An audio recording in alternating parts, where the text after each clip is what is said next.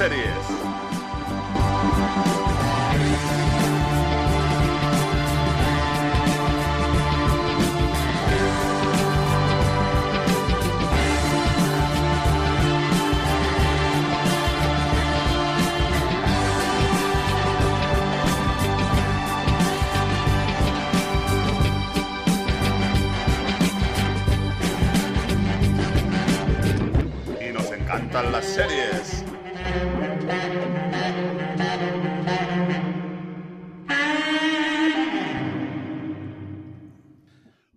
Bienvenidos Series. Ya estamos de regreso con esta segunda parte de las mejores series y películas del 2023.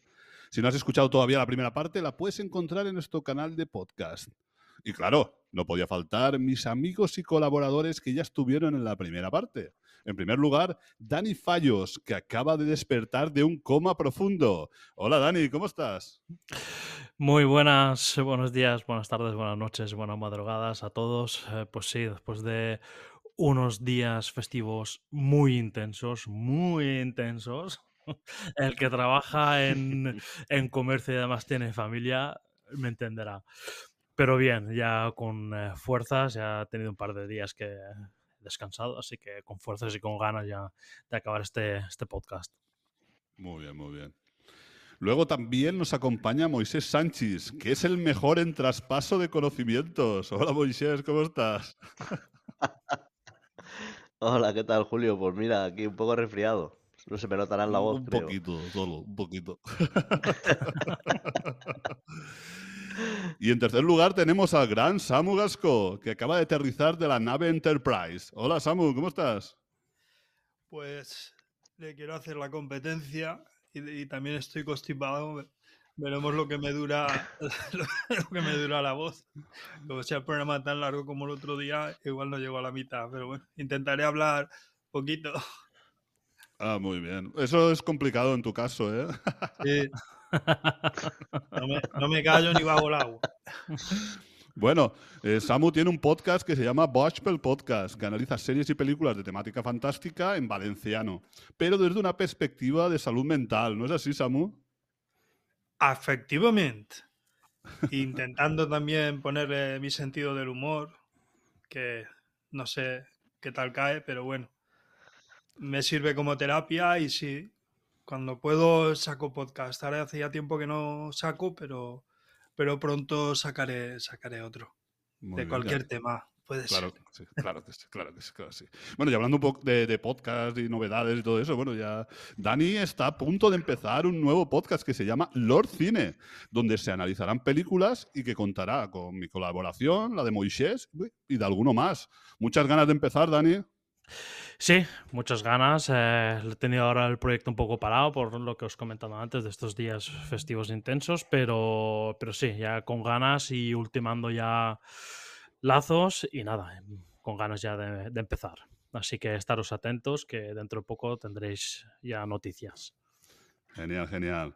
Bueno, y yo soy Julio, que estas fiestas me han rellenado un poquito la cintura. Bueno, bueno, no se puede llamar gordo, igual mm, gordito. va. ballena, ballena igual no, ¿eh? Yo iba a decir, yo iba a decirlo yo, yo estoy ya a punto de llegar a la ballena. El, vallenato. Bueno, pero ¿sabes hablar balleno? como, como Dory, ¿no? Como. Exacto. Dori, Dori es la, la que Sí. sabe. No aprendí. La he visto varias veces la película, sobre todo cuando mi hijo tuvo la etapa de, de Nemo, pero no llegué a cogerle. Mira que me gustan los idiomas, pero no le pille yo El balleno. el truco al balleno. Muy bien, muy bien. Bueno, ¿y hoy qué toca? Pues bueno, vamos a ver los tops del 5 al 1, tanto los nuestros como los de nuestros oyentes y amigos Jesús GP, Jesús López y Francés López. Además tenemos, un, five. además tenemos un montón de menciones, sobre todo de regresos y finales de temporada. Menciones de series, de películas. También un audio de nuestro amigo y compañero Domingo Ortega que nos cuenta lo mejor y lo peor del año. También un par de oyentes nos enviaron sus favoritos de 2023 y los leeremos con mucho gusto. Haremos un repaso de nuestros tops y diremos el top popular de Lord Series, que es la fusión de todos nuestros tops de series. Y finalmente leeremos los comentarios de los oyentes. Mm, Tenemos aquí tela, ¿eh? bueno, bueno. Y si queréis contactar con nosotros, nos podéis encontrar en Facebook, en Instagram, en X y podéis consultar nuestra web en la que te damos todos los tops y la plataforma que está cada serie o película. Y ahora sí, vamos al lío.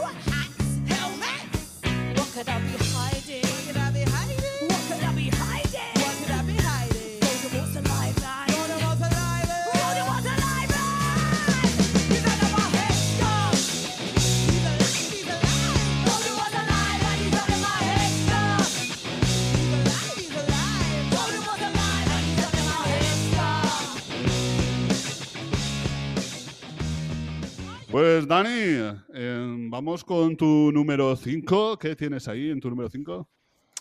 Pues en mi número 5 tengo Criatura, eh, esta película española, ¿vale? Que, triunfó en el Festival de Cannes, está también en los Goyas, tiene varias nominaciones también. Eh, está dirigida por una mujer, por Elena Martín, y la historia va pues justamente sobre eh, la sexualidad eh, femenina, ¿vale? Este tabú que durante muchos años no se ha comentado mucho, pues en este en esta película es el tema principal y es eh, pues la actriz em, principal, o sea, la historia principal, mejor dicho, va como por tres etapas, ¿vale? Em, la protagonista que es protagonizada por Elena, Martín, Pues son eso, tres etapas de pequeña, de adolescente y ya de adulta, ¿vale? Y en las tres etapas, pues eh, bueno, estas, em, dijéramos, mm, temas eh, femeninos, em, la pequeña, pues eh, tema sexual, ¿no? No, no de, precisamente, ¿no? Porque lo que, pero sí que quiere eh, pasar más tiempo con su padre, en los 15 años, ¿vale? Que no realmente tiene una pareja, pero no tiene un apetito sexual con él mismo y luego ya de adulta, pues eh, unos problemas que no puede tener mantener relaciones sexuales si no piensa en otra persona y demás. Está muy bien la película, a mí me gustó, me gustó mucho, ¿vale? Eh, y el que la quiera ver la tiene disponible en, en Filmin. Yo esta también la he visto y la verdad es una, es una apuesta muy arriesgada porque toca el tema de la sexualidad, de la infancia y la verdad que eso es un Correcto. tema... Sí, sí, sí. Sí, es la delgada línea roja, ¿eh? Efectivamente, Sí, efectivamente. Correcto, correcto. sí. Sí, sí, sí. Yo creo que, mm, bueno, es una película que a mí me gustó, pero yo creo que si hubiera sido mujer me hubiera gustado más, porque claro, me ha faltado identificarme, porque yo no, no he logrado identificarme porque no soy mujer, pero sí que he escuchado de, mujeres que sí, que por lo menos en algo te sientes identificado. También ves eso, el tema de, ese estar mal visto, ¿no? De, de que le guste la, la sexualidad a las mujeres. Yo supongo que eso. Sí, yo supongo que eso cada vez, cada vez va a ser menos, ¿no? Pero eso te lo refleja como una época un poco anterior, un poco la que vivimos nosotros. Sí. Y em, sí, sí, la verdad que, que sí. Sí que es verdad que para mí ella en su adultez necesita terapia, pero, pero aparte de eso sí que la verdad que nos refleja muy bien eh, todas esas etapas que comentas tú de, de- de esa sexualidad un poco reprimida o un poco con todos los tabús que le han puesto, todo esa, todas esas eh, barreras, ¿no? Que, que al final, cuando, por ejemplo, si es una persona que es una niña o un niño y nosotros lo vemos así como la sexualidad como algo feo o algo tal, cuando para el niño es algo completamente inocente. Sí, correcto. Sí, yo, yo es una, una película que también recomiendo. No sé si mis compis la habrán visto. Mm, No, yo no la he visto. No la he visto, pero la apunto a la larga lista de, de pendientes. Estoy viendo alguna cosilla ya, me estoy poniendo las pilas, pero todavía no tengo muchas pendientes. No, yo tampoco. Yo no, no he visto esa película. No. Muy bien. Pues eh, nada, vamos, vamos con la 5 de Moisés. ¿Qué tienes ahí? Por- Pues en mi 5 tengo Decision to Live de Park Chan-wook, que la podemos ver en Movistar Plus. Y es una película que, que mezcla el thriller con, con la novela, no, bueno, con la novela, con, con, la, con el romance. Y, pero es un romance como imposible. Es un romance que no quiero hacer nada de spoiler de la película porque creo que vale la pena verla y descubrir por uno mismo de qué va. Pero, pero lo hace, para mí lo hace muy bien, lo hace magistralmente. Y me parece que es una película que, que parece que se haya acabado en un punto de la película, pero que se estira más y que da mucho de sí. Y la verdad es que es una película que me, me- tuvo bastante atrapado durante, durante todo su, su visionado y me gustó bastante. Yo te envidio de que la hayas visto y yo no la haya visto porque a mí eh, Park Chan-wook me encanta y no la he podido ver. La quiero ver también, pero la veré, la veré y, y le- y la comentaré contigo seguro. Yo, yo tampoco Seguro. la he visto. Decision to Live, la verdad es que no, ni me sonaba, no la había escuchado. Además no tengo tampoco Movistar. Así que, que nada, una de las que apuntaremos a ver. Sí, yo la he visto y eh, vamos a ver, mm, a mí me gusta también Park Chan-wook, pero este estilo de, de película es más del estilo que le puede gustar a Dani que me puede gustar a mí. Es, eh, a mí me recordó un poco también a la de Thirst, a la de los vampiros de, de, de la de Sedienta. Sí. Porque también es como una historia de amor imposible tal, y un poco así con algo más detrás. Y sí, el, eh, la dirección, muy bien, los personajes muy cuidados, todo el tema de la emocionalidad, todo eso muy chulo. Pero a mí, bien, me gustó, pero sin más. Pero bueno, sí, yo sé que a Dani le va a gustar seguro. Sí, ¿no? Sí, sí, sí. sí. Tiene pequeños giros eh, de guion que, que a mí sí me gustaron esos pequeños giros de decir, ostras. Mm. Bueno, a mí yo, yo creo que lo que más me ha gustado de este hombre, bueno, es eh, una, una es la de Old Boy, que la vi gracias a Dani. Y, la, y la otra también que me gustó mucho fue la de El, el Rompenieves, la de Rompenieves, la película, claro, que también me pareció que está muy chula. La Rompenieves no la he visto, pero la de Old Boy, sí, vamos. Mm, Y si te la recomiendo es porque me encantó. Es una maravilla, es una maravilla. Pues las dos son muy buenas, Dani. Sí. Mira pues también vale Sí, tengo, tengo varias pendientes del eh, por ver y tengo muchas ganas.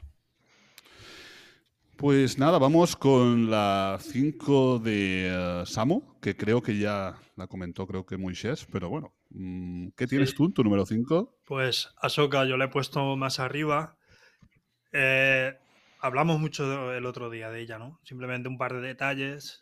Recordar que está Rosario Dawson, que está, que lo hace de forma maravillosa. Y la ves, y los que hemos visto la serie de dibujos, es que es Ahsoka. Es que copia los movimientos, ya no solo la forma de luchar, eh, evidentemente tiene dobles, ¿no? Para las escenas más largas pero es que se lo ha preparado mucho. Además, era el sueño de ella, el hacer este papel. Y tenemos a David Tennant, el Doctor Who. No sé si habéis visto, por cierto, los, los especiales. Ha estado. David Tennant ha estado que se salía. Que están en Disney, por cierto, para los Jubians que no lo sepan, están en Disney. Y tenemos al pequeñito, no recuerdo ahora el nombre, tenemos al hijo de, de Kenan, no, de Kanan, de Kanan Jarrus. Pu- Pues tenemos aquí a un pequeñito Jedi también que va, que suponemos que seguirá, que acabará entrando en la escuela. Esa en la que todos salen vivos, de, de Luke, de Luke eh, Skywalker. Y simplemente decir que para los que nos gusta, pues es, una trama que sigue todo el tema de The Mandalorian, de, de Boba Fett, es toda la misma historia. Así que yo animo mucho a que, lo, a que la vean, porque es un escalón más en el camino. Además tenemos la vuelta del admirante, que no voy a decir el nombre, pero que ya sabéis quién, los que la habéis visto, la vuelta tan esperada. Y nada, yo os animo a verla y a disfrutarla. Muy bien, Samu. Yo ya comenté de que el universo Star Wars no, no he visto, he visto muy poquito, muy poquito, así que... Y mis compañeros supongo que ya comentarían en su momento. No sé si Dani, tú has llegado a verla. No, Ahsoka no la he visto. Tengo que ver, antes de esto, tengo que ver em, las de em, eh, Boba Fett y la de Andor. Me gustaría ver esas antes de ponerme con Ahsoka. Pero sí que tengo ganas porque hablan todos tan bien de ella, pero cierto es que no, no es un personaje que me llame mucho y tal. Pero bueno, hasta que no me sienta a verla, no, no lo voy a saber. La veré antes o después, la veré seguro. Muy bien, muy Yo bien. te recomiendo que veas primero Andor. Sí, ¿verdad? Para mí, de- después de Mandalorian, es, es de las. Para mí, la mejor. Claro, pero el timeline de Andor es diferente. Ya, pero da igual. Si es que vale la Sí, pena. sí, no, verla. por Yo, bueno, supuesto, quieras, es- Si quieres verla por el timeline, a ella sí que no me meto, pero por calidad. Sí, yo sí, de las mejores. Andor. Sois varios la que me habéis aconsejado ya la de Andor, me la pone pues como tú, Moisés. Em, Eres de los que me ha dicho también que después de Mandalorian es la que más ha gustado Sí, y es una de las que sí, sí. le tengo le tengo ganas también, sí. Cuesta un poquillo de entrar. Mm. Cuesta un poquillo, porque son. A mí lo que me gusta de Andor es que tiene unos personajes muy complejos, muy bien contados. Y hasta que no, hasta que no los conoces un poco, pues como que no. No ves el potencial de la serie, pero cuando ya empiezas a conocerlos y. Uf, es que es un seriote. ¿eh? Muy bien, pues vamos a pasar ya a mi número 5. En mi número 5 tengo The Changeling. The Changeling es una serie de televisión basada en la novela de Víctor Lavalle. La serie cuenta con los guionistas Jonathan Van Tuleken y Dana González, que han participado en series como Misfit y Fargo. La serie narra la historia de Apolo Kauka, interpretado por Lakeith Stanfield, que lo pudimos ver en Atlanta. ¿Tú sabes quién es, Moisés, de Atlanta? Eh, ¿Qué personaje interpreta? El, eh, el amigo de, eh, de Piper Boy. Ah, sí, sí, sí, sí, sí. Parece un gran Vale, actor, pues- ¿eh? Sí, pues bueno, aquí, aquí se sale. Aquí hace del librero, de un librero que tiene una relación con Emmy Valentine, que está interpretada por Clay Bacon. Emmy viaja a Brasil, donde encuentra una especie de hechicera que le pone una pulsera roja con tres nudos, que serán los tres deseos que ella quiere cumplir y que nunca debe quitarse hasta que se cumplan. Cuando regresa parece que todo va bien hasta que empiecen a torcerse las cosas. Esta es un poco la sinopsis, ¿no? Pero no quiero contar porque yo creo que es una de esas series que cuando menos sepas mejor. The Changeling es una serie que tiene unos primeros capítulos muy potentes, con una trama so- sobrenatural, con una trama sobrenatural. Luego la serie experimenta una serie de cambios de género que puede que para algunos les resulte anticlimático. Pero así todo yo creo que vale mucho la pena. La actuación de Lakeith Stanfield es sobresaliente y los momentos donde existe el terror sobrenatural es acojonante. También hay un capítulo donde Adina Porter hace un monólogo impresionante. Bueno, y la banda sonora está compuesta por Trent Reznor y Atticus Ross, que son, eh, que son ganadores de los Oscars por The, Social Network y Soul. Bueno, y esta la tenemos en Apple TV. No sé si la conocéis vosotros. Yo la conozco porque me la has comentado ya varias veces. Em, eh, y nada, sí, he indagado un poco de ella y tal. Sé que viene, proviene de un de una novela, si no me equivoco. Sí. Y eh, pues em, sí, ganas también. Es, es que pasa, tengo un crimen que tengo Apple TV ya hace tiempo y aún no me he puesto realmente a decir voy a ver alguna serie de, de Apple TV. Y es un crimen, lo sé. Y el día que me ponga, pues esta será de una de las que veré lo más seguro. Muy bien. Y esta no sé si la veré porque como has dicho, terror sobrenatural, no Bueno, sé si me atreveré a verla. Mm, No, vamos a ver. eh, no es un terror de algo que no se ve. Vale, no, no es eh, un terror de, de una sombra que persigue o cosas así. No, no, no tiene nada que ver con eso. Pero hay algo oscuro detrás de lo que pasa. Entonces, en los tres primeros capítulos es más el tema este y luego la cosa cambia. Cambia.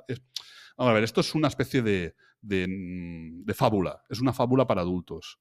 De la cual hay mucha gente que en los tres primeros capítulos estaba muy dentro y cuando empezó a cambiar un poco la cosa se empezaron a bajar y los últimos mm, realmente ya empezaron a decir que, que no, que no les gustaba la serie. Pero yo no, yo, estoy, yo estoy completamente dentro. dentro, eh, he visto la serie dos veces y, y me gusta, me gusta, es una serie que me gusta y, y eso. Aunque no esté en los tops, aunque la crítica la haya puesto como sea, aunque sea, a mí la verdad que me encanta esta serie y por eso está en mi top. Venga, pues me la apunto también. No sé, Samu, ¿tú la has visto? Yo sí que la he visto, eh, aunque no la he acabado, porque hacia el final empieza a ponerse la cosa muy oscura y lo que ya veía como fantasía, que por eso me, me estaba gustando tanto, ya empieza como cosas de miedo y no me he atrevido a verla. No, pues yo creo ¡Un que yo, yo, yo creo que hacia, hacia el final es menos de miedo. ¿Ah, sí? que sí, sí. Digamos, yo creo que lo más terrorífico pasa en el tercer capítulo. O sea, yo, yo cuando el calvo ese se toca el pelo y, y cambia, Ah, ya, vale, ya sé lo que quieres decir. y yo ahí Vale, digo, ay madre. ya. ¿Cómo puede un calvo tocarse el pelo? Sí, es, Eso decía yo, es un digo. truco de magia. de la- Explícanoslo, Dani. que no, voy, no voy a hacer spoilers, pero, Ah, vale, vale, vale. pero Que por eso tienes que verlo tú, Dani. Sí, sí, sí, por eso te digo eso. ya solo por eso. Porque el pelo de la barba aún, pero Exacto. el otro. pues sí, sí, lo hace, lo hace. Se convierte, pasa de ser Torrente a ser eh, a ser Dani, Dani Suto. O no, Dani Suto es, ¿no? El de Gris. Jerry Suco, No, Jerry. Suco, ¿no? Ostras, Dani Suko. Dani. Dani Suko. I get you. Bueno, bueno, pues nada, vamos, vamos ahora ya con los números 5 de nuestros amigos y oyentes. Primero con Jesús GP, que él en su número 5 nos ponía a Succession temporada 4, que está en HBO Max. Succession, bueno, ya supongo que casi todo el mundo sabrá qué serie es, que es la serie de esta familia de eh, hermanos y padres rastreros, a ver cuál de todos es peor, que nos ha regalado una temporada 4 y final la verdad que con un buen cierre y con uno de los mejores capítulos del año, incluso te, daría, te diría yo de la historia de las series. Yo es una serie que para mí fue de menos a más y, eh, y que tiene eso, un cierre como toca. No sé si alguien de vosotros la sigue. No, yo Succession no la, no la sigo. Sé de qué va. sé que, mm, me lo han comentado mucha gente, tú mismo, Julio. Pero no, no, no, no me he puesto nunca con ella. Yo, yo tampoco. Esta Yo no, no me haya. O sea, empecé a verla, pero. La gente mala haciéndose el mal. Porque. Pues no. Y esta le tengo muchas ganas porque entre tú, Julio y, y Francesc me habéis hecho mucha boca y ya, sí, la cojo algún día y la veo. Yo la verdad es que era una serie al principio que yo la veía y bueno, está bien, ¿no? Es decir, No me, no me flipaba desde el primer momento, pero conforme va pasando los capítulos y las temporadas, eh, ya te digo que me fue gustando más. Bueno, vamos con el número 5 de Jesús López. Jesús López tenía, bueno, como en nuestro programa anterior ya sabíamos, mm, él pone una serie y una película. La serie que pone es Bronca de Netflix y eh, la película es Holy Spider de Filmin. Bueno, está en Filmin y en Movistar Plus. La serie Bronca es de eh, dos personas que tienen unas vidas un poco mierda, ¿no? y, y tienen un accidente de coche y eh, digamos que van supliendo esas vidas de mierda con, con hacerse putadas uno al otro. Y la de Holy Spider es una película sobre un asesino de prostitutas, es una película iraní sobre un asesino de prostitutas, también con muy buena crítica y tal. Yo eh, empecé a ver Bronca, la serie Bronca, y mm, tenía todo para gustarme, pero al final no me gustó y me la dejé. No sé si vi tres o cuatro capítulos. No sé, una producción donde es diferente, mm, que la ha producido también A24. No sé. Mm, No, no terminé yo a conectar con la serie, pero sí que ha estado en las listas, ha estado como una de las mejores series del año. Así que no sé si vosotros habéis visto Bronca. No, yo Bronca no la he visto. mm, siempre me, me llamaba, ¿vale? Em, es esta de. em, que es eh, coreana, ¿no? O coreana, o japonesa. Bueno, de origen as- asiático, ¿verdad? No, lo que pasa es americano, lo que pasa es que todos los actores son asiáticos. Son asiáticos. Ah, vale, vale. Sí, sí, sí. Ella creo que es china, él, él es coreano. Es el, el, el, eh, protagonista es el del, del The Walking Dead. El- Ah, el Michael Chen es. si No, equivoco. Steven- no, Michael Steven Chen no. Ese, Es. Exactamente. Michael Chen era un tenista. Verdad. Casi, casi. Se ponía incómodo a, a aquel cuando se acaba. Que se ponía. Exacto. sí. Y eh, también es el, el actor que le pone la voz a Invincible, a Invi- a Invencible. Sí. Sí, sí, sí, sí. Sí. Pues eh, no, no la he visto. Sí que me, me llama, me llama la atención. Pero ah, ya no. O sea, todo lo asiático, ya lo sabéis, eh, me suele, me suele llamar la atención. Pero no, no, no me he puesto con ella. Yo tiene todo lo que me gusta en una serie, pero no he empezado a verlo, la tengo pendiente. Además, a Ali Wong la conozco porque es una mm, comediante de stand-up. ¿Cómo se dice en castellano stand-up? Los que... Monologuista. monologuista, monologuista. exacto. Es una monologuista muy conocida. Y vamos, Steven Yeun, pues todo lo que haga me interesa. y, y lo suelo ver. Me, me cae muy bien el actor y interpreta muy bien. Así que la tengo, la veré. Tarde o temprano la veré porque, porque además es de risa. Yo esta la desconocía, pero, pero sí que me la apunto para, para echarle un vistazo. Es, es de Netflix, ¿no? ¿Verdad? Sí, sí, está en Netflix. Esta está en Netflix. Y la verdad es que él a mí no- como actor no me termina de convencer mucho. Ella haciendo comedia sí, pero él no me termina mucho. Y luego Holy Spider, no sé si la habéis visto alguno. Sí, yo, yo la vi. Está muy bien, es una película que está muy bien. eh, Es eso lo que has comentado tú, es una, de un asesino de prostitutas. Pero, claro, como eh, transcurre en Irán, es como que el gobierno tam- eh, tampoco le molesta tanto. o sea, que sí, es un crimen, no se debe de matar, pero bueno, o es prostitutas en Irán y tal, pues ya os lo podéis imaginar. Y hay, pues eso, una periodista que sí que va detrás eh, indagando y peleando. Y está, está, está muy bien. A mí, a mí me gustó mucho esta película.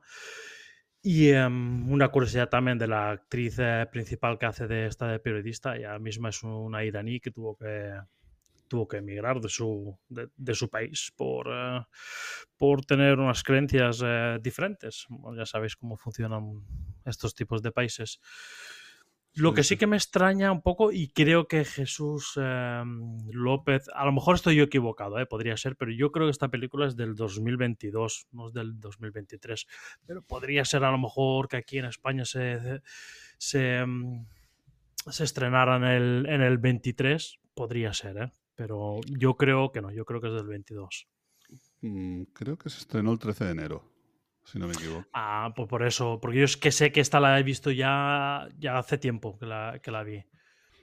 Eh, eh, sí, sí, el 13 de enero del 23, correcto. Vale, vale, pues perfecto. Yo, Sí, sí, yo sí. no la he visto, pero la recomiendo porque he escuchado muy buenas críticas de ella sobre la hipocresía del régimen iraní, que sabemos eh, lo que está pasando allí con, con las mujeres y cómo las tratan. Así que eso, si alguien la- se lo está pensando, que se anime y que la mire. Muy bien, muy bien, tomamos nota, tomamos nota. Bueno, y en el 5 de France, de la lista de France, también está Succession temporada 4, que coincide con Jesús GP. Así que eh, ya van empezando a, re- a repetirse algunas cosillas. ¿eh? Sí, sí. Sí, Bueno, bueno. Y me ha llegado rumores de que alguno de nosotros ha cambiado algo en el top también. se podría decir que hemos visto alguna cosilla más. Vale, vale, vale. Nos ha dado tiempo, nos ha dado Sí, tiempo, sí, ¿no? algo. Muy bien, muy bien. Muy Yo entre el, Bueno, entre el comentario anterior y ahora no me ha dado tiempo de verla.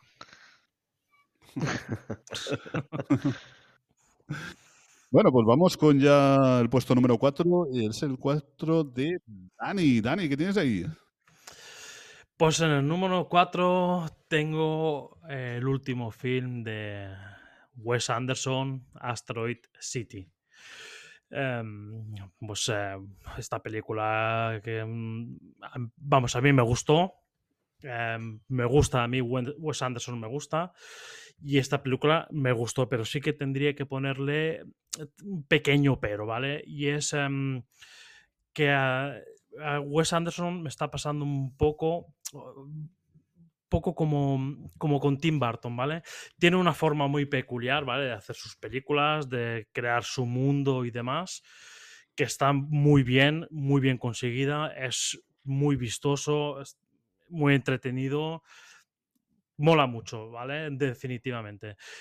Pero eh, a mí me está llegando un poco que a lo mejor si cada película que voy a ver de Wes Anderson me va a hacer siempre lo mismo, al final me va a pasar un poco como, como Tim Burton, ¿vale? Que puede ser que ya no me sorprenda y ya no me sea tan, tan, em, o sea, tan sorprendente, efectivamente. Pero está, es- está bien, está bien y tiene un elenco de actores que trabajan, vamos, trabajan genial. Es que hasta el, papel más, más minimalista por ahí es de un gran actor, ¿vale? O sea, os puedo comentar unos cuantos como Scarlett Johansson, Tom Hanks, Margot Robbie, Jason Schwartzman, Tilda Swinton, Adrian Brody, etcétera, etcétera. O sea, es que cualquier papel pequeño que haya por ahí, eh, detrás hay un gran actor. Me gustó, fotografía brutal, como siempre, brutal, la historia de forma de contar la historia y todo, muy peculiar de, de- del mundillo de Wes Anderson, que parece que sea todo un cuento, pero tiene una historia y un trasfondo detrás, eh, interesante y serio. eh, me gustó mucho, vamos. Eh, está disponible en eh, Movistar Plus. Dentro de, de poco, igual cuando, igual cuando escuchen esto ya los oyentes, ya se, se habrá estrenado en Sky Showtime. El 23 de enero se estrena en Sky Showtime. Ah, vale, pues mira, perfecto. No, yo también he visto Asteroid City y, eh, y estoy bastante, de acuerdo con lo que comentas, Dani, de, que está repitiendo como la fórmula en todo lo que está haciendo Wes Anderson. Sí que es verdad que el detalle, la fotografía, todo es una pasada y solo por ver eso ya, vale la pena, más allá un poco del, del guion. Pero, sí que es verdad que esa parte argumental eh, más elaborada como tenían los films más ante- anteriores de él, como puede ser eh, la de Mr. Fox o, o incluso, no sé, Viaje a Darjeeling. Todo eso es como que noto que poco a poco como que le da, le da menos importancia o es igual una cosa mía, ¿no? Pero, pero me da esa sensación. Entonces sí, todo ese universo tuyo está bien, toda la fotografía, todos los detalles, todo ese elenco grandísimo de actores que, es, que siempre suele escoger, o por lo menos últimamente siempre tiene muchos actores famosos y buenos actores. Pero mm, Wes Anderson necesito un poquito más para la próxima. Pues sí, pues estamos, entonces estamos de acuerdo. Me falta un poquito algo diferente, que sí es lo que has dicho tú, hasta el más mínimo detalle, todo perfecto. Es que también me pilló que vi los, eh, los dos cortometrajes, eh, dos otros cortometrajes que sacó, que sacaron en Netflix y tal. Los vi también y seguida estas. Entonces al final dije, estaba saturado de, de un poco de, de eso, de, de siempre lo, lo- lo mismo, ¿vale? Ese mundillo, pues eso, me pasa un poco como, como Tim Burton y me falta un poco, poco más Fantastic Mr. Fox. Sí, no sé, Yo- sí, sí, sí, sí. Yo he de decir que la vi, me gustó, además me gustó bastante, aunque hay una cosa que no creo que a, Colin Jost le haya hecho mucha gracia. Colin Jost es el que presenta el Weekend Update en Saturday Night Live y es el marido de Scarlett Johansson. Creo que ya me entendéis, aunque yo creo que había una doble de cuerpo. Pero eh, he de decir que me encantó sobre todo porque Wes Anderson no engaña. Te está mostrando un decorado desde el principio. No intenta mostrarte como que es de verdad, no, no, es un decorado y, te lo- y además los planos, tal. Y me pasó al revés que a Moy, porque tiré después a ver los cortometrajes de, de Netflix, vi el primero, pero ya con el segundo no pude. La verdad es que esos monólogos ina- interminables me hacía agobiante. Pero muy bien, la- Sí. la- la película muy bien. Sí, sí, no, pero es que, claro, eh, los cortos son, eh, son novelas, es decir, están basados en novelas infantiles.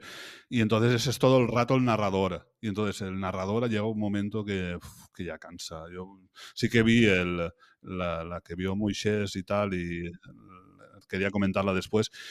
Pero luego cuando vi otras y de, de los cortos, ya dije, no, no, ya tanto, tanto narrador y tanto tal, por muy Wes Anderson que sea, no, no me apetece más.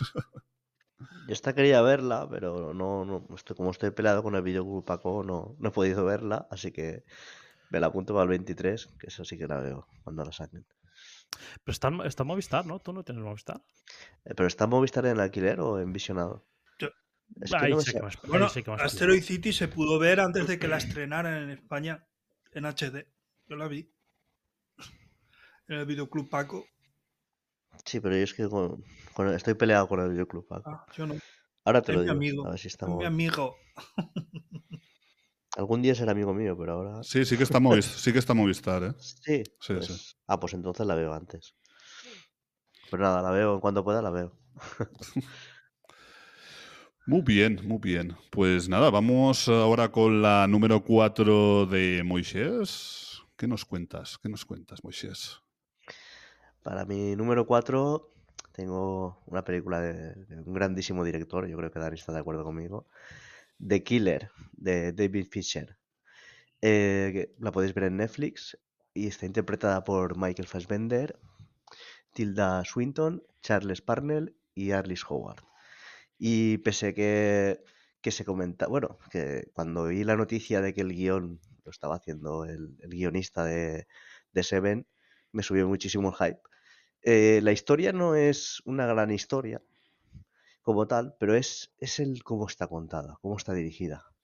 Eh, la gran interpretación de Michael Fassbender. O sea, es una película que, que está tan bien dirigida y tan bien hecha y, tan bien realizada que, vamos, es una pasada, es un disfrute total. Pues eh, sí, estoy de acuerdo con que es un grandísimo director. El que me conoce un poco sabe que Fincher a mí me gusta muchísimo. Para mí, no sé si decirte si que es eh, la, la más floja de David Fincher, sino la más floja para mi gusto entre las más flojas, pero tiene eso de David Fincher, que te haga lo que te haga, o sea, una historieta que él tenía, tendría lo más seguro ya hace tiempo en la cabeza, Netflix eh, va a cara a él, mira, te queremos producir, producen lo que sea, eres David Fincher, lo que te dé la gana, tío. O sea, mándanos, eh, eh, gánanos sub- suscripciones como sea. Y el tío te hace lo que sea y te cuenta esta historieta, o sea, sin, eh, sin más allá, un- una historieta que se habrá contado más de un millón de veces, pero te lo hace David Fincher, te lo hace de una manera que es diferente, es diferente, por lo tanto, que tenga o- ocasión, le aconsejo que, que la vea porque va a disfrutar. Es que ese monólogo interno que tiene el Mm. personaje es, brutal. Actúa, sí, sí. actúa muy bien. Me imagino que se lo habrán cargado en el doblaje. Siempre tengo que meter mi pullita. Porque actúa muy bien Michael Fassbender ahí haciendo, haciéndose la voz en off y explicándonos lo que está pasando. Sí que para mí, sabéis que no me gustan las películas violentas, pues yo creo que la vi en 25 minutos. Porque las peleas son muy largas. Y, eso no es y las iba tirando para adelante, para adelante, para adelante, para adelante.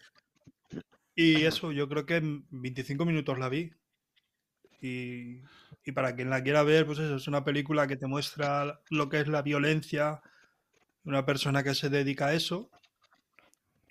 Es todo muy absurdo, ¿no? Te hace pensar en... Hombre, si la, si, la, si la ves en 25 minutos tiene que ser absurdo. No, a ver, los diálogos los vi. Ah, vale, vale, vale. Le- eh, la futilidad, ¿no? De, de llevar esa vida, a cambio de qué. O sea, o sea, no está muy bien. Te hace pensar que, que vaya, vaya. lo que es la... Sí, pero hay algo que, hay algo que dice el personaje que realmente si te paras a pensarlo es como, como que es real. Que a esas personas que él, que él mata, que comparado con el mundo, es, es una minucia, es una minucia. O sea que, Ya, que si él no matase, prácticamente seguiría todo igual. Sea, seguirían muriendo esas personas, básicamente. pero no. O sea, auto, autoconvencimiento que tiene. Sí, claro, cada uno se tiene que... que porque vemos que no es un, no es un psicópata. Él es una- un asesino. Si fuera un psicópata, no se pone como se pone cuando vuelve a casa y ve lo que ve. Tiene sentimientos. Entonces, es eso, es, tiene que justificar lo que está haciendo de alguna forma, aunque sea algo terrible. Pues sí, yo, yo opino igual que Dani, básicamente. Es decir, que no te mueras. Sí, que la verdad que es una película que está muy bien dirigida, pero no, no me entusiasmó. No, no me entusiasmó como otras obras de Fincher o como la- más de la mitad de obras de Fincher. Pero sí que es una película que está bien, que tiene muy buenos eh, diálogos internos, que no sé, que es, es muy, muy entretenida sin, eh, sin llegar a la excelencia. Así que eso, poco más puedo aportar yo. Luego pasamos a la número 4 de Samu. Star Trek Strange New World Season 2. Pues sí, tenemos la segunda temporada de Strange New Worlds, la, la precuela. Para quien no sepa cómo entrar en Star Trek, pues yo le recomiendo que entre por aquí. Lo que pasa es que luego va a haber. va a haber la de Discovery y se va a querer suicidar. Pero bueno, Strange New Worlds pasa siete años antes que la serie original y nos habla de lo que le pasa al Capitán Pike. Los que han visto la serie original, pues han podido ver lo que le pasó al Capitán Pike hace unos años. No, lo que le, lo que le acaba pasando al Capitán Pike, yo no lo voy a decir para no hacer spoilers. Está muy bien interpretado por Anson Moon, que qué pelazo tiene, que envidia. Y luego hay una cosa que poca gente sabe. Y el actor que interpreta a Spock, ¿sabéis quién es, no? El bozarrón, el bozarrón ese que tiene. Las Sí, orejas. pero eh, Spock, pero puntiagudas. Spock es el original. No, no, no, Ah. estoy, no estoy, estoy hablando de esta serie. Ah. Digo, el actor que lo interpreta No, en esta serie Ah, no. vale, vale. no, es, es el nieto de Gregory Peck. O sea que, que es, fam- vamos, Gregory Peck, uno de los mejores actores de, de la historia. Luego, luego de Number One, porque no sé si lo sabéis, pero cuando se hizo el piloto, Strange New Worlds es una serie que está basada en el piloto de Star Trek, de la serie original. Lo que pasa es que no aceptaron el piloto porque la número uno de la nave era una mujer, que además era la, esposa del, del director, Michelle Barrett. Del director, quiero decir, del creador de Gene Roddenberry. Y luego sale haciendo otro personaje, ¿no? Durante la serie, pero no se lo permitieron. Y ya tuvo que hacer otro, otro piloto. No sé por qué no cogerían al actor que, que hizo de, del Capitán Pike. Y cogieron ya a William Shatner, que también es un actorazo. Y, y eso. mm, Aquí le dan a, la number one, le dan su puesto, ¿no? Su número uno. Y, eh, le está interpretado también por una actriz bellísima que es Rebecca Romijn, que así para los más frikis, en la serie X-Men, perdón, la serie no, en las primeras películas de X-Men, era esta, no, no recuerdo el nombre, esta que iba con Magneto, que, se, que era azul y se podía convertir en quien ella que, Místi- mística. Mística, pues eso. Pues Mística, la que hacía de Mística, que luego lo ha hecho otra actriz más joven y más, más, más conocida, pues es esta, es esta actriz. Y digo que la vais a disfrutar. Además, me hago un poco de autobombo ahora.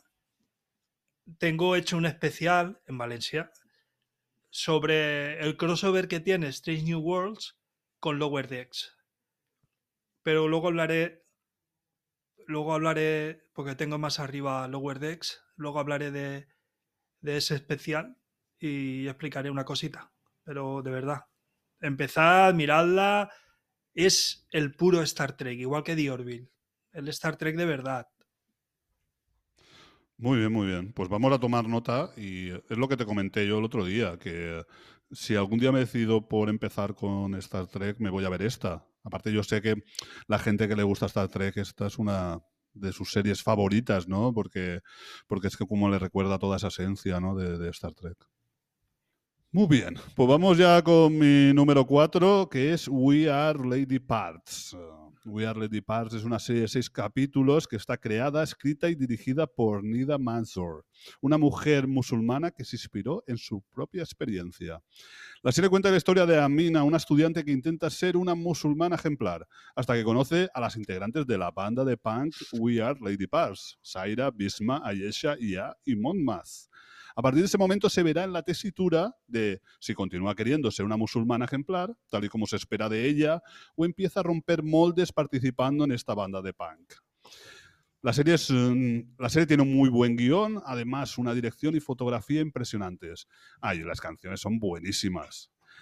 Eh, es una serie que muestra excelentemente cómo funcionan las fidelidades familiares y cómo se hacen algunas cosas porque debemos hacerlas y porque siempre en nuestra familia o en la sociedad se han hecho igual. ¿Cómo rompemos la barrera entre lo que debemos hacer y lo que realmente queremos? Pues eso. Y está en filming. No sé si habéis visto esta serie. Yo la he visto y eh, yo la definiría con una sola palabra que es brutal. O sea, me encantó, me la recomendaste tú, la vi, eh, dije, "Ah, voy a ver algo así con la familia, yo creo que fui el que más le gustó de todos. Aunque sé que les gustó a todos, nos gustó a todos, pero a mí me, a mí me flipó, a mí me alucinó y está muy guapa, banda sonora brutal, las actuaciones, cada personaje, todo. Para mí, a mí me gustó muchísimo, muchísimo, muchísimo. Yo esta quería verla, pero lamentablemente no tengo filming, así que estuve pegándole un vistazo porque me la recomendaste tú, Julio, y la verdad es que le tengo muchas ganas. Pero bueno, a ver si, eh, si algún día puedo verla. A ti te gustará muy. Sí, Sí, sí, sí, sí, que- seguro, seguro. Sí, sí, ese seguro. rollo, ese rollo de, de Y chicas punkis, ¿eh? Exactamente, eso, sabiendo que también te- la música y todo que te gusta te va a gustar seguro. Bueno, eso del punk que a mí me atrae, la verdad. No, pero desconocía completamente la serie. Y en el videoclub Eh, ya, tiene. Será complicado Ya tiene tus-. Ya, ya tiene sus años. Lo que pasa que se ha estrenado este año en España, en, la estrenó Filming. Y eh, muy buena. Y hay una canción que se llama Voldemort debajo de mi velo, creo que se llama.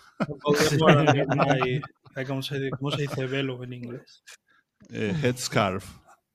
Voldemort and then my headscarf. No, Bueno, eso muy punk tampoco es. no. no. Te has pasado un poco al black metal, pero bueno. Sí. Es que estoy, estoy afónico, perdona. que-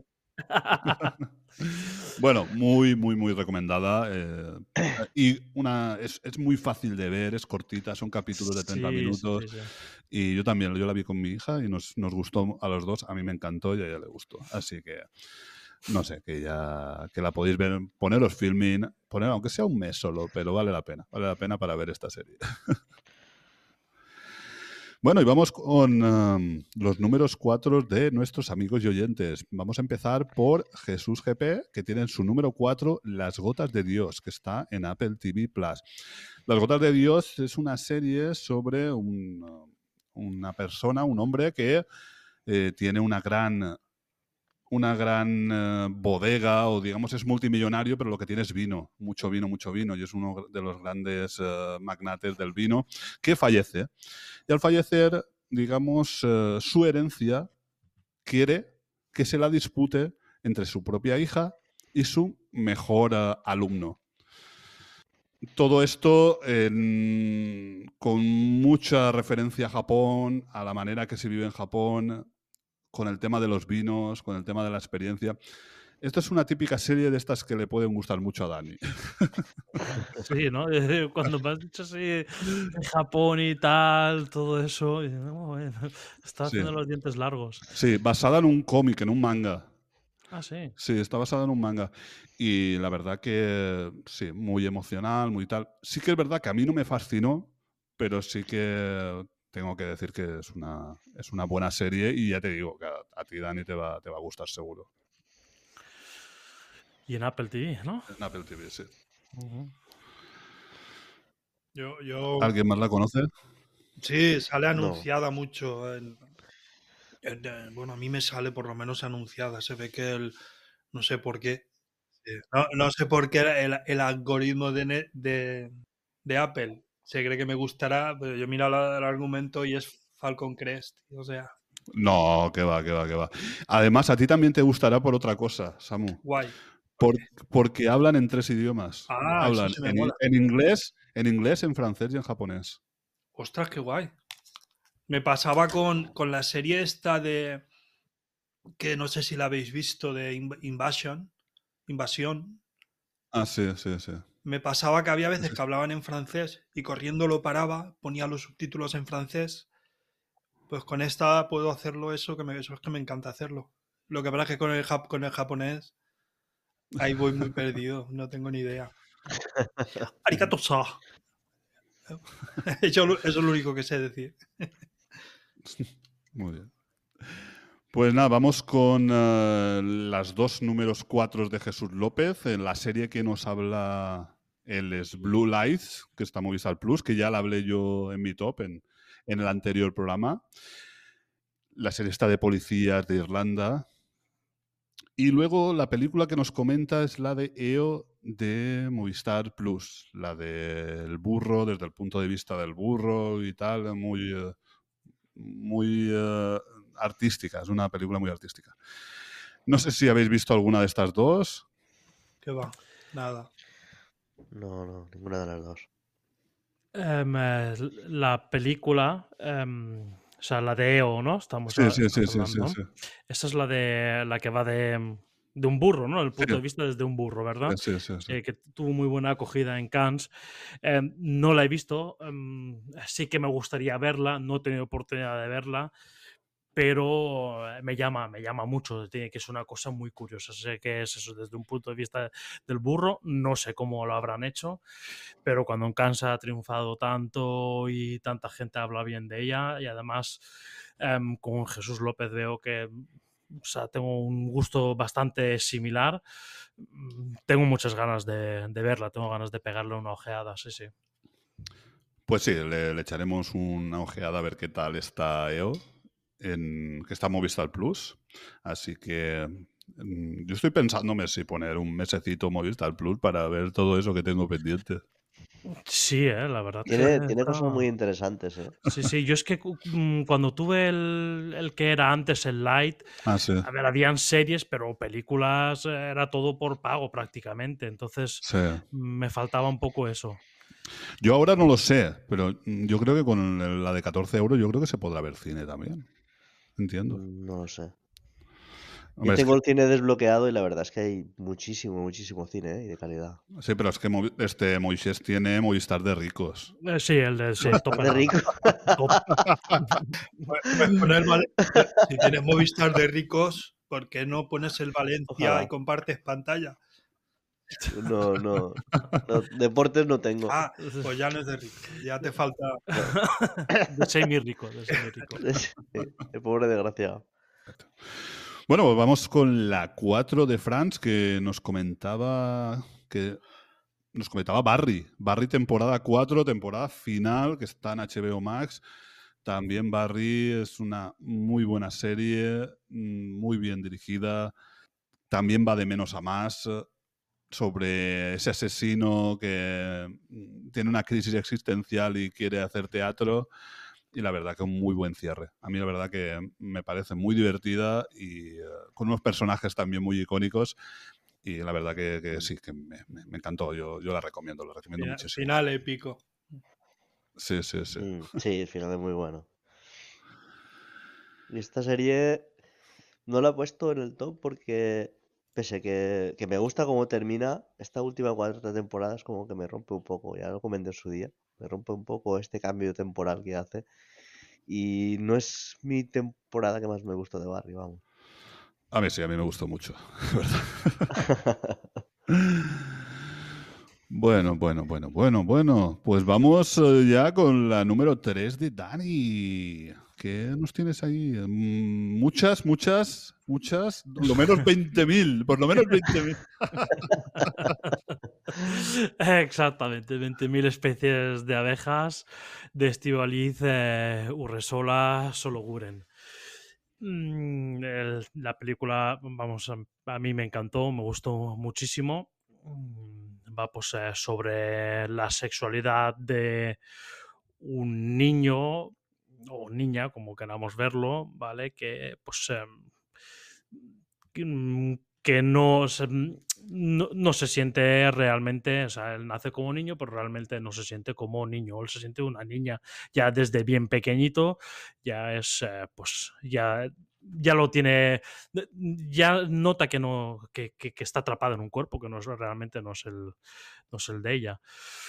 Y eh, pues em, va toda la trama, pues eh, un poco sobre la familia, sobre el resto de la familia, pues cómo cada uno afronta este, este dilema de- del niño.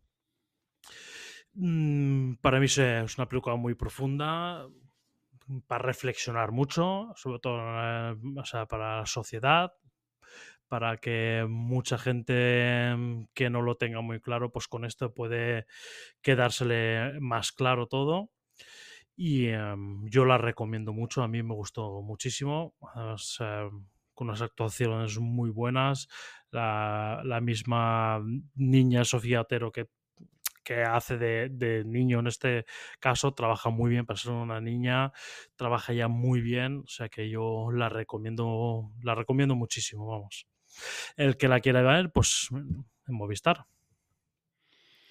Muy bien, muy bien, muy bien. Yo, yo la verdad que no, no, la, no la he visto. La tengo ahí pendiente, pero no, no me ha dado tiempo todavía de verla. Pero bueno, es, eh, sí que ha tenido muy buena crítica, eh, ha recibido premios, nominaciones, y tú recomendándola, pues mm, la tengo ahí la veré nada más pueda, seguro. Sí, yo estoy como Julio. Estoy como Julio. Lo tengo ahí también pendiente para ver. Bueno, pues vamos a pasar ahora a la tercera de Moisés, que tienes ahí una película, ¿verdad? Sí. Tengo una película de mi querido director Sam Smale. Dejar el mundo atrás, que la podemos ver en Netflix, interpretada por Julia Roberts, Ethan Hawke, eh, Ethan Hawke, Jo, Hawke, Mera Ali y Kevin Bacon. Y es una película que no sé si me lo comentaste tú, Julio, eh, que hay, hay rumores de que intenta ligar con Mr. Robot el- la trama. Sí, dicen las malas lenguas que pueda tener que ver con Mr. Robot, pero bueno, no sé. Y es una película que tiene historia. A ver, la historia en sí está bien, pero más que la historia es. eh, te mantiene en una tensión enorme durante todo el film. Estás en tensión, estás eh, eh, con incertidumbre, estás sufriendo ahí y, está dirigida de una forma sublime. Vamos, esos, esos giros de cámara, esos, esos ángulos imposibles, esos. Vamos, a mí es una película que, que me flipó, me flipó flipó muchísimo. Ese final, que final que me, me gustó también el final. Y la recomiendo muchísimo. Yo es, eh, sé que se ha estrenado en, eh, en Netflix, pero no, no, no la he visto, no, o sea, no tengo ni ideas. A ver, sé de qué va un poco y todo, pero no, no he Sí. visto y eh, la primera la primera impresión sobre la película que escucho de alguien que la haya visto ha sido pues la tuya. Yo, yo, Pues sí, mira, yo sí la pues- vi en varias veces. Tampoco la pude ver seguida, no me, no me llamaba tanto. Pero sí que es verdad que al final se va poniendo emocionante con, con lo que va pasando. Ah, Sale Kevin Bacon también. Y, y eso. Lo que pasa es que no me acuerdo del final. Luego me lo dices en off. Se me ha olvidado. ¡Cuña! Algo de unos amigos. Bueno, Sí, yo sí que la he visto, yo he visto de dejar el mundo atrás y tengo que decir que no es Mr. Robot, no es Homecoming. No llega a esos niveles, pero la verdad que era una película pues muy entretenida y muy bien dirigida. Todos esos planos que hace Sam de arriba, de abajo, de laterales, no sé. Todo eso está, está muy chulo, todos esos giros de cámara. Todo eso está, está muy bien y es verdad que también es una película que te entretiene desde, por lo menos a mí me entretiene desde el primer momento, con esos giros que te va haciendo de, tan, de esa crítica social que también que hay.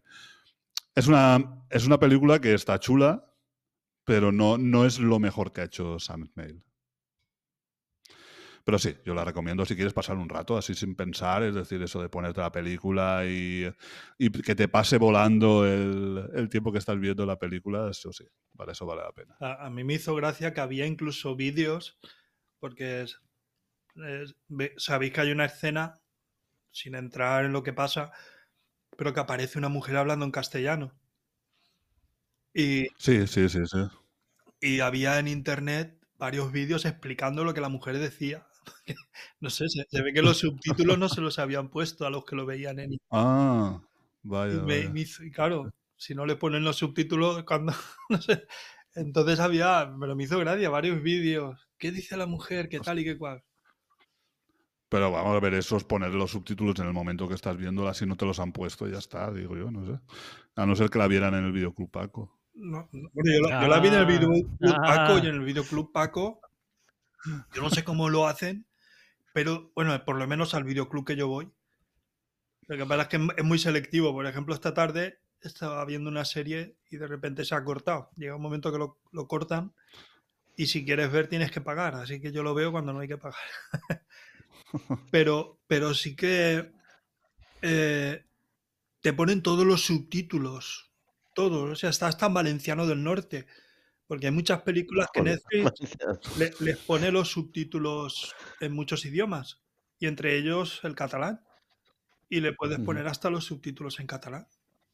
O sea, ya te digo, sí, todos. sí. No sé cómo lo harán. Cómo copiarán el archivo. Pero te aparece en esta página que yo, que yo entro todo, todos los subtítulos. Ujú. Muy bien, muy bien. Pues vamos a dejar el mundo atrás y vamos con las la número 3 de Samu. Que. ¿Qué serie nos tienes preparada? Eh, La, la serie se llama Una pieza. De cuidado, una pieza de cuidado. Es One Piece. Es una serie que está basada en un manga. Lo- Y un anime. Bueno, en un anime, ¿no? O sea, bueno, no, Ma- manga y anime, las dos cosas. Sí. sí. No lo he visto nunca el manga y el anime. Todo el mundo habla muy bien de él. Pero sí que os digo que la serie me ha encantado. El niño, Iñaki Godoy, un chiquillo, un jovencito, que además es mexicano. O sea que no es, ni siquiera es americano y está, está gracioso. A él lo conocía yo de la, de la película Mex Zombies. Una, ¿De qué pasaría en una urbanización pija cerrada si empieza allí una invasión zombie? Está, está divertida esa película y no tiene mucho tiempo. Eso sí, hay que verla con subtítulos en castellano, porque el mexicano lo pillo menos que el inglés, no sé por qué. Y decir que los personajes están muy bien explicados, salen diferentes personajes. Yo no he tenido ningún problema pese a no haber visto el manga para, para seguirlo. Es muy divertida, eh, es fantasía, ¿vale? Que no esperemos ahí una serie... Y además es una de estas series, solo la, la- otra serie con la que me pasa es For All Mankind, por toda la humanidad. Es una serie de, las que te transmite buen rollo, que te sientes bien y te sientes a gusto cuando la ves. Y yo la recomiendo mucho, aunque no sé sea muy fan de, del manga, porque yo creo que no hace falta, por lo men- porque yo no lo he visto y, y he disfrutado mucho, mucho, mucho la serie. Y la actuación del niño este de Iñaki Godoy es, es, es que es una pasada. Transmite una bondad que lo quieres adoptar. Claro, mi generación. Yo lo, y ese niño lo adoptaba, pero ya. Pero de verdad es que es muy, es muy buen niño. También es que echo mucho de menos a mi hijo. El sevillano, pero eso. Que, yo lo veía y decía, madre mía, qué buen niño. Y, la, y todos los que la han visto, que han visto el manga, ¿vale? Han dicho que es una muy buena adaptación. Así que yo ahí lo dejo. Sí, yo la, la vi también, la vi así em, con la familia. Y bueno, yo, a ver, no es una serie para mí, simplemente nada, o sea, no, no la pongo también con tan buenos ojos como, como Samu. Bien, me entretuve, la vi con la familia, pero yo más de ahí ya no, o sea, no, no le saco más de, de eso. Sí, yo también la, sí, yo también la vi con la familia y tal, y me parece una serie bastante divertida, entretenida, y pues tampoco es que la vi con más expectativas, la vi con, no sé, la empezamos a ver y era como un poco, mi familia era más reacia que yo a verla y, y pasó, cuando la terminamos fue al revés. Mis hijas estaban flipando y yo dije, bueno, Sí. está bien tal, pero, pero mis hijas, vamos, eh, Tie- Tiene cosas flipando. que me recuerdan a, las- a las adaptaciones en acción real de Mortadelo y Filemón. Eso de Y estirar- mi hija, mi hija pequeña, de hecho, se compraba hasta una sudadera de One Piece. Sí. Yo, eh, eh, cierto es que es una serie que no hubiese visto nunca en la vida, pero sí que os escuché a vosotros y tal, "Ah, pues para verla con la familia y tal, y eh, que no estaba tan mal y dije, pues bueno, y al final pues lo hice y, y bien, sí. Por cierto, que no he explicado la trama. La trama, el One Piece, corregidme si me equivoco, el One Piece es, es un tesoro muy grande, muy grande, muy grande, que el mayor pirata de la historia ha escondido. Y hay muchos piratas que lo están buscando. Entre ellos, pues eso, Luffy, eso. Y los demás personajes tampoco sé. Es que tampoco los actores son. Creo que no, no hay ninguno que sea así conocido. Entonces, pero No. eso, la premisa es esa, es una tontería, pero hace que, que se lancen a la mar. Hay piratas que son malos, pero son malos de Mortadelo y Filemón, para nuestros lectores españoles. No Mm. es, Sí, es muy, es muy blanquita la serie. Sí. no- Sí, sí, por suerte. Si fuera más oscura, pues a lo mejor no me hacía gracia. Porque hay uno que va Yo la vi con, yo, yo la vi con mi hija esta y sí, es eso, una serie de aventuras eh, entretenida. La verdad que el diseño de personaje está, está bien hecho. Yo, por ejemplo, he hablado con mi hermano que es muy fan del anime y, le- y a él le gustó mucho porque él tenía mucho miedo por la adaptación, porque es uno de sus animes favoritos. Yo la vi con mi hija, me entretuvo y a ella le encantó. A mí no, pero a ella le encantó. Y, y eso, si no buscas eh, pretensiones, si no tienes pretensiones, si no buscas nada más que una aventurilla, pues como el que ve Piratas del Caribe o ve una o yo qué sé, o cualquier otra película de aventuras, pues es eso. Algo muy entretenido y que te ayuda a desconectar y ya está. Sí, lo veo más para, para otro tipo de público, no para nosotros. Más para un público más juvenil, infantil. Mm, sí. Yo, Bueno, bueno, bueno. yo que te- tengo la mente muy joven, tengo 50, tengo cin- bueno, 51, cuando salga esto ya habré cumplido 51. Cumplo, Ah, ah, feliz, no me acuerdo ahora, el día 11 creo, el día 11, el día 11 lo Ah. Ah, ¿No te acuerdas de tu cumpleaños? Nunca lo he celebrado, entonces. Ah, Pero sí, vale. el día 11 de enero, sí, me acuerdo, sí. El día 11 Vale, los, hago ya 51. Pero Ujú. si es- dices que es para niños, pues mira. A ver, eh, tengo mente le puede gustar a cualquiera, le puede gustar a cualquiera, pero yo veo que, que, por ejemplo, nosotros tres coincidimos con que a nuestros hijos les ha flipado más que, que a nosotros. eh, los- lo veo mucha gente que, que, Mm. que es un anime. A lo mejor el anime sí que sí que lo puede ver gente más mayor, porque lleva muchos años eh, haciéndose. Creo que llevan 100 capítulos o, o 1000, no sé, una barbaridad. No, no, mil, 100, mil. 100 no, 1000, Mil, más de mil, 1000, más de, sí, más de 1000 más de mil. capítulos. Igual que igual que el, que el cómic, se llevan más de mil, es una bestialidad. Entonces, hay gente que si empezó con eso de siendo niño, pues ahora Claro, como los que les gusta Spider-Man, pero porque empezaron leyendo cómics con Spider-Man. Y se han quedado. Y, Mm. y la, y la serie, a ver, es una serie que, que te puede entretener como persona adulta, pero que no creo que sea su... No sé. Yo, yo, por ejemplo, mira, estoy viendo que la empecé la semana pasada y he tenido que parar porque es que me engancha. La serie se llama Swagger. Está en Apple TV. No sé si la habéis visto. No, Swagger No. Yo, lo, yo lo utilizo, es una herramienta de informática. Pues no, es un, es- es un equipo de niños de 14 años, aunque en realidad tenían 17 cuando se grabaron la, cuando se grabó la serie. Pero bueno, es un equipo de niños de 14 años, de baloncesto. Y a mí me Yo es está- que pasa una cosa, es que a mí los dramas deportivos no me atraen nada, porque no me gusta el deporte. Pero sí que lo he oído hablar de, de ellas. sí. Yo empecé porque es de baloncesto y digo, a ver. Y me está encantando, además, unas tramas adultas, aunque la serie sea de niños, que te remueven la carne, la carne por dentro. Y madre mía, yo también la recomiendo, ¿eh? Es Swagger. ¿eh? En... Porque yo pensaba al principio que con el título ese, Swagger, los swingers o como se llamen eso, digo, esto va a ser de eh, guarrería española. Pero no, miré la trama y, pero la miré la trama el otro día, porque yo con el título ya me decía a mí que esa serie era de guarreridas. Pero no, no. Pero ¿por qué has, por qué has- una pregunta, ¿por qué has comentado esta serie? Por lo de juvenil, por de que hay, Ah, hay- series vale, que vale, son para juveniles, Vale, vale. pero por lo que sea, aunque soy un viejales, pero me gusta. Muy bien, sí, sí, sí. El tema de gustos no. Cada uno le gusta una cosa, eso es indiscutible. Y aquí respetamos todos los gustos. O igual es que soy un adolescente de 14 años metido en un cuerpo de 51 y, y por eso por eso me van a llamar Eres un- pedófilo. Me, van a llamar, eh, me van a llamar pedófilo. I- Igual eres un trans joven. Ostras.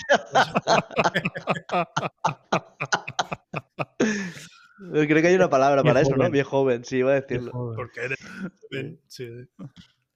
Pues igual, igual soy viejo joven, no lo sé. Bien, bien. Bueno, vamos con mi número 3, que esta ya hablé yo ya en otro programa de, sobre metacine, y no es otra que The Offer, la oferta. The Offer es una miniserie biográfica de 10 capítulos que narra el desarrollo y la producción de El Padrino, esa gran película, desde el punto de vista de Albert S. Ruddy, el productor ejecutivo de la película. The Offer está creada por Michael Tolkien, no es el del Señor de los Anillos. un, un guionista y novelista que ha trabajado en películas como El Juego de Hollywood o series como Fuga en Danemora. La dirección corre a cargo de Dexter Fletcher, un actor y director británico que ha dirigido películas como Rocketman y Bohemian Rhapsody. El guion está basado en las memorias de Albert S. Ruddy, que también participa como coproductor. La serie cuenta como un reparto de lujo encabezado por Miles Teller como Albert S. Ruddy, Matthew Good como Robert Evans, el jefe de la producción de Paramount Pictures, Giovanni Ripsi como Joe Colombo, el líder de la familia Colombo, luego Colin Hans, el hijo de Tom Hanks, de Tom Hanks como Barry, Barry Lapidus, un ejecutivo de Paramount Pictures, Dan Fogler como Francis Ford Coppola, Juno Temple como Betty McCart, la asistente de Rudy. Juno Temple es la chica protagonista de Fargo, temporada 5. Uf. Palabras mayores. Sí, sí, sí, sí. Y Barn Gorman como Charles Burdow, el presidente de Gulf and Western.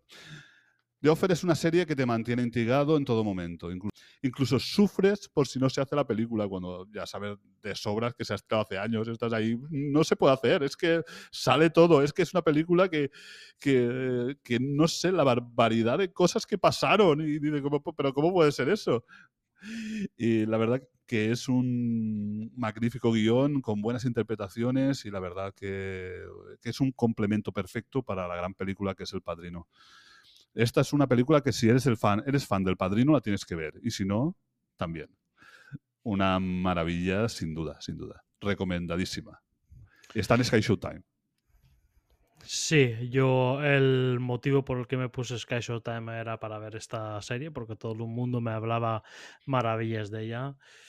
Y cuando la vi, lo reafirmé y más aún. O sea, me pareció una, una brutalidad. Ya lo hablamos en el podcast de Metacine y para mí es una auténtica maravilla. Me encantó. O sea, poco más que añadir de lo que tú has dicho, de toda la historia que hay detrás, de las cosas que han sucedido, además súper bien documentada desde el principio, desde donde nace el libro, eh, conforme hacen el guion, todo, o sea, hasta el más mínimo detalle, me parece una auténtica maravilla.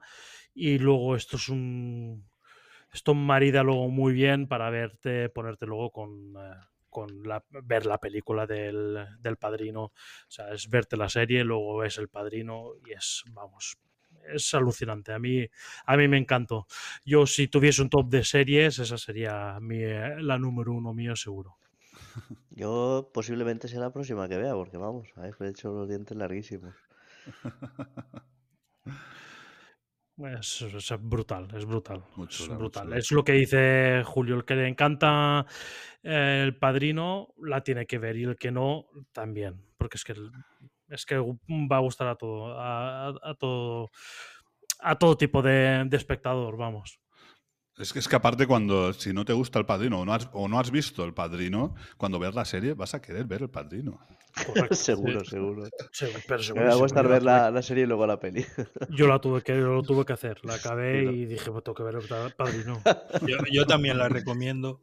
Vi los primeros capítulos, pero pues eso que pasan, pasas unos días que no estás bien para seguir viéndola y, y me desapareció del timeline y me he acordado ahora que no la he visto acabar, pero vamos, capítulo 6 o 7 seguro que, que llevo. Tendré que, ¿Son 10? tendré ¿Son que 10 acabarla de ver. capítulos? Diez capítulos, sí. Ujú. Así que a ponerse, a ponerse. Nunca es tarde para terminar de OFE. No, está muy bien. Ni para empezar, ni para empezar. Y para empezar tampoco. Exacto. Bueno, pues vamos ya con los top 3 de nuestros amigos y oyentes. Primero con el 3 de Jesús GP, que tiene la serie Samurai de Ojos Azules. Que creo que ya la comentó Samu, ¿verdad? Sí, creo que sí. Vale. Blue Eyed Sí, Samurai, vale. sí. Sí, sí, sí, sí, sí. Esta, si queréis escuchar un poquito de, de qué va y nuestra crítica, lo que pensamos de ella, bueno, vais al, al anterior programa, que es donde hicimos el top desde el 10 hasta el 6. Que ahí Y contamos el final y todo. Somos spoilers de. To- to- todos los spoilers. No, no, no, no. Como sabéis, aquí nunca hacemos spoilers. Bueno, Samu se le escapa alguno, pero Pero, pero luego Julio me lo borra en, En edición. Bueno, vamos con la número 3 de Jesús López, que tiene la serie que tiene División Palermo, que está en Netflix. Y la película, bueno, películas en este caso. Jesús López, has hecho un poquito de trampa aquí. No es que nos has puesto película y serie, sino que nos has puesto dos películas, que son Rimini y Esparta en filming, de Ulrich Seil. La serie de División Palermo va sobre, es una serie argentina que va sobre una división que se crea en la policía, en una policía en una ciudad argentina, no sé si Buenos Aires, donde y eligen a un grupo de, de inadaptados, bueno, inadaptados más no es, mm, quieren, lo que quieren es, es- dar una buena imagen, ¿no? Como que están siendo, ¿cómo se llama esto? Inclusivos Ah, quieren, quieren dar una imagen de ser inclusivos, entonces, pues bueno, hay un enanito, hay eh, con- personas con varias discapacidades. no se dice Para ser- enanito. Acuerda, Bueno. acuer- acuérdate del programa de, de, de PJ. ¿Diminuto? Acondroplásico. Joder. ah, vale, sí, lo tenía en la punta de la lengua. Blancanieves y los siete acondroplásicos. La madre que va. Suena mal. Parece de terror. o, o de otra cosa. que No, no- lo que pasa es que no, no se puede utilizar esa palabra, pero es que en inglés tampoco. Pero, pero, Joder. pero, por ejemplo, los enanos son una raza de- del Señor de los Anillos. Claro. Claro, claro, Entonces- claro, claro, sí, sí, sí, sí. Bueno, el tema es que por eh, dar buena imagen y tal, pues eh, eligen a un grupo de, de personas con, normalmente, la mayoría con discapacidades. Y bueno, pues es el humor ese, ¿no? De, de, toda la manera que actúan, porque se supone que son personas que tienen que ayudar a pasar a, a ancianos por la calle, intentar un poquito ayudar, a los, a los- Sí, la Guardia Urbana, sí, lo que son a ayudar un poco al ciudadano y tal. Y eh, no entré yo en el humor este. Intenté, mira que lo intenté, pero no, no llegué a entrar. Sí, eh, hay una escena, por ejemplo, que el, el chico este, que- ¿cómo se llamaba? Con androplástico. Bueno, este pers- esta persona con estatura pequeña resulta que intenta ayudar a cruzar a una persona mayor, a una mujer, y le dice, señora, ¿le ayudo a cruzar? Y hace ella, ¡ay, qué bonito! ¿Dónde está tu madre? "Mm, Te invito, te invito a un helado. Y él hace, y él hace, ah, pues sí, ah, pues sí, se va con la abuela para que le, para que le invite a un helado. Pero es, no sé, eso todavía tiene algo de gracia, pero la serie en sí no, no me terminó. Sí que sé que hay mucha gente que le ha gustado, que le ha hecho gracia, pero es un humor que tienes que entrar. Si no, nada. Y la de Rimini Sparta son dos películas que de, de Ulrich Schade que la primera es de uno que es una especie de cantante fracasado, alcohólico, y el- la otra es de su hermano, es de un hermano que es profesor de gimnasia y es un pedófilo. Y parece ser que los dos son hijos de, una- de un fascista y es un poco que están interconectadas entre ellas estas dos películas. Así que mm, aquí la ha puesto Jesús Quepe. Yo no tenía ni idea de esta película. No sé si vosotros conocéis la serie y la película. No, ni idea. Yo no conocía ni la serie ni las películas. em, eh, cierto es cuando lo vi en el, eh, en el top, pues eh, sí que indagué un poco y efectivamente lo que tú has dicho me causó mucha curiosidad y voy a pegarle una mirada, evidentemente, porque la verdad que, que me ha llamado mucho la atención. Muchísimo, muchísimo. Yo desconocía tanto la serie como las películas, pero le echaré un vistazo también a ver qué tal. Pues nada, luego eh, tenemos el número 3 de France, que es Asteroid City, que ya hemos hablado hace muy poquito, que nos la ha comentado Dani. Así que ya vamos a la número 2 de Dani.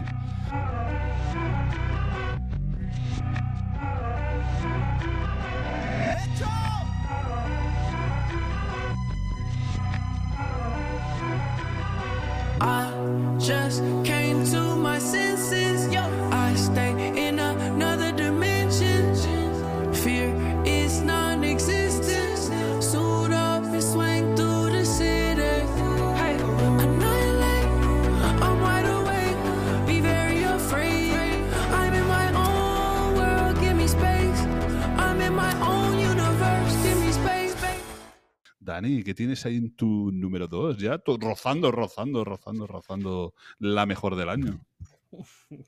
Sí, pues es una película que mm, ya la he comentado alguna vez, eh, creo que en menciones de algún podcast anterior, ahora no recuerdo exactamente, creo que en la de las películas españolas, si no me equivoco. Y es eh, Upon Entry, em, o La Llegada, ¿no? Pero bueno, se encuentra por eh, Upon Entry el nombre. Está dirigida por Alejandro Rojas y Juan Sebastián Vázquez. Em, trata sobre la llegada de una pareja que va a Estados Unidos pues eh, para probar suerte en Estados Unidos con sus diferentes profesiones. Ella es bailarina, él, él creo que era informático, ahora no lo recuerdo muy bien, pero quieren probar pues eso, con sus profesiones suerte en, eh, en la tierra de las oportunidades, ¿no? Y la trama va todo em, pues en el aeropuerto. Es una, un- dijéramos, una, más que una investigación, un...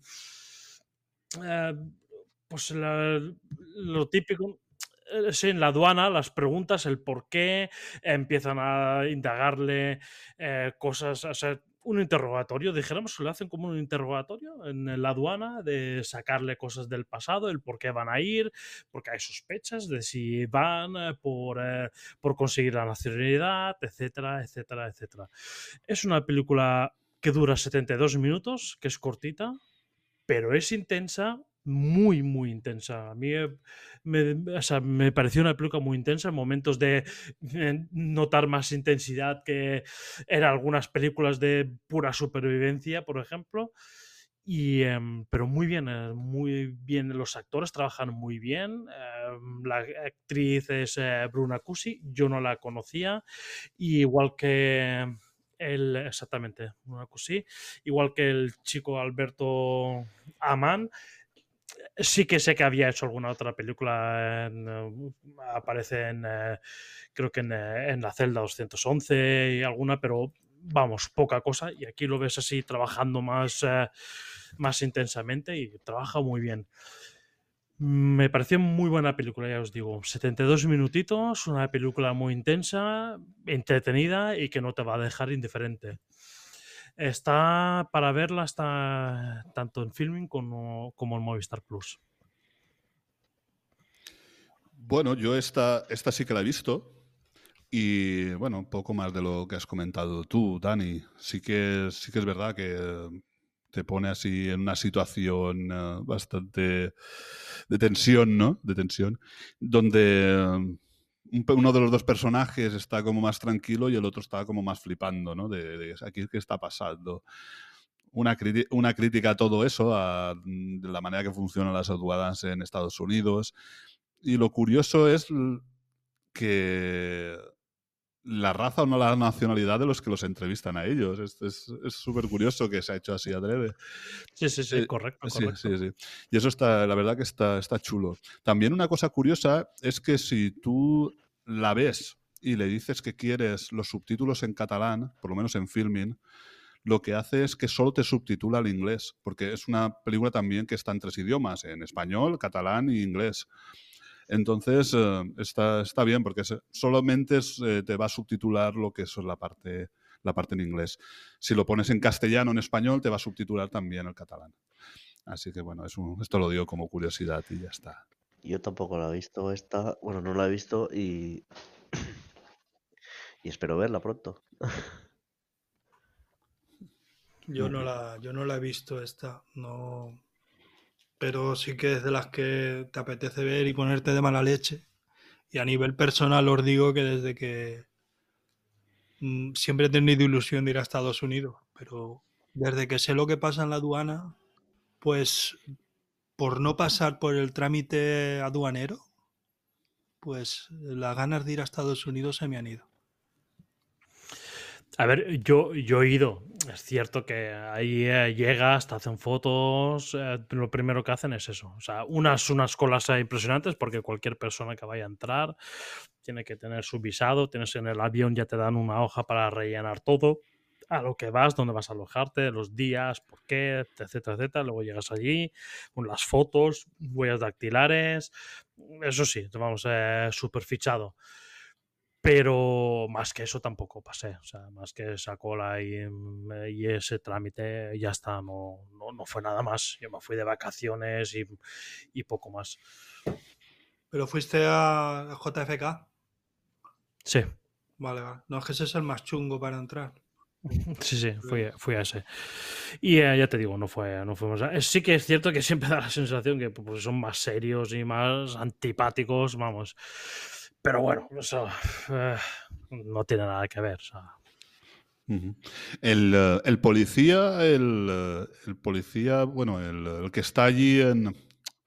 es- bueno, uno de los policías que habla con ellos, el que está en la recepción esta, que, que está la salita, este, este hombre me suena mucho, ese es, eh, es- es español, es español, ¿verdad? Ese hombre, aunque es de raza, es español, ¿no? Es que me suena haberlo visto en algún otro sitio ahora no caigo. Pues la verdad que no, no lo sé. No No, lo lo sé. Sí que la policía que sale después, bueno, una de las, la, la chica que sale, es, eh, a- salía en una serie en la de Orange is the New Black. Ahí sí que aparece esa. La que es em, de origen latinoamericano, pero en- vive en, eh, allí en Estados Unidos. Laura, Correcto, Laura Gómez, correcto. Vázquez. Sí, sí, sí. Esa. Bueno, pues eh, vamos con la número 2 de eh, Moisés, que me parece que tiene una película, Sí, ¿verdad? tengo una película que, que habéis comentado muchísimo vosotros ya en su día y que, que hace poco que la he visto y, y, y flipé, vamos, flipé. Es un- una auténtica maravilla. Todo lo que decís vosotros, vamos. Esa, esa animación, ese- esa mezcla de animaciones, esa... Vamos, es una barbaridad. Estoy hablando de, de Spider-Man cruzando el multiverso, que está en Movistar Plus, y que, vamos, me esperaba porque en su día creo que me comentaste tú, Julio, que, que la trama era como un- no era su fuerte, pero bueno, vamos, eh, una trama que a mí me gustó muchísimo. Y, y es una película que recomiendo a todo el mundo. O sea, te guste la animación o no te guste. Es que es, una locura lo que hace esta película, vamos. Yo, bueno, yo fui al cine, yo fui al cine a verla y el primer tramo de la película, la animación es, yo no he visto nada. Es, es, es, es una barbaridad, porque yo no he visto nada igual. Mira que estaba con, con el tema de Arkane, lo que había visto con Arkane flipando, pues el primer trozo de, de- de- de Spider-Man cruzando el multiverso es que lo supera. Eso de que cada personaje tenga una animación diferente y que quede genial y que quede súper adaptado, es que a mí me volaba la cabeza. Yo estaba viéndolo y digo, esto es una maravilla, esto es una maravilla. No sé, yo para mí recomendadísima, también para mí de lo mejor del año. Ya no, ya no solo el tipo de, de dibujo, sino hasta el ánimo. Hasta el ánimo que la persona tiene, le ponen un color o le ponen otro. Tiene, tiene muchos detalles. Y luego ves los que lo analizan por ahí en, en YouTube. Es, es increíble. Yo la recomiendo mucho. Aunque hay que avisar a la gente de que, de que es la primera parte de una segunda Sí, sí, parte. eso es lo que te deja así un poco como pisado. eh. Sale continuará, ese continuará que te sale al final. Claro. Sí, sí, porque es un corte, Sí. corte, es decir, eh, Sí, no sí, es nada sí. de... Bueno, y- Pero es curioso como durante toda la película, si te has fijado, el final no te sorprende. A mí me sorprendió, ¿eh? yo no soy tan bueno. Pero, pero es increíble, porque hay detalles súper gordos que, si nota, que, que- que es que están ahí y, y- y el final te pilla. No te pilla como te pilla, como te pilla eh, ese cliffhanger. Hombre, yo sabía que era una primera parte. Aquí por lo menos no fui engañado como con Dune. Con, Pero con en, Dune... en Dune te lo pone nada más, em- nada más empezar. Ah, sí, claro, cuando empieza, pero antes de ir al cine nadie Ah. dijo que era una primera parte. Entonces me siento a ver la película y pone parte 1. Yo, ¿qué? Pues nada, de, de, de, de N, porque a saber cuántas películas habrá. bueno, la única pega que le podría poner a esta película es, es la música, que no es que sea mala, pero es que no, no comulgo con ese estilo de música. Demasiado. No, que va, ojalá. No. Pues creo que está nominada también a. No sé si en los Globos de Oro, La película. A ver, no. Ah, en la banda sonora. es- Pues a mí es que, no sé, me Pero parece tiene- música muy comercial. Muy comercial. El cast no lo has comentado. Tiene un cast. A lo mejor no son actores, estoy mirando muy conocidos en España. Pero bueno, Oscar Isaac sí, Sí, Andrew Garfield, sí. Donald Glover. No, sí, sí que hay. Daniel Kaluuya. Pero son muy, es un cast brutal, ¿eh? Es un cast exagerado. Rebel Moon también es de parte 1, por si os interesa saberlo. bueno, no, ahora hablando en serio, yo no la he visto, la intenté ver, pero donde la estaba viendo no, no se veía bien, no se veía en condiciones y eso es una película para verla en buenas condiciones. Y dije, mira, me da igual no verla ahora, no poder comentarla y la veré más adelante. Seguro que me va a gustar mm, por lo que estáis comentando, o sea, ya la primera me pareció una barbaridad, por lo tanto, sí me gustó la primera y la segunda, lo que escucho, todos los inputs que estoy recibiendo son por el estilo o incluso mejores, por lo tanto, la voy a ver segurísimo. Ya te digo yo que vale la pena pagar. Incluso yo hubiera pagado el doble de lo que pagué en cine. Ya te digo. Es una, es Sí. una barbaridad. Yo reconozco y soy una de las personas que cuando me apetece ver algo, si no está en ninguna de mis plataformas, yo pago el alquiler y sin ningún problema. Yo no, no tengo problemas con eso. Ujú. Lo que pasa es que no es- no estaba en ningún sitio de, de pago y eh, estaba viéndolo pues, eh, por sitios donde no se deben y se veía, no se veía como tocaba. Yo solo la quiero ver como toca si nos pasa. Yo, yo, la vi, yo la vi así y aún así te admira el dibujo. Mira la. Yo es que estaba, estaba malo y no pude ir al cine. Está, está en Es- Movistar Plus, Dani. La puedes ver en Movistar Plus. Tu querida plataforma. Yo también. pude.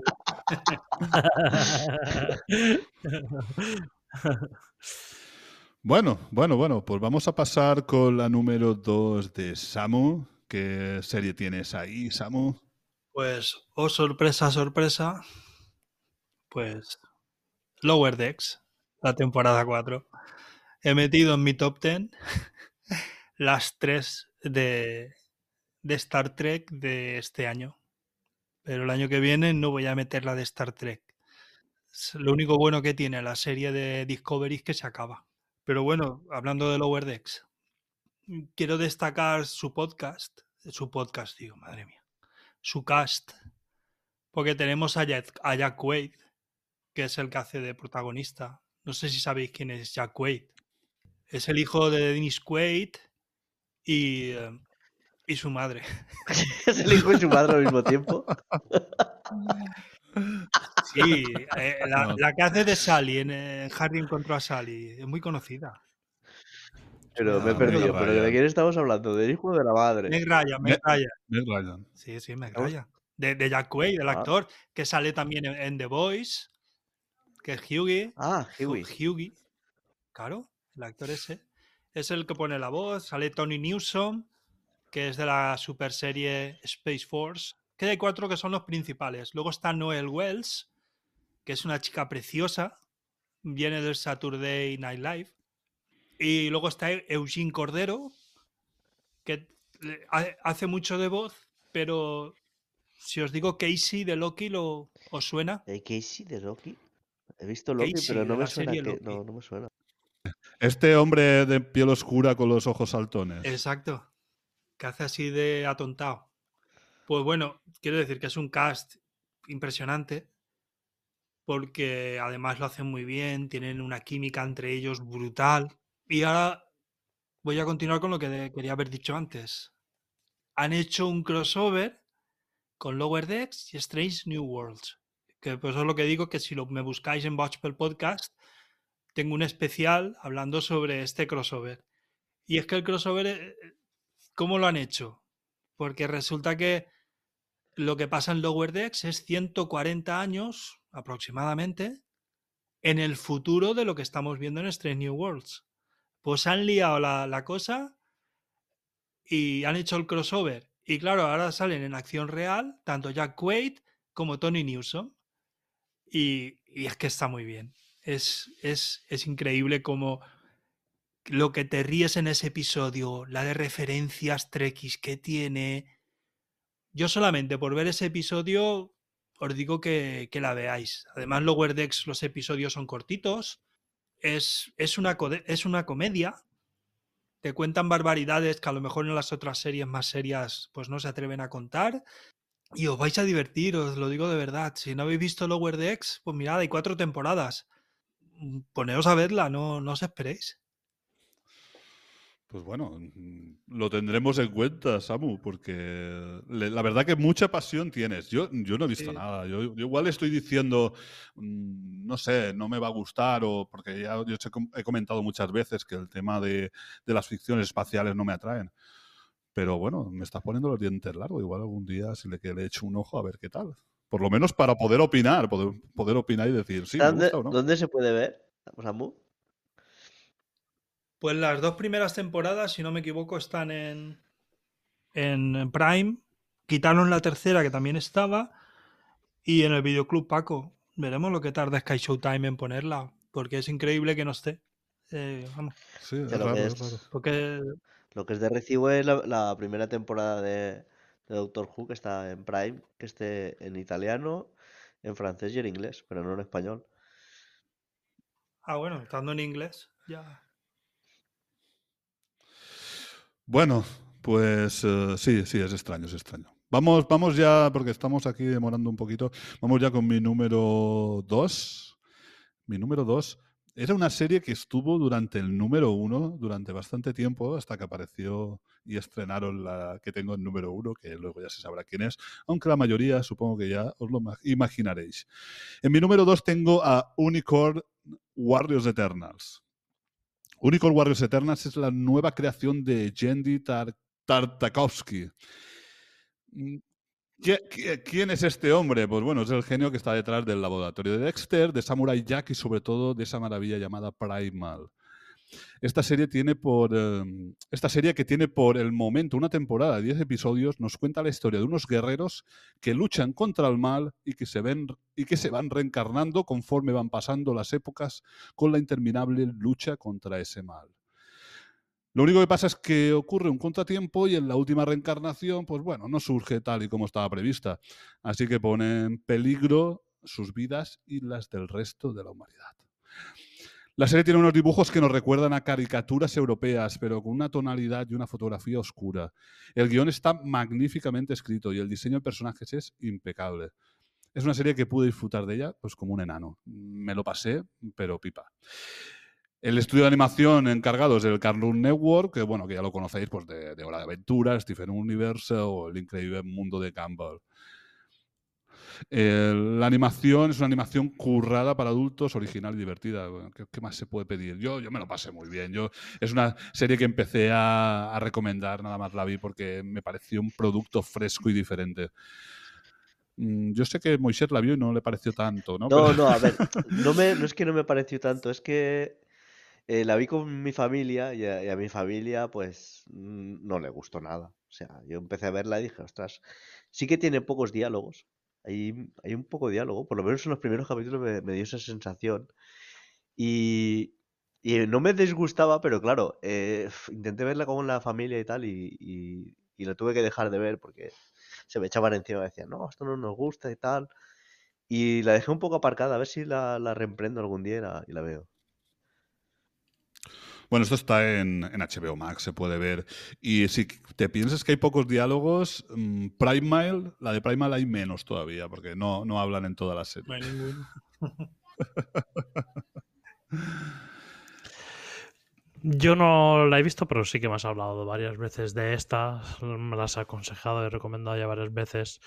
Y em, sí, la tengo pendiente, quiero, quiero verla. Además, sé que son capítulos cortos y, y eso, pues, eh, para mí siempre es un punto a favor.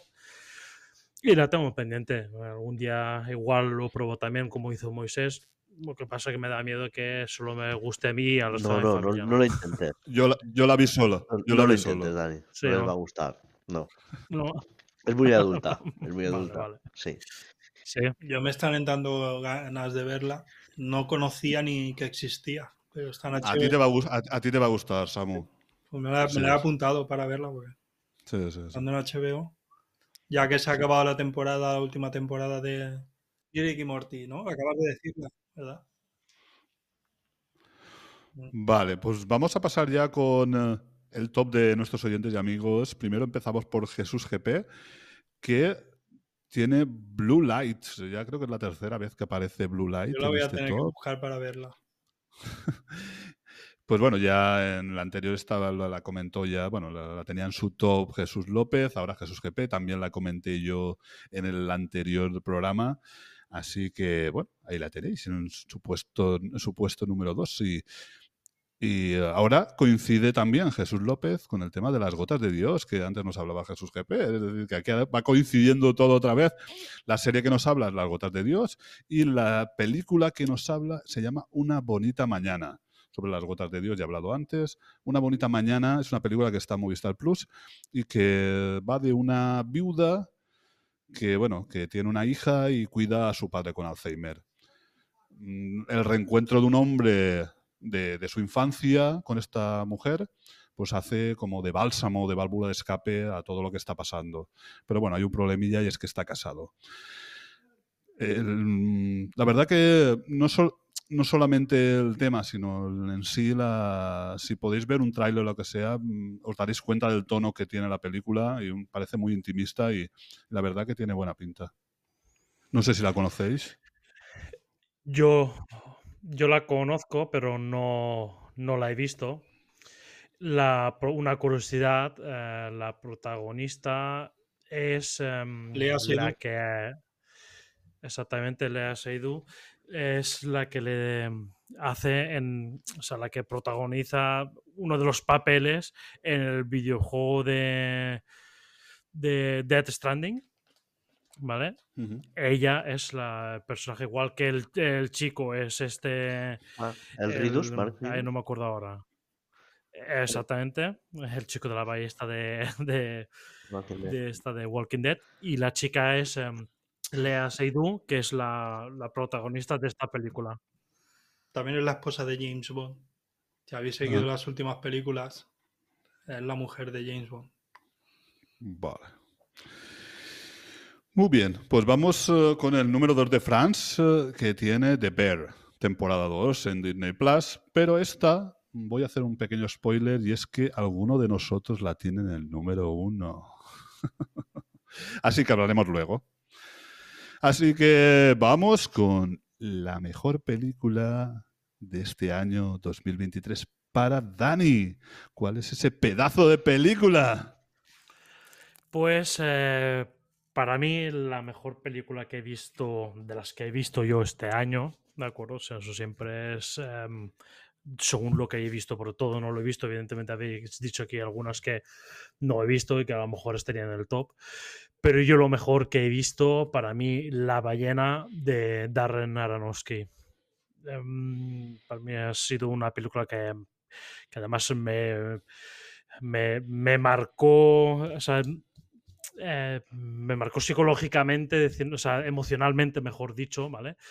Em, sobre todo hacia el final de la película, creo que compartís conmigo mismo sentimiento. Y em, con una grandísima, grandísima, grandísima actuación de Brendan Fraser. Hacía años que no veíamos a este chico. Yo eh, seguramente habrá hecho otra cosa más. Yo no lo recordaba, no me acordaba de él ya desde George de la Jungla, ya no me acuerdo desde las películas de la momia, creo también, y no me acordaba ya de él. Y cuando lo vi aquí de repente y conforme trabaja aquí, dije, hola, hola, aquí hay un actor detrás, aquí hay un buen actor detrás. Me parece mm, o sea, muy profunda la, la, la película, es más de lo que muestra la película, más de lo que es simplemente una persona obesa y eh, que quiere reconquistar. No, no, hay mucho más detrás, hay una historia mm, del pasado, del presente y del futuro. Lo cual la hace, vamos, para mí la hace espectacular. Mm, para mí, además, eh, Darren Aronofsky me parece un grandísimo director. Me encanta prácticamente toda su, obra. Y luego también una curiosidad, la chica la que hace de hija de, del personaje de Brendan Fraser, que es eh, Sadie Sink, que es eh, la chica pelirroja que sale en, en Stranger Things a partir de la segunda temporada. Es la misma chica que trabaja para él. Em, trabaja muy bien también, eh, Bien. la Eh, niña. Sadie Sink. Correcto. Sadie se hunde. Y eh, nada, me parece una película, vamos, muy aconsejable, a mí me gustó mucho y eh, para el que esté interesado en ella y quiera verla ya ahora mismo en Movistar Plus. Brutal, brutal, me encantó, me encantó. Yo, yo la verdad que, que sí, la tenía pendiente, pero tampoco era una que tuviera muchas ganas, pero como la vi en el top de Dani, digo, voy a verla, voy a verla qué tal. Mm, me flipó, me flipó. Una, una película que está filmada, como aquel que dice, en un mismo lugar, en un solo lugar, y que te puede hacer mover tanto. Como, como- yo la verdad es que la cantidad de emociones que, que- que nacieron de mí eh, y que ya te digo, yo, yo creo que definiría, mm, por decir, mm, si la película o la serie es buena, por eh, una, una, dos cosas. La primera es lo, todo lo que te puede hacer sentir y la segunda es las ganas que, ten- que tengo de volver a verla. Y no para de recomendársela a mi hija. "Oye, ¿No quieres ver la ballena? Así la vemos juntos. me encantó, me encantó, me encantó. No, no puedo decir, la recomiendo, la recomiendo muchísimo. Y en otras veces no estoy tan de acuerdo con Dani, pero en este caso sí que digo que La ballena, si no es la mejor, es una de las mejores películas del año que yo creo que nadie se debería perder. Correcto, yo eh, más o menos como tú. Y es verdad, no había comentado el tema de que es prácticamente, bueno, y sin prácticamente, ¿no? Es en las cuatro paredes, menos un- una escena o dos eh, fuera en el, en el porche del, o sea, la, la Sí, en escenarios son- hay muy poquitos, vamos. Yo también la he visto, la he visto para, para el podcast. Tengo que decir, Dani, que estoy enfadado contigo porque yo era como, como una nenaza ahí. Pero la verdad es que Y, y yo, y toca, yo, y yo. toca mucho la fibra, toca mucho, muchísimo. Vamos, eh, te hace sentir, vamos, muchísimo. Y también, también la recomiendo mucho. Eh, la interpretación de Brendan Fraser, vamos, sublime. Se, se merece el Oscar que le dieron y muchísimo más, vamos. Además es que toca la parte de la paternidad y si eres padre yo creo que todavía te toca Sí, más la película. Correcto, correcto. Bueno, pues eh, vamos a pasar ya con eh, vamos, a- vamos a pasar ya con la número uno, lo que es, porque en este caso va- es una serie. Entonces, ¿cuál es tu mejor serie o película del año Moisés, ¿eh? ¿Qué- ¿cuál tienes ahí en el número uno que dices que esto es lo mejor que he visto, ver, sin duda? es lo mejor que he visto, porque lo mejor que he visto posiblemente lo esté viendo ahora. Y como- bueno, luego lo, lo- lo comentaré, porque voy a poner las menciones, lo, lo- posiblemente lo mejor que estoy viendo este año, pero si no es la mejor, la segunda mejor, es The Beat, la temporada 2, la que para Francia es la número 2, para mí es la número 1. Y es que, igual que, a ver, no al nivel de, de la película que estábamos hablando hace un momento, pero, pero sí que sí que mueve sentimientos y muchísimo en esta serie. O sea, yo he reído, he llorado, eh, no sé, he flipado. Y, la verdad es que me parece una serie, tanto la primera temporada como la segunda, porque la segunda siempre piensas que como que, uff, la segunda temporada, no sé yo, no sé yo, vamos, pues igual o, mejor que la primera. Y es una serie que recomiendo a todo, a todo, todo el mundo, vamos. Esta serie yo creo que debería verla todo el mundo, porque no es una serie que, que tenga violencia ni, ni nada, o sea, la puede ver cualquier persona. A ver, la la gente muy joven igual no, no entiende, eh, porque es una serie adulta, pero vamos, yo creo que, la debería de ver todo el mundo. Sí, a mí, a mí me gustó, yo la he visto, a mí me gustó mucho también esta temporada 2. Me parece una muy buena serie, tanto la, o tanto la primera temporada como la segunda. Para mí la primera es, es superior que, que a la segunda y más conforme va pasando el tiempo va aposentándoseme, voy, mm, voy sintiendo más el- la primera como como que me, que me marcó más que la segunda. No obstante, yo he visto la segunda y me gustó también y la he disfrutado también mucho. Sí, yo, yo opino como Dani. Es decir, que al final a mí es verdad que son, es una temporada muy buena la de ver, pero mm, me continúo quedando con la primera. Sí que es verdad que me gustó mucho también el capítulo de Tenedores, me, me- me encantó. Capítulo. Me encantó el capítulo de Tenedores, sí.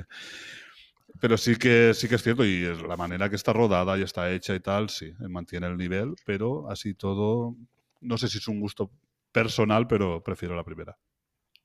Yo tengo problema con los programas de cocina, me agobian mucho y la serie al final voy a tener que ponerme a verla y darle una oportunidad. Pero Pues si te agobian los programas, eso no la veas, A mí me- porque Muy yo, yo sé estresante. que la gente es, lo una flipa. te- es muy estresante. O sea, yo Sí. sé que hay gente que la ha visto que es que no me gusta porque Sí, sí. acabo estresado viéndola. Ah, bueno.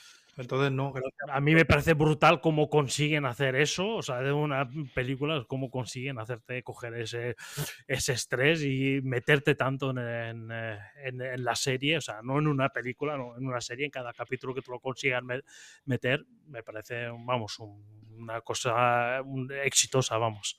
Yo me agobié más en la película Hierve, ¿eh? Hay que decirlo. Hierve. En la película Hierve también, también tiene, también, también. Hombre, la- También yo he visto de, de momentos. men- el menú, la he visto y, y me gustó. No, y me gustó. Pero no, no es igual. porque no al igual. final. vale, pesados. Las que lo hayan Ah. visto lo entenderán con lo que he dicho antes. Sí. Mm. Pero eso, que yo vi esa película, eh, además muy bien actuada y tal. Pero No, no, pero no, no tiene nada que ver, no tiene nada que ver. Aquí es el, el estrés de, de- Sí. de la cocina. Sí, sí, sí. Pero bueno, una gran serie y yo también la recomiendo muchísimo. ¿ves? Ese, ese trauma no lo he superado. Porque cocino muy poco y mira que me gustaba. Bueno, vamos con tu número uno, Samu. ¿Cuál es tu mejor serie? No será Star Trek, ¿verdad? No, me quedan de Star Trek, pero sí que es un antiguo Ah, vale. alumno.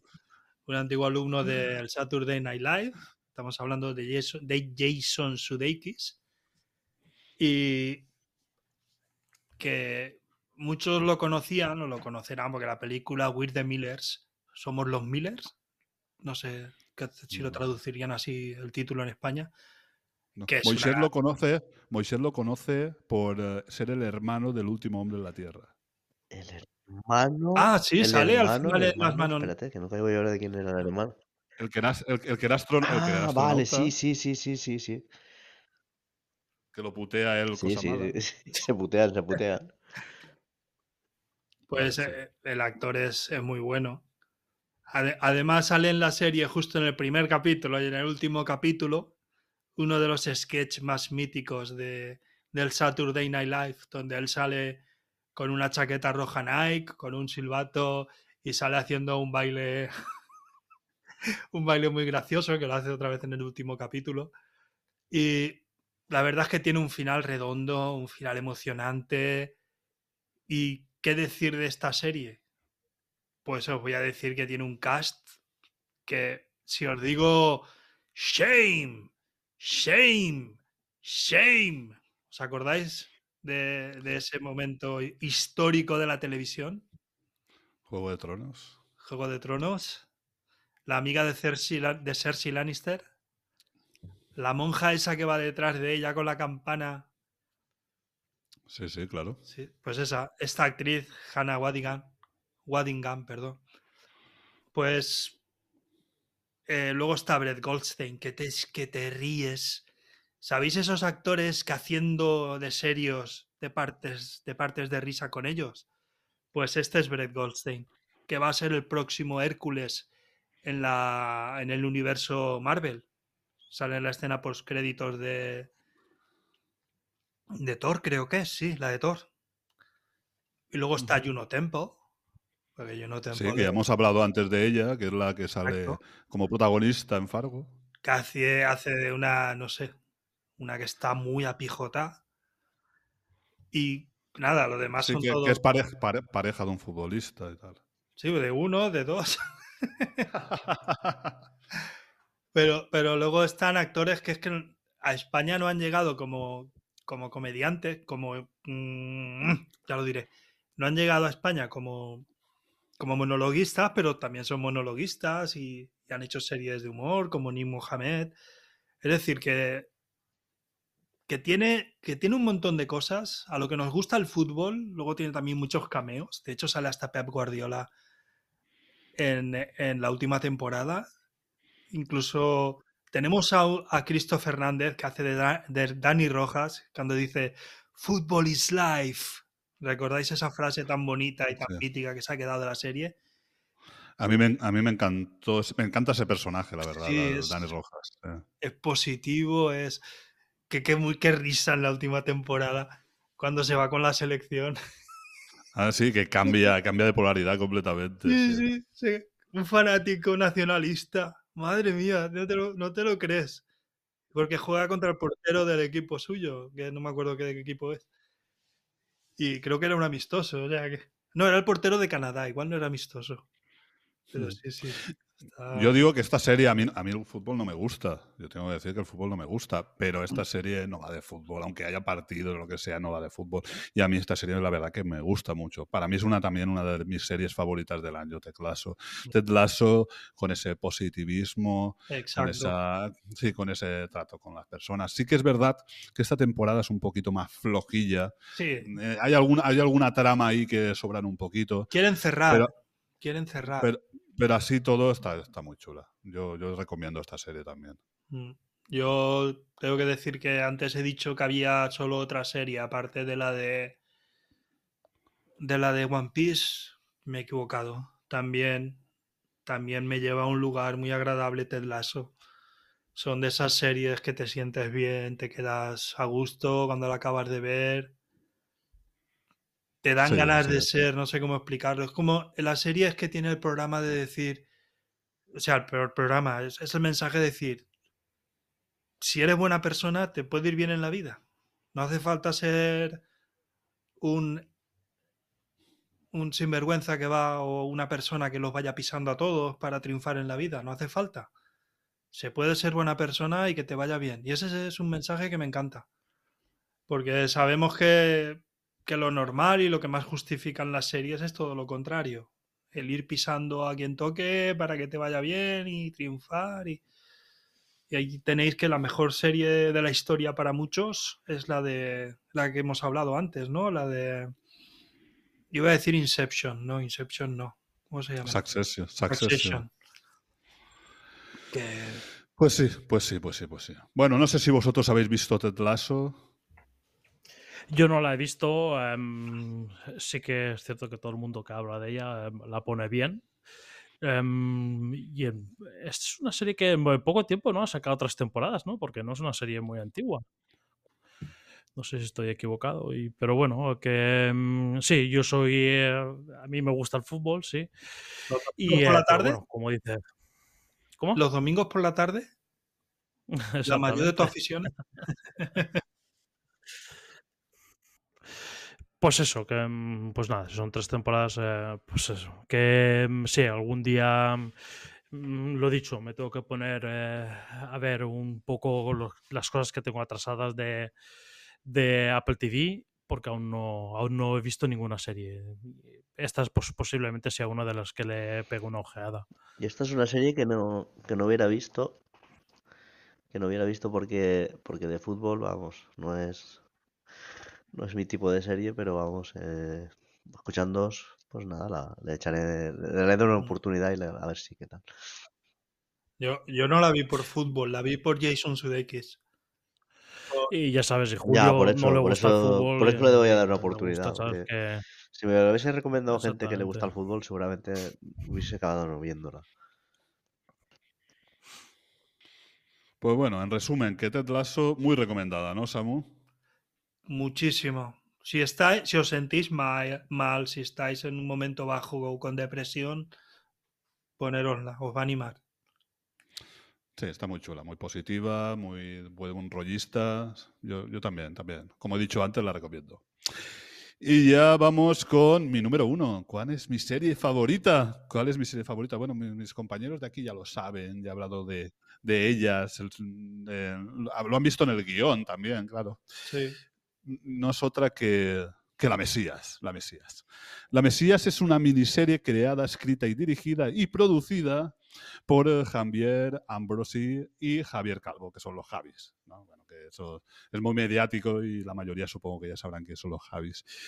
La serie podría decir, como dice su hipnosis, pues, que va de una madre con delirios mesiánicos, bla, bla, bla, ta, ta, ta, pero no, yo no. Yo prefiero decir que va sobre dos personas jodidas por una infancia, con una madre desequilibrada y que a causa de un vídeo viral se reabren sus heridas. Dicen que es, La los- historia- es la de eso de las Flos Mariae. Sí, bueno, está un poco, un poco, sí. eh, por lo menos el tema del vídeo está, está basado en, en- en el grupo este que comentas tú, Samu.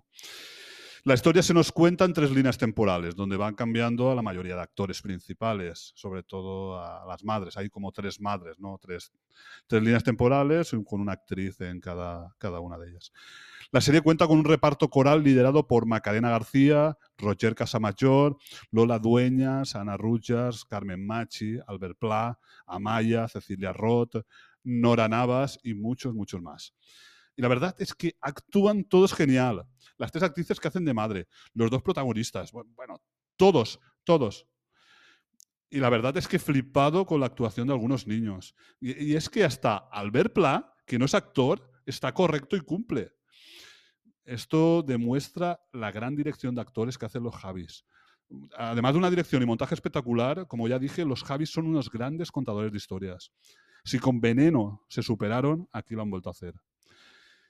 Sí que es cierto que hay momentos duros por maltrato y abandono infantil, pero eso no quita que para mí sea la mejor serie española hasta el momento.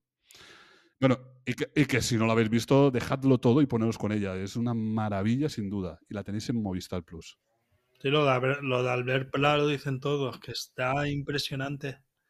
Y, y una de las... Bueno, mm, regular. No es actor, entonces mm, cumple. Cumple que por lo menos eso está bien. Yo lo que he escuchado. Y una de las, de las de las chiquillas que sale, bueno, chiquillas, tendrá 17 años o 18. Es la hija, ¿sabéis de quién? No. Del cantante de Lobos of, Le- eh, Love of, of Le- ¿Tenemos dislexia? Les- lesbia. Love of, Love of Lesbian. Love of Women Who Likes Women. Sí, de eh, este, ¿cómo es? Eh, Santi Belmet. No sé cómo se llama, ni conozco ninguna Eh. canción de Lobos Lesbian, pero sé que es la hija. Sí. Porque la, la entrevistaron en, en el Mona Raku. Yo mm, no la he visto aún, la voy a ver, por supuesto, segurísimo que la voy a ver. em, yo con los Jadi estaba, estaba enfadado después de la llamada. Yo soy de los que la llamada no le gustó, a mí no me llamó la llamada. Em, a ver, eh, sé que, bueno, ganó el Goya y todo, o sea que algo tiene que ver que yo no le he podido ver. Quizás algún día la volveré a ver, porque después de ver la recomendadísima ya por Julio de Veneno, em, me quedé flipado, me quedé flipado con esa serie y dije, ole, ole, ole. Y entonces sí que quiero darle alguna oportunidad otra vez a la llamada, a ver si veo algo que no vi en su día, pero no lo sé. Pero la Mesías, segurísimo que la voy a ver porque ya es una serie que em, hablan todos muy bien y además eh, recomendándola a Julio y tal, pues lo tengo más claro. Yo tampoco la he visto. Yo quería verla para este podcast, pero no, no me he dado la vida. Y, la veré, la veré en, en breve, quizás después de, de Order. ¿Era de, Or- de Orbit? No, de Order. De Offer, perdón, De- perdón. De Offer, Offer, de Offer. De, de Orville, tienes que ver de Orville. Olvídate de The Offer. The Or- The Después de ver, Te va a gustar después de ver The Offer, seguramente vea esta. Pero vamos, me he estado, me he estado haciendo maratón de, de una serie que luego comentaré y que, que me tiene muy enganchado. Y seguramente eso, cuando encuentre un hueco la vea. Vamos. Muy bien, muy bien, muy bien. Pues vamos con las números uno de nuestros amigos y oyentes. Vamos con eh, el número uno. Bueno, no sé si Samu querías comentar algo de la Mesías, que no. No, eso, como como no la he visto, pues dos detallitos que, que había escuchado sobre. Ah, vale, vale. ah, vale. también hay otro que es que las Flos Mariae estuvieron muy atentas por si se las mencionaba, aunque fuera de, de tal, para denunciar a, a los Javis. No quería que apareciera su nombre en ningún sitio, cuando evidentemente están hablando de ellas. Ok, ok. Bueno, pues vamos con los top de nuestros amigos y oyentes. Primero con el número uno. ¿Cuál es la serie favorita de nuestro amigo y oyente Jesús GP? Es, eh, Es un copión.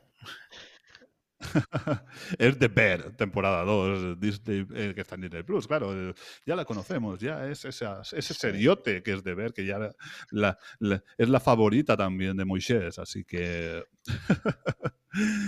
no, no vamos a comentar nada más porque ya hemos dicho todo lo que se podía decir de ella.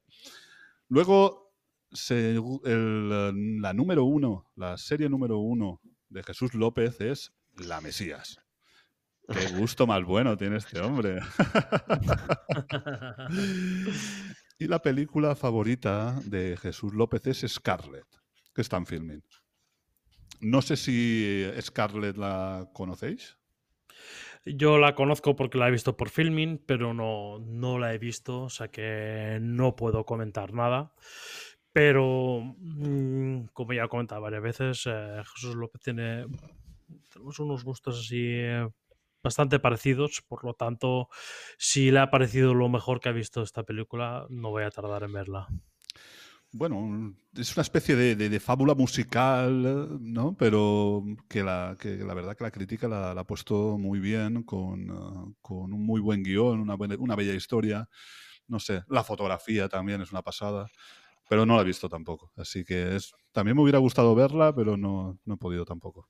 Igual es Scarlett. Scarlett, porque es francés. Scar- es- No, el Scarlett es la traducción, en francés el nombre original es el Lembol. Lembol. Lembol.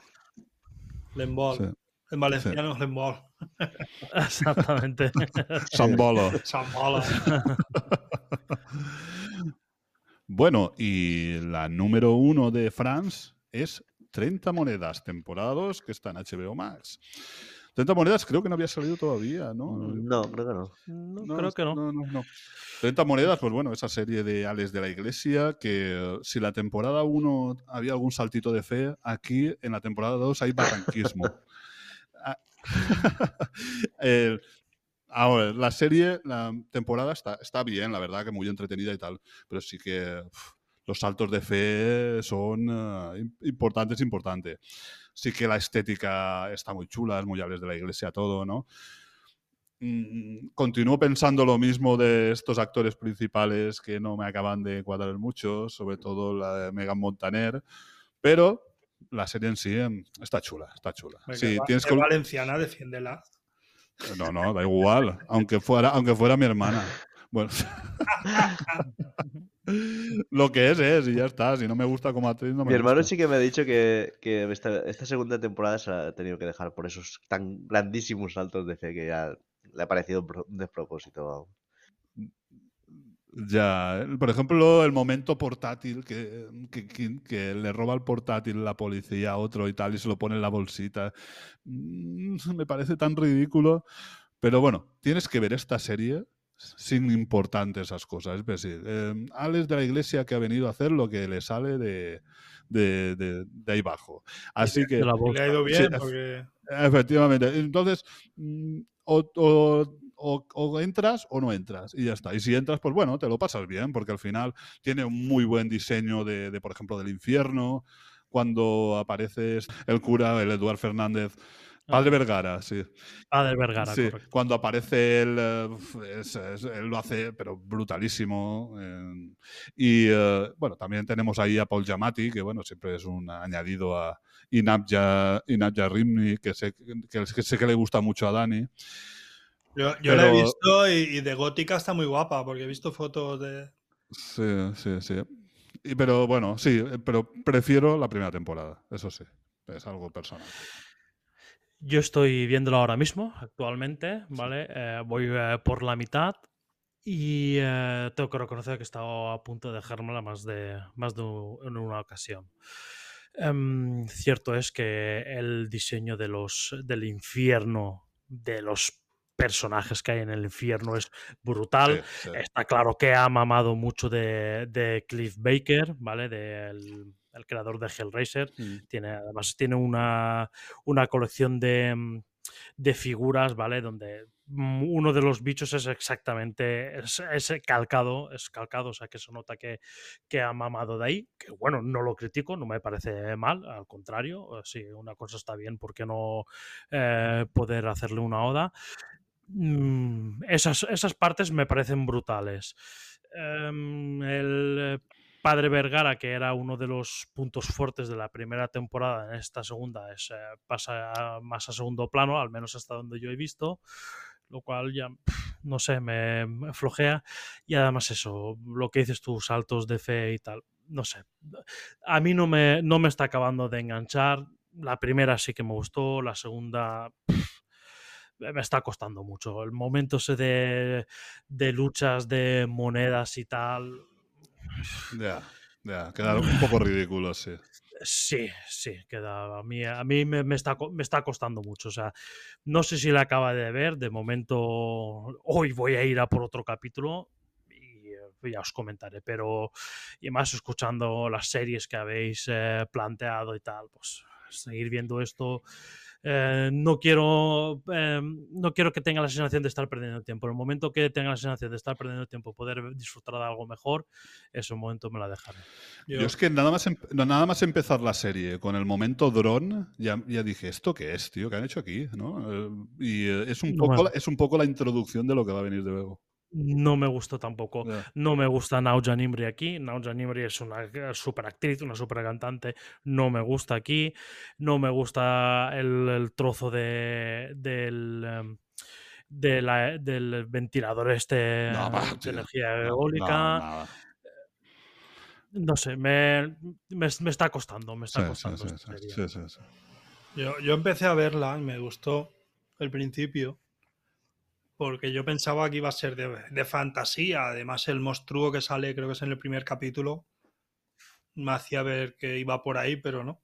Luego fue por el tema satánico y, hombre, sigue siendo fantasía porque sale el infierno, evidentemente. Pero ya eso me da miedo. Yo, eso son cosas que me dan miedo y, y no, no, la, no la he visto. Pero imagino que, que si aguantas el miedo, la serie tiene que estar bien, porque Alex de la Iglesia es muy bueno. Mm, depende Sí. película. Sí, Ya. sí. Mm, Bueno, hemos terminado ya con nuestros top, pero resulta que nos llegaron unos de última hora Y quería comentar un poquito estos últimos tops, que son un, un par de personas. Y el primero es de el- una cuenta de Instagram que se llama El Último Videoclub, que nos dice, hola, desde Chile, la película que nos representan los Goya, La memoria infinita. Dice, documental que nos muestra la enfermedad del Alzheimer de un conocido periodista de nuestro país y la historia de amor con su esposa Pa- Paulina Urrutia, actriz que además llegó a ser ministra de Cultura. Es una película dura y hermosa a la vez. La verdad que la desconocía, pero la verdad que no, no- que tiene, tiene buena pinta. No sé si vosotros habíais oído algo de esto. Ni, ni idea. No, la desconocía también, eh, pero pero vamos, estoy viendo aquí, y además que tiene, están, está nominada en los Goya, en algunos eh, festivales ha estado también mencionada y eh, suena bien, Yo suena bien. tampoco la conocía. Vale. No. Pues, eh, y luego Corinne, una oyente y amiga también, nos envía dos tops. Uno de series, de un top 6, porque Corinne ve menos series, y un top de películas. Así que en el número 6, Corinne, bueno, vamos a empezar con el de series. En el número 6 tiene una serie que se llama Fácil en Movistar Plus, que es eh, de Ana Costa, que es la que hizo Ar de Madrid junto a Paco León. Y yo digo, oh, qué hype, tengo ganas de verla y no me gustó nada. Vi el primer capítulo y, y ya te digo que no, no, no, no, no, no me gustó nada ese, de la manera que está tratado lo que son las discapacidades y con las chicas estas que viven en el piso. Nada, es decir, yo, yo es una serie de, de lo que menos me ha gustado del año. No. ¿Vosotros la conocéis? No, No. no me suena. Yo creo que la, no sé dónde la comentaste tú, estuvimos hablando sobre esta, si no me equivoco. Puede ser, puede ser. Luego también nos habla de Sex Education temporada 4. Vamos a ver, Sex Education yo es una serie que veo con mi hija y que, bueno, está entretenidilla, pero esta última temporada me ha parecido la más floja con diferencia. Mm, Un instituto que creo yo que es imaginario, sí, mu- muy, muy inclusivo, pero inclusivo a una manera bárbara, es decir, que, que no, hay, no hay personas, apenas hay personas que, que no tengan ninguna, mm, digamos, ni- ninguna minoría, es decir, todos son minorías, todo lo que aparece en, en la serie. Entonces, no solo eso, sino la estructura, esos chistes que intentan hacer gracia y no hacen gracia, esa musiquita que te la ponen para... Bien el chiste. Mm, La verdad que me ha parecido la más floja, pero, pero con diferencia. Sa- Sale el Doctor Who. El nuevo Doctor Who Eh, en esa serie. Eso sí Ah, sí, claro, sí, eso sí, eso sí. El, el- uno de Shooty. los, el, el amigo del amigo del protagonista es el nuevo Doctor Who, sí. Que no se dice en cuti, se dice Shooty. Aunque se escriba NC. Es alucinante. Has eh, salido muy bien con la descripción esa de una minoría, has salido muy bien del jardín que te estabas metiendo. No, pero si todos son muy, minorías, muy bien. entonces ya no hay minorías. Bueno, en, esa serie no son minorías. es decir, Exactamente. en ese instituto nuevo. Eh, yo vi la primera temporada en su día. eh, no es una serie que, con la que yo comulgue, la verdad, no, no me pareció nada.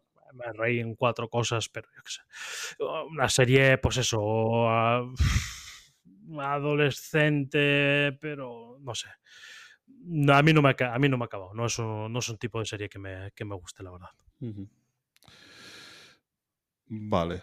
Luego en el 4 sí que tiene The Bear, temporada 2. Ahí ya hemos hablado de ella, Seriote. Hemos hablado en casi todos los tops que estaba de series. Luego en el número 3 tiene Happy Valley, temporada 3, que la he comentado yo en algún momento. Yo no la he llegado a ver, sí que tiene muy buena crítica. Es, eh, digamos, el. Digamos, el, antes se decía que era como una especie de Fargo a la inglesa, ¿no? Y bueno, yo la tengo ahí pendiente y algún día puede que me ponga. Es un poquito como más seria. Así como el Fargo suele tener siempre un poquito humor negro, esta la veo como un poquito más seria. Eh, luego, en el número 2 está Succession, temporada 4, que ya hemos hablado de ella, también muy buena serie. Y la, en el número 1, La Mesías, de Movistar Plus, que también es la que tenía yo en mi top. Bueno, y, y también Jesús López. Luego vamos con las películas, que creo que es esta chica sí que es más aficionada al tema del cine. En el número 10 está La Noche del 12, muy buena crítica, es una, es una película que tengo pendiente de ver todavía. No sé si vosotros la habéis visto. Sí, yo la vi, eh, pero en esta sí que mm, o sea, está confundida porque esta sí que es del 2022. De hecho, está la, el año pasado en el podcast que hicimos de lo mejor del 22, la tenía yo Ah, mi sí. Vale, vale, vale. vale. Sí. Pero es una película también recomendada, es un thriller, es eh, una película alemana. em, está bien, está, es recomendable también esta película. Mm, Vale, vale. Muy bien, muy bien. Menos mal que está aquí Dani para recordar esas cosas. Luego aparece por primera vez y Oppenheimer, es decir, que no había aparecido una de las películas supuestamente del año y no había aparecido todavía. Dani, tú sí que la has visto, ¿no? Sí, yo la he visto, no la he puesto en eh, mi top porque no me parecía para meterla en mi top, yo al menos yo desde mi punto de vista. La película es- está bien, ¿vale? Me he reconciliado con Nolan después de, de Tenet, pero no tanto como para ponerla en un top. Está muy bien, muy bien contada, muy bien documentada. Em, hay algunas escenas son muy buenas, eh, sobre todo la escena en la que prueban la- por primera vez eh, la bomba atómica. Es exquisita esa escena, todo con un silencio. Es, muy brutal, esa escena está muy bien. Y el resto bien, muy bien trabajado, eh, los personajes em, muy bien caracterizados conforme se van haciendo mayores. Hay, eh, hay pues como em, eh, pasos temporales, ¿vale? Actuales, en el futuro, ¿sabes? Como diciendo, como en el juicio, como antes. Eso está, está muy bien, están muy bien caracterizados, la, la verdad. Trabajan muy bien, eh, tanto Robert Downey Jr. como el... em, ay, ahora se me ha olvidado este Murphy, no me acuerdo ahora del nombre. Cillian Murphy. Eh, Exactamente. Em, vamos, trabajan, eh, trabajan muy bien y la verdad que todo eso, eso bien. Una película que, mm, que bien, que puede gustar y además si no te apetece ver eh, pues, o documentales o libros, pues bueno, aquí te lo te cuenta la historia de la, de la bomba atómica, cómo se creó bastante bien. Sí, es un peliculón. Tiene desnudos gratuitos que, a- que a mí me sobran de la película. De hecho, los veo hasta absurdo. Como no sea para denigrar a un personaje. Pero, pero es un peliculón. Es una película, además el sonido. Y no sé si lo sabíais, pero no quiso hacer nada en CGI. Así que la explosión nuclear realmente es una explosión. No nuclear, evidentemente, pero es una explosión de verdad. No sé cómo lo harían, de hecho no lo han revelado, pero, pero ya ves tú la cabezonería con lo fácil y bonita que hubiera quedado una explosión nuclear hecha por CGI, pero el tío dijo que no, que la quería hacer en... Y, y además el formato que tiene la película para verla como él quiere, pues estaba escuchando el otro día en la órbita de Endor, creo que solo hay 12 cines en todo el mundo que te pueden ofrecer la película eh, con el sistema de, de visualización y sonido que, ha puesto Nolan, o sea que muy elitista en ese aspecto. Sí, creo que hay uno en Madrid, un, un cine en No, no, Madrid que en se puede ver. en España no hay, seguro. ¿No? Lo dijeron, y eso, y además que, que es de Madrid, el, el, el Runas. Vale, vale, vale. Sí que ese sistema lo tiene el, el ¿cómo se llama? Sí, el hemisferio. Sí, sí- sí que lo tiene ese sistema, lo que pasa que ahí no va, no va a proyectar la película, claro, pero ahí sí que dispone. Vale, no, hablaron de cines, que en España no se podía haber visto en ningún cine como quiso, como Nolan dijo. Vale, vale. Pues estaría bien que el Hemispheric la, puniera- la pusiera. Ya, Lo haría por pues ir. bueno. Ujú. Bueno, luego está eh, en el número 8, nos comenta Jane by Charlotte, que parece sobre una relación entre una madre y una hija. No sé si la conocéis. Sí, esta es em, la dirige em, Charlotte Gainsbourg, la, la hija de Serge eh, Gainsbourg, el, el cantante, el cantautor francés. Eh, la actriz, eh, pues bueno, ella es actriz y ha trabajado en eh, muchas películas como Ninfomania, que luego, si no me equivoco, en la de la de Melancolía creo que también. Bueno, en muchas películas. Sé que es de ella, no la he visto, tengo ganas de verla también. Em, pero también te digo una cosa, o sea, yo tengo mis dudas de que esta se haya estrenado, se haya estrenado en el 23.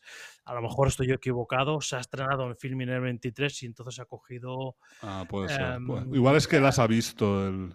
Exactamente, exactamente, podría ser. Pero a lo mejor estoy equivocado y se ha estrenado en España en el 23, ¿eh? no estoy seguro, aquí tampoco metería la mano en el fuego. Pero sé que ya su existencia de esta película ya la conozco de, Es del de hace 2021. tiempo.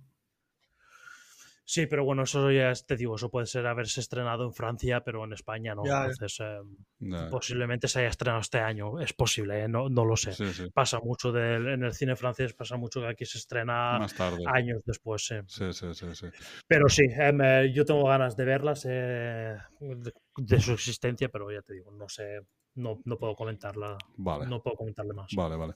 Luego en el 7 está I Am Root, que realmente no es una película, es un episodio de una serie que se llama I Am. Mm, Es eh, exactamente el primero de la tercera temporada, que es esta Movistar Plus, que se ve que son, son episodios cada uno de relatan como una especie de historia de, de- de una mujer diferente. Pero tampoco he visto nada. No sé si vosotros conocíais esto. No. Ni idea. No, yo esa no la conocía yo tampoco, no. Vale. Luego en el número 6 está Argentina 1985, sobre el juicio Pero de, los de- dictadores. seguro Que es del 2022. ¿Estás seguro? También. Porque además la estrenaron directamente en Prime. Sí, correcto. Vale, yo la, vale, la vale. vi, o sea, no sé si era el 22 o el 23, sé que se estrenó en Prime directamente y eh, sí, eso yo la vi también. Sí, está muy bien la película. Pero terrible, ¿eh? de- Terrible. Sí, pero bueno, es eh, lo que ha pasado realmente. Bueno, según eh, el nuevo presidente, no. Dice que eso no ah, pasó. bueno, claro. Ya, claro. ¡No pasó, Yo- boludo! ¡Zurdos, que son unos zurdos! Se nos ha colado el presidente de, de Argentina. Bueno. Bueno, en el número 5 tiene Upon Entry, que ya la ha comentado Dani antes. En el número 4 Te estoy amando locamente, que es una película que habla sobre el, eh, cuando la homosexualidad era delito todavía, en Sevilla, en el 77. El tema del movimiento LGTBI y tal. No sé si la habéis visto. No. No, Anda, había oído hablar de no ella. la he visto no- yo no tampoco, visto. Mm, Vale. Luego, en el puesto número 3 está Los Buenos Modales, No, no. que... Tampoco la He mirado la ficha, pero no, no la he visto esta película. Es todo actrices, solo sale un actor. Sí, sí, bueno, es de, de dos hermanas, ¿no? De- y un secreto familiar y tal. Pero tampoco, tampoco, bueno, sí, de, de dos hermanas que no se hablan y luego se reencuentran. Ah, sí, no, sí, sí que la he visto. Vale, vale, vale. Sí, sí, sí, sí, sí. Esta yo sí que la he visto. No me acuerdo ahora en qué plataforma la vi. Correcto, sí. Va de, de dos hermanas mm, que sucede algo, ¿vale? Yo no voy a decir ahora qué es lo que sucedió exactamente, porque si no sería, aunque no sería spoiler. Em, y claro, llevan muchos años sin, eh, sin hablarse y dijéramos, pues cada una tiene, tiene una criada en casa y esas criadas justamente son amigas entre ellas y eh, bueno, y intentan estas, eh, pues que se reconcilien estas dos hermanas, pues haciendo unos cuantos actos y tal para conseguir que se reconcilien. Tiene unos toques humorísticos y demás. Bien, yo no, es una película que me, que me fascinara, la verdad. Mm, Vale. Luego, en el número 2 tiene El Imperio de la Luz, que protagonizada por Olivia Colman, que es eh, sobre una mujer que trabaja en un cine y tal. Y eh, mm, bueno, es, la verdad es que es, un- es un poquito meta, supongo que por ese tema, ¿no? De que trabaja en el cine y las proyecciones. Es un poco que se escapa de su realidad a través de, de esta, de esta cine. Es la, la es la película de Sam Mendes. Y, pero no, no la he visto tampoco. No sé si vosotros la habéis visto. No la he visto, pero siendo estando Sam Mendes detrás, ojo, ¿eh? siempre sí, sí. buen director, a mí me gusta, o sea que, que no, no la descarto verla. Sa- ¿Sabéis una cosa deprimente de Olivia. Olivia Colman? Es más ¿Qué? joven que yo.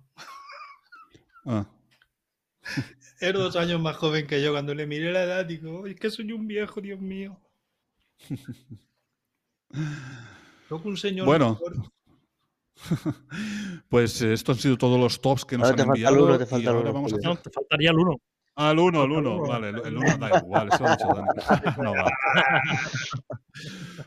Bueno, bueno, y como número uno está 20.000 especies de abejas que nos había comentado ya Dani.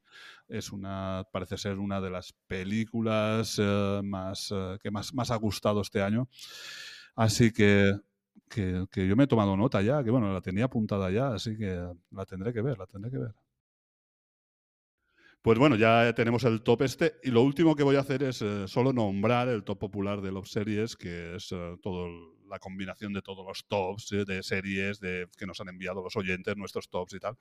De películas también hay uno, pero lo que pasa que como solo son tres no lo voy a decir. Entonces solo voy a decir lo- las 10 eh, series que más nos han gustado en general.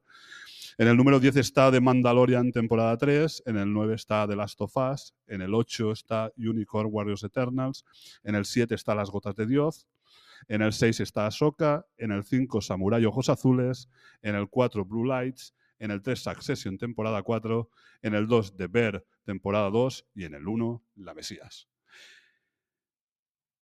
Y ahora sí, vamos a hacer un descansito. Vamos a poner musiquita. Luego escucharemos un ratito a nuestro amigo oyente Domingo, que también tiene su propio podcast, que es mm, eh, eh, Más de Mil Gritos, se llama el podcast, que es habla un poquito de desglosa y hace reviews de, de películas españolas y de cortos. Y bueno, os comentará lo que para él le ha parecido lo mejor y lo peor del año. Y luego de eso volvemos con todas las menciones, que hay un montón, porque yo no he comentado segundas temporadas, terceras, es decir, regresos y finales de temporada apenas he comentado y me gustaría comentarlos también, así como todas las menciones que tienen mis compañeros para hacer. ¿Os parece que paremos un ratito y eh, hablamos un ratito, Venga. compañeros? Por supuesto que sí.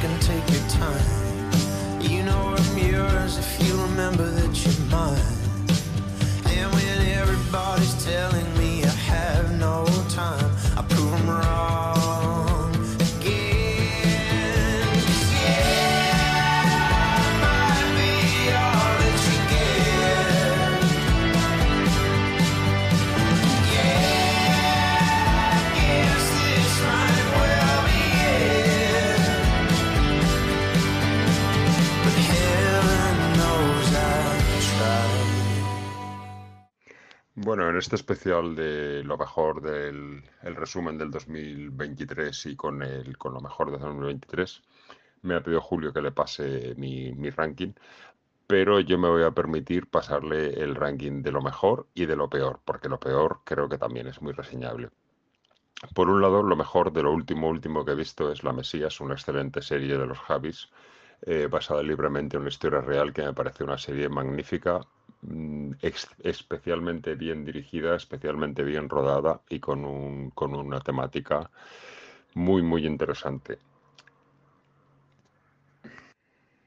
Eh, por otro lado, ya en películas, eh, una de las películas mejores que, que pude ver este año es La última noche de Sandra M, basada en supuestamente eh, los últimos días de la vida de una actriz, eh, Sandra Mozarovsky, eh, impresionantemente interpretada y una película magnífica dirigida por Borja de la Vega, que sin ser una película de terror causa auténtico terror.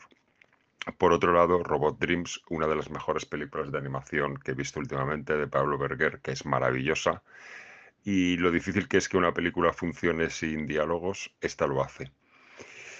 Por otro lado, en cuanto a calidades, tenemos Salta, la película que es el debut de Olga Osorio, una película de viajes en el tiempo que nos transmite eh, la, época de los 80. En mi caso, me lleva a mi infancia maravillosamente eh, llevada, eh, porque esto es muy difícil. Muchas veces las películas que hacen un viaje en el tiempo a una época pasada pues es difícil que, que alguien que ha vivido esa época eh, trague con todo. Y en, esta, en este caso tragas con todo porque todo está muy bien hecho, todo está muy bien escogido y la película es maravillosa. Eso es lo que yo aportaría por los lados buenos. Y por los lados malos, eh, Posesión Infernal, el, el remake, reboot o como lo quieran llamar esto, que me parece una película sobre, sobrevaloradísima. Me parece una película que no aporta nada, me parece una película que todo es súper forzado eh, y no, no cuenta nada y parece, parece un remake de, de Demons 2, eh, parece una copia de Demons 2 o de, o de Venus de Balagueró. O sea, la película no tiene nada bueno más que cuatro escenas que son muy inquietantes y muy fuertes, que las ves en el tráiler, y todo lo demás. Por ejemplo, la aparición de la motosierra súper forzada, el que hay una máquina de picar carne en el parking, absurdo totalmente. Una película para nada recomendable. Pero bueno, por lo menos para nada recomendable no. Es una que se puede ver, pero nada más. No aporta nada a la saga.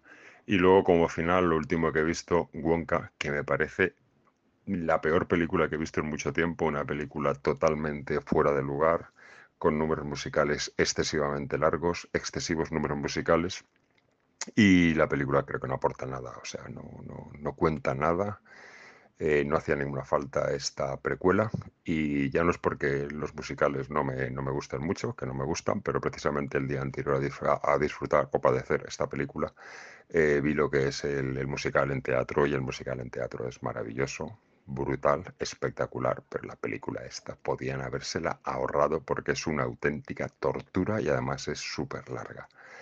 Y no sé por qué tiene tan buenas críticas, porque cerca de dos horas de auténtica tortura musical. Bueno, y esto es todo y espero que, las que os recomiendo os gusten y la que no os recomiendo, pues realmente pe- espero que os gusten a vosotros, ya que a mí no, pero porque igual vosotros lo disfrutáis, pero yo no. Así que esto es todo. Chao, chao a los oyentes de los series y espero que disfrutéis este especial. Bueno, pues ya estamos aquí de nuevo, que vamos con las menciones. Bueno, antes de las menciones, comentar de que hemos escuchado a, nuestro amigo ¿no? que nos comentaba un poquito lo que, lo que le había gustado más y lo que le había gustado menos. Y bueno, la verdad que coincide un poco como yo, ¿no? Que lo que más le ha gustado es la Mesías. Y eh, no sé, no sé si vosotros tenéis algún comentario de lo que más le ha gustado y lo que más le ha disgustado. Yo tenía muchas ganas de ver Wonka, pero como le ha dicho que no, pues ya. Lo que no sé cómo se ha atrevido Domingo a ver Wonka, pero bueno. Yo- Ya ves. Yo te lo explico. Porque eh, lo que es eh, Charlie, la fábrica de chocolate, le gusta mucho a, a su mujer. Y eh, incluso es fan de, de Tim Burton. Mm. Entonces por eso ha ido. Pero es que él odia los musicales. Yo no sé cómo ha ido a ver un musical si él odia los musicales. Yo estoy de acuerdo, o sea, a mí la Charlie, la fábrica de chocolate, a mí me gustó también. ¿eh? Es eh, de lo último así de, de, de Barton que, que, que me pareció que estaba bien. ¿eh? O sea, Menos cuando canta los Umpa Lumpa.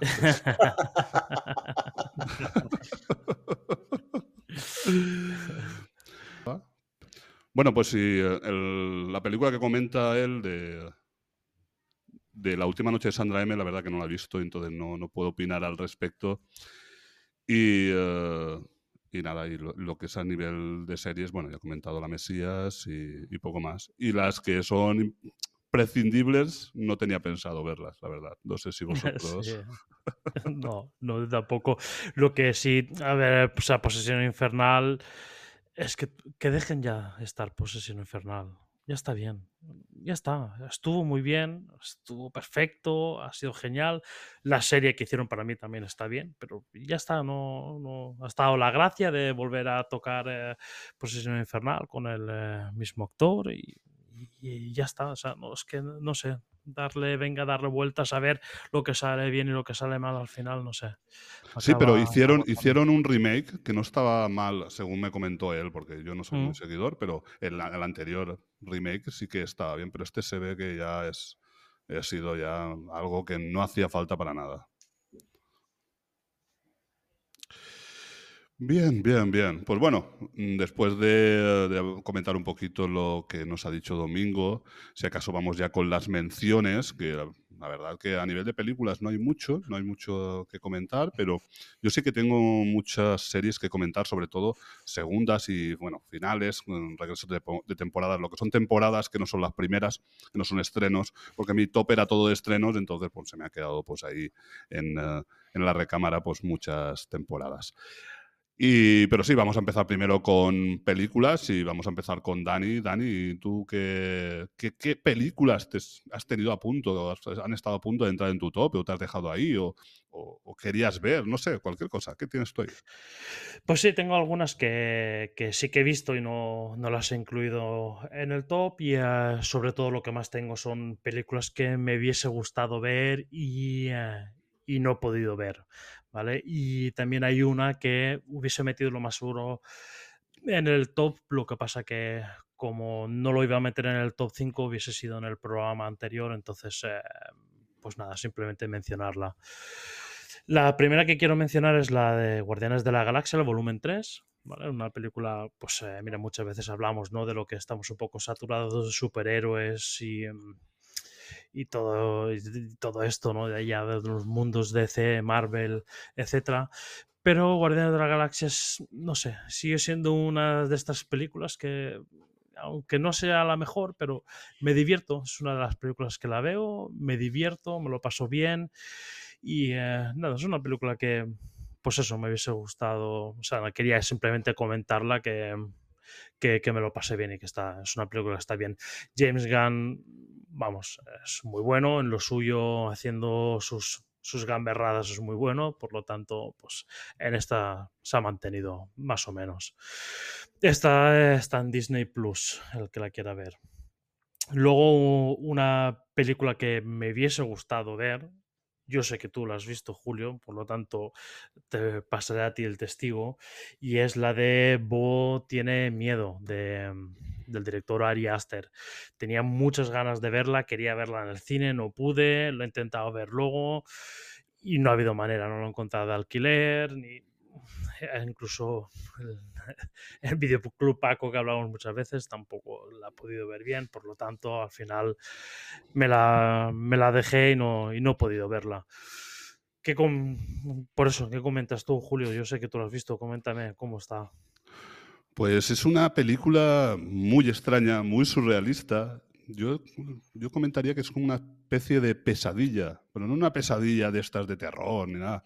Bueno, sí, puede ser terrorífico para él, pero que no, no es que salgan espíritus ni monstruos ni nada, pero es algo de estas pesadillas de que te levantas con esa sensación de, de estar agobiado de, de lo que has soñado, pues es algo así constantemente.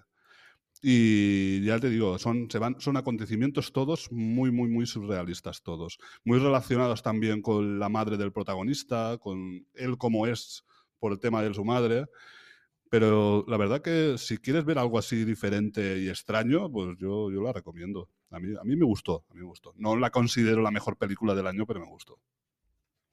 Y eh, la actuación de mm, Joaquín Phoenix, ¿qué? Siempre bien, eso siempre es. Siempre bien, ¿no? Siempre bien, sí, sí, sí. Aquí hace un papel también bastante diferente a otros que ha hecho, ¿no? Es como una especie de, de solterón, ¿no? De estos de niño de papá, pero ya adulto, de mamá, perdón, niño de mamá y adulto. No sé, es un así como dejado, dejando, es un, se, se nota que, que está dejado por la manera que tiene el físico y tal. Y no sé, la verdad que, que, bien, muy bien, él lo hace bien, como siempre. La siguiente película que me gustaría mencionar es eh, Un amor de Isabel Coixet. Mm, me he quedado también con muchas ganas de verla. Lo que pasa es que eso no lo he encontrado tampoco en ninguna plataforma y no me da tiempo. Entonces, esta se me ha quedado también en el tintero. Eh, luego, la siguiente que quiero comentar también es eh, Cuando acecha la maldad. Esta película argentina de terror. Está muy, Moisés y Samu, esta no es aconsejable para vosotros para nada. porque Esta la, tengo- la- la comentó, bueno, estaba en el top de, de- de Jesús López. Estaba, ¿verdad? Vale, vale. Pues nada, no, no recordaba que estaba ya. Pues eso. Sé que por lo visto te deja, te deja con, con algo de mal cuerpo. Es un terror así muy psicológico y es- me, me hubiese gustado verla. L- La siguiente mención eh, que tampoco he podido ver y me hubiese gustado ver es la de Los Asesinos de la Luna, del gran Martin Scorsese. Esta se me ha quedado también eh, por ver, me hubiese gustado verla también. Seguramente, o sea, por lo que tengo entendido, está, está muy bien. Y nada, próximamente, pues seguramente que como en Apple TV la estrenarán, pues, pues la veremos. Sí, sí, creo que la estrena este mes, si no me equivoco. Pero sí, si, no me, si no me equivoco, si no lo recuerdo mal, el día 12, si no lo recuerdo mal. Ajá. Pues bien, bien. Yo, yo quiero verla también. Sí, yo también. Luego otra que sí que he visto, esta eh, posiblemente hubiese entrado en eh, mi top, ¿vale? No en el top 5, pero sí eh, del 5 para atrás posiblemente hubiese entrado, que es la de los Fabelman, ¿vale? La, la, no llega a ser una biografía, pero sí que muy inspirada en sus vivencias, en cómo él vivía el cine, eh, Steven Spielberg, ¿vale? O sea, es dirigida por él también. Mm, lo dicho, no es, eh, no viene a ser una, una biografía tal cual como lo que, como lo que pasó, pero sí conforme él, eh, sí que hay cosas sacadas y conforme él lo vivió. Y hay cosas que están muy guapas, o sea, sobre todo el momento de, de David, de David Lynch haciendo de, de John Ford, ¿vale? De- del director. Es- está muy bien. está muy bien. La película me gustó y ya te digo, posiblemente hubiese entrado en el top. Esta está en Movistar Plus. Y por último, eh, otra que también me hubiese gustado ver es la última del estudio Ghibli de Miyazaki, que es El Chico la Garza. También se me ha quedado colgada por ver, no he podido verla, pero también es una que me gustaría ver. Aunque también hay algunos que me han dicho que no, no viene a ser, no es lo mejor de, de Miyazaki, pero bueno, eh, a mí siempre que sea Miyazaki, por lo menos verlo, me gusta verlo. Pues sí, yo mm, más o menos también tengo esas y alguna más también pendiente, que, que sí que tengo ya apuntaditas, pero bueno. La verdad es que lo que más me apetece ver es eh, cuando acecha la maldad, pero tiene que ser un momento de estos de, mm, de, de alegría, ¿no? Porque si se me va a quedar en mal cuerpo, mejor estar así en forma. Sí, sí, sí, sí. Pero es que es además una de esas películas que todo el mundo que lo escuchas hablar habla bien de ella. Es que aún no he escuchado a nadie Sí, que, verdad, que me la haya puesto mal. Y Sí, le sí. tengo muchas ganas. Yo de tu lista sí que tengo dos, que es la de Boo Tenimado y la de Los Asesinos de la Luna, que esas sí que las, quiero ver, pero no, no he podido verlas tampoco. El resto, pues, El Chico y la Garza la desconocía. Los Fabelman había visto con un tráiler, pero no me, no me acabo de enganchar, por lo menos el tráiler. Pero ahora que la recomiendas tú, igual sí que le, le presto un poco más de atención. Sí, está bien. Es un poco, ya te digo, es un poco el punto de vista de, desde, de Steven Spielberg, ¿vale? Una cosa como lo que hicieron eh, Cuarón y Iñárritu en, Netflix, ¿vale? Una con eh, eh, Roma, creo que se llamaba, ¿ver- y la otra... El bardo, exactamente. Un poco, no viene a ser su biografía tal cual como es, pero sí un poco em, eh, como ellos lo vivieron, sus vivencias de, en, en la juventud y tal, aunque con eh, cosas cambiadas. Entonces, pues era un poco el punto de vista de, de Spielberg. Samu, ¿quieres comentar alguna de estas películas? Sí, yo te voy a llevar la contraria con The Fableman, porque Steven Spielberg sí que dijo que era su biografía, pero que le daba vergüenza poner su apellido. Y por eso lo cambió por The Fableman. Él ha abierto el corazón ahí a, a desgarrado, a desgarro, bueno, se ha desgarrado el corazón porque es una película que si te das cuenta para un niño vivir lo que él vivió, lo de la madre, volvemos a lo que decíamos antes, para eso él fue terrible. Uh, incluso los vídeos que se ven, no vamos a hacer spoiler, pero creo que me entendéis.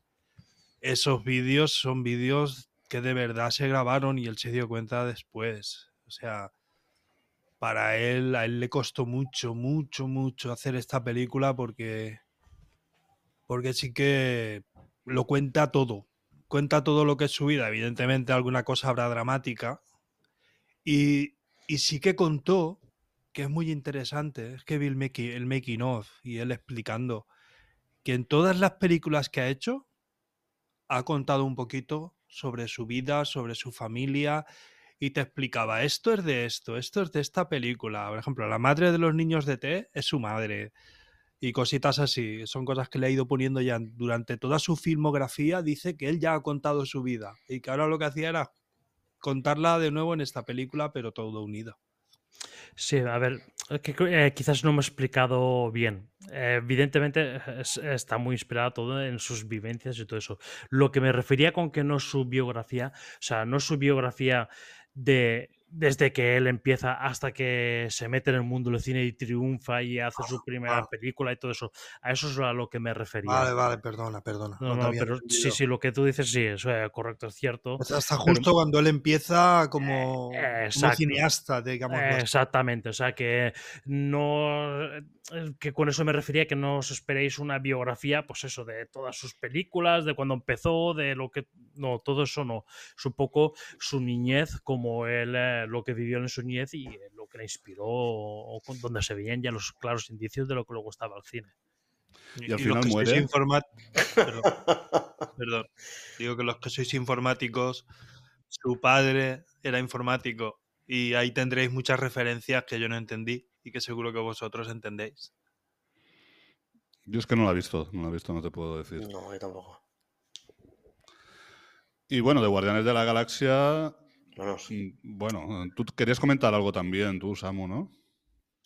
Sí, muy bonita, prácticamente lo ha comentado todo. Es eh, además del humor gamberro, ¿no? De, del director, también tiene un lado emotivo. Esta película suena a despedida, aunque luego nos enteramos que no, justo al final de la escena post créditos. Vale, Y spoiler. sí, la- la disfr- no, no es, un, no es un spoiler, es. Es que es, Muy perdón, spoiler. perdón. No, Semi, simplemente dice. Se- semi, semi, Semi spoiler. spoiler. Sí, no, dice Lord, Lord Series, no. Star Lord will be back. Es, es eso. Spoiler. Sí, Eso sí que es spoiler. No tiene, na- no tiene nada que ver con la trama, hombre. Bueno, a ver, yo, yo fui al cine a ver Guardianes de la Galaxia, fui con mi hija y la verdad que me gustó, la verdad que James Gunn sabe hacer este tipo de películas, este tipo de películas de aventura, de, de personajes que antes no conocía a nadie, sabe darle su toque y, y es muy divertida y al mismo tiempo emotiva. Es decir, que para pasar un buen rato así con familia yo la veo una, una buena película. Si esto continuara, no sé, no sé, si a manos de otro, porque James Gunn ya está en DC, así que James Gunn ya no va a tocar para nada Guardianes de la Galaxia, así que no sé lo que puede pasar. Esperemos que lo dejen Miedo ahí. me da. Esperemos que lo dejen ahí. Sí, que correcto, una buena sí. trilogía. Correcto, que se quede ahí y ya está, Sí. estuvo bien, ha sido unas aventurías divertidas y tal, y que se quedará ahí, sí. Lo Sería malo lo es que. Disney igual. No, no, no, eso, si está Cantinero, olvídate que ahí no se va a quedar, buscarán Sí. otro director y ya está. sí. Ya que Pero Snyder. Pero ya con otros guardianes. No, el, este, realmente la tercera, después de la segunda, despidieron a, a James Gunn. Disney despidió a James Gunn y se, Sí. fue a, se fue a DC. Y entonces eh, mm, querían hacer la tercera y se dieron cuenta de que no podían hacer la tercera sin James Gunn. Y, y lo volverán a contratar solamente para la película. Por eso suena tanto a despedida entonces la, la película, ¿no? Claro, claro, claro. Bueno, pues vamos con las menciones de películas de Moisés. Bueno, pues en primer lugar tengo Sisu, que es una película finlandesa y que el protagonista no habla prácticamente en toda la película. Es una película que trata de, de un buscador de, bueno, de un ex soldado finlandés que se dedica a buscar oro y, encuentra un filón de oro. Y nada, pues eh, vuelve a casa y se encuentra con un escuadrón alemán eh, nazi. Y pues se cuenta la, historia esta de, de- del choque que tienen y tal. Y es, sobre ser, es una película que, que podría considerarse casi de serie B. Pero, pero a mí me, me entretuvo bastante y está bastante bien. En segundo lugar tengo, tengo un mediometraje, que es la maravillo- maravillosa historia de, Henry Sugar. Eh, bueno, no he dicho si, si, si Su la podíais ver en alguna plataforma, se puede ver en alquiler. Y esta de Henry Sugar se puede ver en Netflix. Y esto me parece que es un, es un cuento, vamos, lo que, lo que vinisteis hablando de... de De Wes Anderson. Wes Anderson, Astro sí. City, sí. Sí. Es como una obra de teatro y tal, pero es que es una película, es un medio bueno, es- un metraje que, que es como un lugar feliz, que lo estás viendo y estás ahí tranquilo, disfrutándolo y tal, y me gustó mucho, disfruté muchísimo este mediometraje. Y en tercer lugar, eh, una película que me recomendaste tú, Julio, La piscina Bueno, yo, no, yo no lo había visto, ¿eh? Sí, sí. Eh, la podemos ver en es La piscina infinita, se puede ver en Movistar Plus. Es una película que, que hay que digerirla. Hay que digerirla. Eh, está dirigida por el hijo de. Era el hijo de. De David. No, espera. De Cronenberg. Cronenberg, sí. El hijo de Cronenberg. Y se nota la herencia de, de Cronenberg en la película. Eh, trata sobre. Sobre unos turistas que, que van a. a, pues, a un, No se dice la ciudad, bueno, se dice la ciudad, pero parece que sea una ciudad ficticia de, Europa. Y nada, eh, cometen un delito involuntariamente y les dan a elegir de si aceptan ellos el castigo o, clona a esta persona que ha cometido el delito y, y y el castigo lo, lo realizan sobre el clon. Y la verdad es que es una película curiosa. Eh, tiene momentos un poco desagradables y momentos así como muy eh, abstractos, pero en general a mí me gustó. Lo que pasa que cuando la acabé de ver, me gustó, me costó de digerir, ¿eh? pero es bastante recomendable, la verdad. Pues eh, yo es- esta me apetece mucho verla. O sea, no sé exactamente, o sea, lo que tú dices, las referencias que tú dices. Además ya me apetece también verla. Y eh, la otra, mm, esa de Sisu también, no sé, más, eh, has causado curiosidad ahí con esta. Desconocía la existencia de esta película. Y la maravillosa historia de Henry Sugar, eh, pues ya es lo que comenté. O sea, estoy un poco empachado, me empaché un poco con, eh, con eh, Wes Anderson. Quizás a lo mejor fue demasiadas, demasiado de golpe, una sobredosis. Yo la que me he quedado con ganas, bueno, me he apuntado para ver es la de Sisu. Tiene muy buena pinta. Sabemos que Finlandia fue un país colaboracionista con el, con el régimen en, en nazi, no todo el mundo evidentemente. Y me interesan mucho las películas de la Segunda Guerra Mundial que tengan trasfondo histórico, así que las buscaré. Muy bien, muy bien. Bueno, y tú también tenías menciones, ¿no, Samu? De películas. Sí, primero, continuando con Marvel, pues The Marvels. Mm, Es una película que tiene a Miss Marvel, a la Capitana Marvel, y hay una que no tiene nombre, que todo el mundo sabe que es Fotón. Pero es una película que aparte de, estar muy bien, de ser muy divertida, de explicarte por qué la Capitana Marvel no estaba en películas anteriores y tal, eh, ha, sido un filtro para haters. De hecho, ha sido la película con menos recaudación de todas la, de todos los estrenos que ha tenido Marvel en el DCU. Eh, perdón, en el, en el MCU. Y, claro, es que tiene todo lo, todo lo que mucha gente odia. Primero que son tres mujeres las protagonistas. Una es negra, una es blanca, pero la otra es, es eh, pakistaní, que es la actriz que hace de, de Kamala Khan. Iba a decir Kamala Harris, como la, como la presidenta de... la vicepresidenta de Estados Unidos. Además, no hay que decir Kamala, es Kamala. No sé por qué, pero dicen Kamala. Pues Kamala Khan es una niña encantadora que está en, haciendo la educación secundaria de Estados Unidos, el high school, Y le pasa en la serie que tiene, ¿vale? Hay una serie. Le pasa que se encuentra con un brazalete y a partir de ahí sucede todo y en la película continúa. Además es una familia musulmana con sus costumbres musulmanas. Y claro, ya sabemos el hateo que hay hacia, hacia la gente que lleva esa religión de forma normal o moderada. Así que yo lo que hago es que la recomiendo mucho para verla en familia. Eh, Os vais a divertir con vuestros hijos, con vuestras hijas sobre todo, porque es que además es que está muy bien. Tiene muy buenos momentos, muy buenos golpes de humor, sobre todo con los gatos, no voy a decir ya nada más. Y luego para bajaros un poquito el suflé o la moral, se podía haber titulado perfectamente la, la película que, que viene ahora con el título de la que ha dicho antes eh, mm, Dani, cuando acecha la maldad.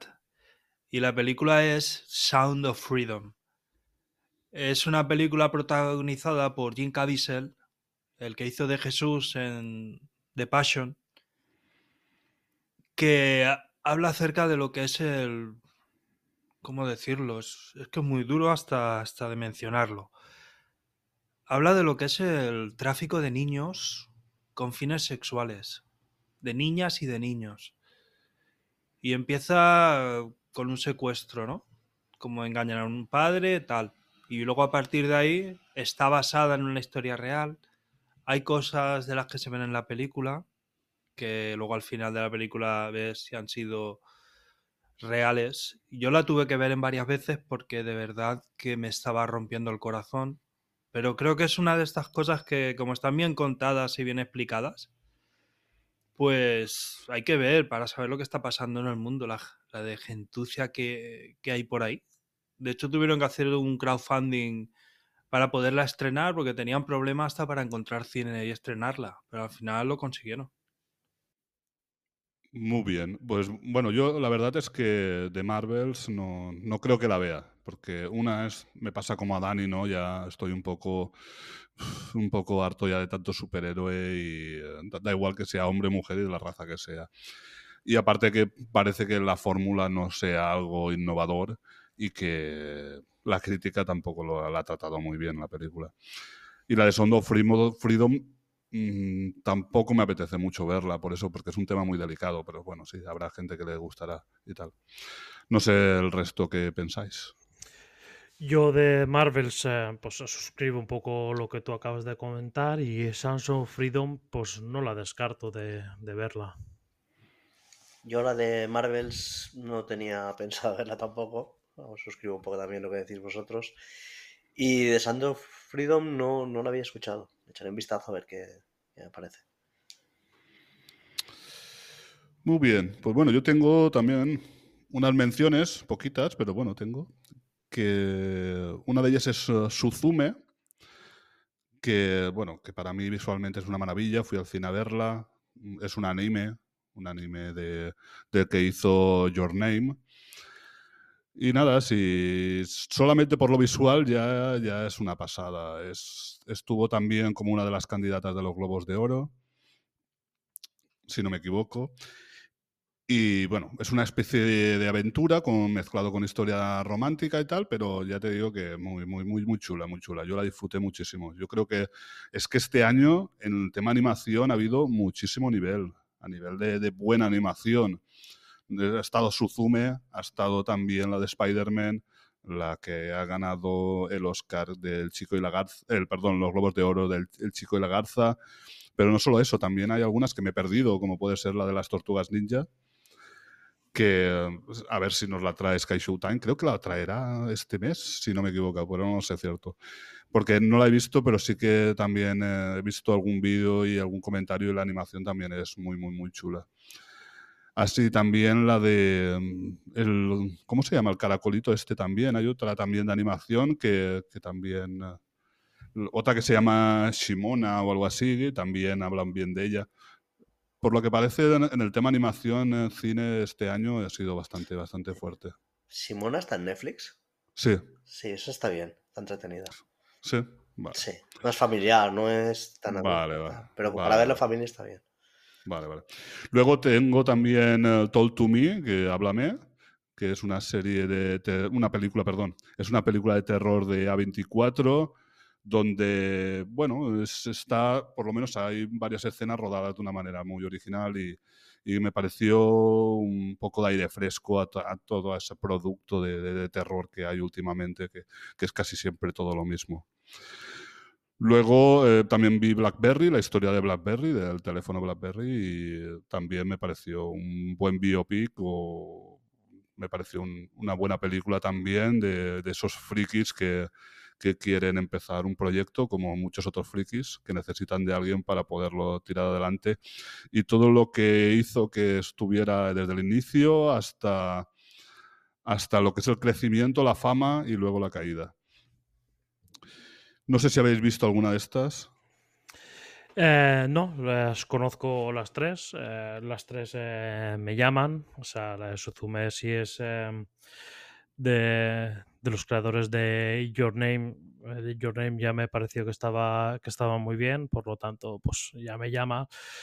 Talk to Me, pues lo que hablábamos, a todo lo que sea de, de A24, pues ya de por sí siempre me llama la atención de, de verla. Y no sé, últimamente estoy, estoy con el terror. Llevo, no sé, unos 5 o 6 películas de terror vistas últimamente y no sé, igual la, la veo también próximamente. Y la de Blackberry me llama la atención porque eh, la historia y todo eso de cómo se, cómo se consiguió y todo es, tiene que estar curioso. O sea que me llaman las tres películas, pero no las he visto ninguna de ellas. Yo Suzume y Talk to Me las desconocía. Y Blackberry tengo ganas de verlas porque me han estado tú, Julio, comentando muchísimas cosas y, y me has hecho los dientes largos y tengo ganas de verla. Sí, sí, sí, sobre todo, bueno, si has vivido ¿no? todo el tema de BlackBerry o, lo conoces o, eres así más fan de la tecnología, está, está chula. Aparte ves eh, que el, que el equipo son todos unos fricazos que, juega, que juegan en la oficina. Eh, Sí, sí, sí, sí, sí. Está chula, está chula. Pues yo la de Blackberry, la verdad es que es una película que desde que la había anunciada tengo ganas de verla, porque además ahí tengo un pequeño trauma, otro, porque nunca me la pude comprar, nunca, siempre, siempre tuve que ir por otros teléfonos más baratos y, y luego ya cuando me la podía permitir, pues ya habían salido otros que eran superiores a la, BlackBerry y con menos dinero, así que nunca tuve una, pero siempre tuve ilusión de tener una. Y me gustaría mucho ver la peli. Muy bien, Samu. Pues nada, vamos ahora con las menciones de las series. Si quieres empezar tú, Dani.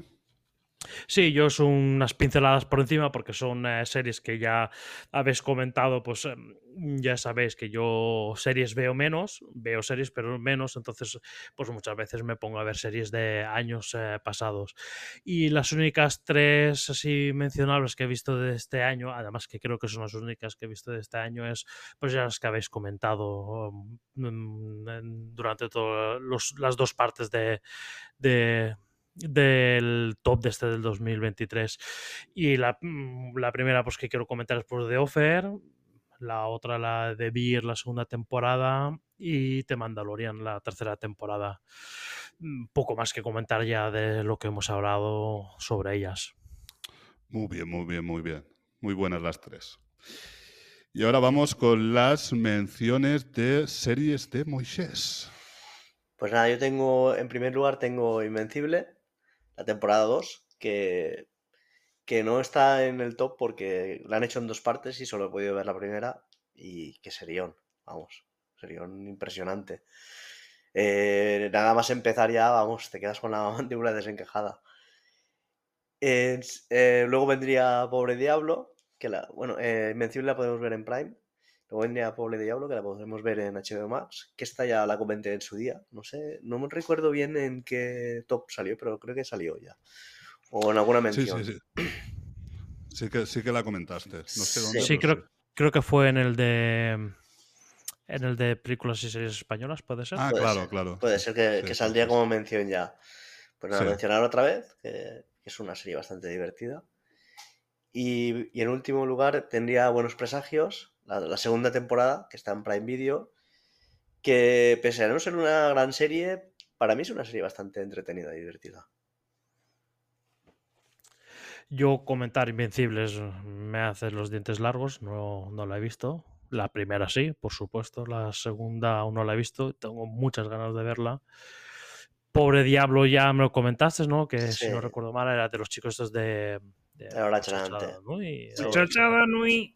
Exactamente. Sí. Y eh, bueno, está Good Omen, bueno, lo de Buenos Presagios. Yo empecé a ver la primera temporada, no me enganchó, entonces no me llama menos. Pero no, no la he visto tampoco, o sea, tampoco sabría decir. Pero Invincible es una obra maestra. Y el cómic mejor todavía. Pero es una obra maestra Invincible. Yo la recomiendo también. Muy bien. Yo, bueno, eh, lo mismo, suscribo lo de todos, ¿no? Invincible o Invencible. Muy buena temporada 2. La tenemos ahí a media, nos han dejado así un poquito. La han dejado un poco paradita para que. ¿Os digo lo que pasa? No. No, se refiere porque te, te refieres a qué pasa después con spoilers, ¿te refieres? O porque Era, era- era una broma. Como, como me he leído el cómic. Ah, vale, vale, vale, vale. Pues no. Luego, ya lo comenté, Pobre Diablo, no entré en ese humor y Buenos Presagios. La primera la vi sin. Me pareció entretenida y la segunda vi el primer capítulo y no entré. No entré en la. Pero bueno, sé que hay muchísima gente que le, ha gustado Good Omens, pero yo no soy uno de ellos. Bueno, vamos con las menciones de series de Samu. Sí, yo tengo algunas más. Primero eh, está Twisted Metal, que es una serie protagonizada por el nuevo Capitán América, Anthony Mackie, que es así postapocalíptica. Está divertida, vamos, se, se deja ver. Bueno, y también está para los para los seguidores de Brooklyn Nine-Nine, está nuestra Stephanie Beatriz. Así que Está Mm, basada, la- en, está basada en un videojuego, ¿verdad? Sí, sí. De, de conducción. puede ser, no, Sí. no soy un gamer, así que... Sí, sí, está bas- basado en una franquicia de, de- de, bueno, de Sony, PlayStation.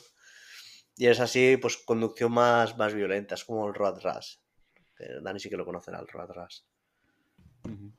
Sí, sí, efectivamente. era. Es así, Sí, pues sí. conducción, pues destrozar coches y tal. Sí, exactamente. De todas maneras, esta serie es un poquito trampa de parte de Samu porque no está estrenada en España. Pues ya hace tiempo que la, la estrenaron, que no es nueva. Ya, ya, lo sé, lo sé. Continúa, continúa. luego hay dos que tenemos la season finales estos días, que no la he podido ver, pero cuando salga el, po- el podcast seguro que ha salido, que es la temporada 4 de For All Mankind.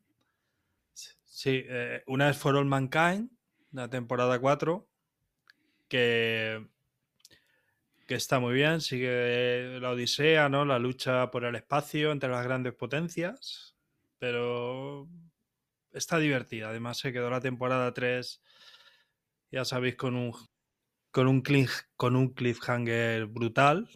Así que, digo, la vais a disfrutar mucho si no la habéis visto. Luego una sorpresa, que es la de Monarch Legacy. Monarch, que es pues, el Monsterverse. Si habéis visto las nuevas películas de Godzilla, de Kong, pues el Monsterverse son estas películas. Y la sociedad secreta, en teoría, que está detrás de todo, bueno, detrás de ellos no, investigándolos, es Monarch, como la mariposa, ¿no? La monarca, que va de Canadá a México. Y, y la verdad es que es una sorpresa, ha sido una sorpresa, la vais a disfrutar, ciencia ficción, y suponemos que como viene ahora eh, la película de Godzilla X Kong, que yo la, X, yo todo el mundo dice X, pero yo creo que es by, ¿no? Como uno al lado del otro, ¿verdad? Godzilla by Kong, porque la X también se puede decir by, así que no sé, ya veremos. Yo creo que va a estar todo entrelazado y si os gusta el, Mons- el Monsterverse, pues la vas a disfrutar. Mira, también una comedia que, que la verdad es que estaba incluso nominada a los Emmy, que es Jury Duty. Es un reality show en el que todo el mundo sabe que es un reality show, menos la víctima, ¿no? La víctima se cree que está en un, en un jurado, que ha sido seleccionado, se lo montan, se lo lían, unas situaciones y ves como todos los actores se hacen, vamos, le toman el pelo y él se lo cree, él quiere hacerlo bien y, y- y te ríes, te ríes mucho. Y otra comedia, lo que pasa es que esta se estrenó creo que a primeros de año, que es el White House Plumbers, los fontaneros de la Casa Blanca, que habla acerca del, para los que os gusta la historia, recordaréis el caso Watergate, pues el desastre que fue. Y además está contado así en un tono de humor, pero el desastre me refiero a la chapuza. Y te ríes. Además estaba Woody Harrelson nominado también a los Globos de Oro. Luego otra de ciencia ficción, que es Silo, está en Apple TV, que es un Silo. Es, es- una sociedad futurista, se supone que postapocalíptica, y viven en en un silo. En un silo que se hunde para abajo, para abajo, no sé cuántos, no sé cuántos pisos, no hay ascensor, y cada, vez que tienes que hacer un viaje a la parte de abajo, pues te lleva todo el día, para que entendáis la dimensión, ¿no? Lo grande que es ese silo. Y os va a gustar, además con Rebecca Ferguson, que yo creo que siempre da alegría verla. Y finalmente, la leyenda eh, de Vox Máquina. Esta está en Prime. Mm, Para que los frikis me entiendan, si no la han visto, hay un programa de, de estos que hacen en YouTube, que hacen en, en esta otra plataforma, ¿cómo se llama? La que tiene tanto, la que más ve la gente. Eh, Twitch, Twitch, Twitch. Twitch, Twitch, sí, gracias. Tienen millones, pero os puedo hablar de que cada episodio tiene como 4 millones o, o más de, de de de- visitas. y lo que hacen es que juegan al rol. De hecho, la página, si la buscáis, si os gusta el rol, lo vais a disfrutar, es Critical Role. Y las dos primeras temporadas son las dos primeras campañas de Critical Role. Incluso los actores de voz de la serie son los mismos actores, bueno, actores, sí, son los fricazos que están ahí jugando al rol y, y se hacen unas campañas que, vamos, si os gusta el rol lo vais a disfrutar muchísimo. Y la serie, si no os gusta el rol, también la vais a disfrutar. Además, unos dibujos animados, yo no sé qué opináis vosotros, pero me parece que están muy bien hechos, ¿no? Sí, sí, la animación es buena. Bueno, yo mm, conozco alguna de ellas, no he visto ninguna de todas ellas y em, te agradezco, Samu, que hayas explicado Los fontaneros de la Casa Blanca de qué va, porque yo por un nombre creía que era una película porno.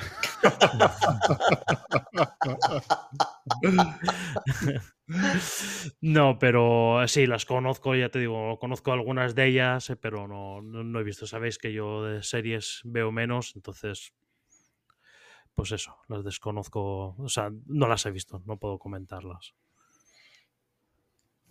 Yo conocía la de Monarch, bueno, vi algo de, de trailers y tal, pero no, no acababa de, de- de- de entrar ahí. Eh, hay, las otras prácticamente las desconozco todas. La que sí que me ha llamado es esta última que, que has comentado de, de Vox Machina. Igual sí que le, le echo un vistazo. Es Eh, temporada 2. Es temporada Mm, 2. ya. Bueno, bueno, da igual no puedo ver la 1, ¿no? No estará la 1 por ahí. Sí, sí, sí, sí, sí, sí, sí, sí. Decir que es ani- animación para adultos. Ujú. No porque salga pornografía, sino porque son Sí, temas porque, adultos. exacto, y luego un el niño no lo lenguaje puede entender, ¿no? sí. Y violencia. Y luego el lenguaje, no sé, no sé cómo lo habrán traducido, pero en inglés Mm, sueltan muchas palabrotas. Sí. Sí.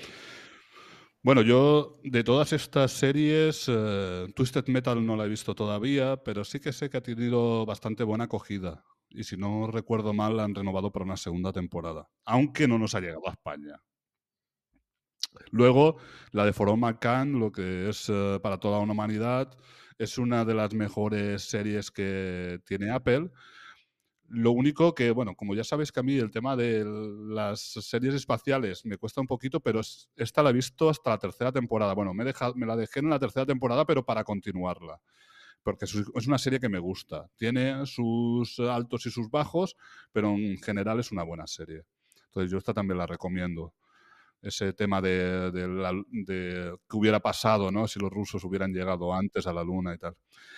Luego, Monarch, te tiene que gustar el universo Godzilla. Porque yo, yo empecé a verla y vi el primer capítulo y em, a mí no me supo a nada. Porque, porque ya te digo que no soy fan de Godzilla ni de Kong. Pero a los que sí, sí que les guste todo ese universo, seguro que les va a gustar. Además es un dramón familiar también. Ya, a mí, eso también me cansaba un poquito, todo el tema de la familia. Pero bueno, eh, eso es al tema de gustos. Luego, Jury Duty es una, es una serie, como tú bien has dicho, Samu, que ha estado incluso nominada y va a estar más nominada, que está en las listas de los top del año. Pero yo vi el primero y a mí no, no, no entré, no entré. Eh, simplemente no entré en ese tipo de humor. Luego la de Silo, vi los dos primeros. El primero me gustó, vi un buen planteamiento, un, buen desarrollo de capítulo, pero en el segundo para mí fue un bajonazo. Es decir, yo empecé a ver el segundo y me dio la sensación de estar viendo una serie de estas que veíamos en los 2000 que te hacían un piloto súper bueno y luego era como, no sé, como que se perdía en sí misma, pues me dio esa sensación a mí. También sé que es una de las series más vistas, que ha tenido muy buena acogida, que tiene muy buena producción como todo lo de Apple, pero yo no entré tampoco. Como la Y creo de, que está renovada. Sí, sí, sí. como la de Supernatural, ¿no? Con un piloto brutal y luego ya decías esto que es. Sí, bueno, Su- Supernatural ha durado un montón de temporadas. Sí, sí, pero- Es una, de- una- una serie más longevas que. Pero de pero- los- del piloto a los otros hay un mundo. Ya. Luego, los fontaneros de la Casa Blanca es muy divertida. Es decir, si no conocéis el caso Watergate, que ha- hay mucho cine, hay, hay series, hay incluso hay una serie del año pasado también sobre este tema que también estuvo Sí. muy bien con Julia Roberts y tal. Pero esta lo bueno es que le da ese toque de humor, ese toque de humor. Además sale Justin Theroux, que adivinar Sí. de, qué, de qué serie es. ¿En qué serie sale? The Leftovers. El protagonista. El protagonista. De- Y sale también, ¿os acordáis de Alexis, Alexis Sánchez, creo que era? No. Ese, No. ese que vino, un cubano que vino a España, estaba, salía mucho en Telecinco haciendo monólogos y daba mucha risa. También sale ese actor, que está viviendo en Miami. Sí, sí, yo sé No. quién dices que salía por la televisión y todo eso. Sí. Mm, Creo que en Telecinco más que nada.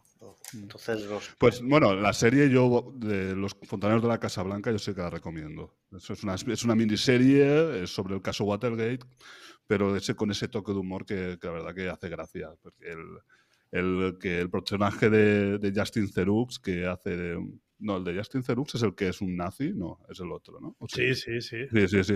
El personaje de Justin Theroux hace que es como un simpatizante nazi que, que se va... Pone es- los discursos. le, le pone, le pone un, un, uh, un vinilo con los discursos de Hitler y tal, y ahí la gente sí. flipando, tío. Es- está guay, está guay.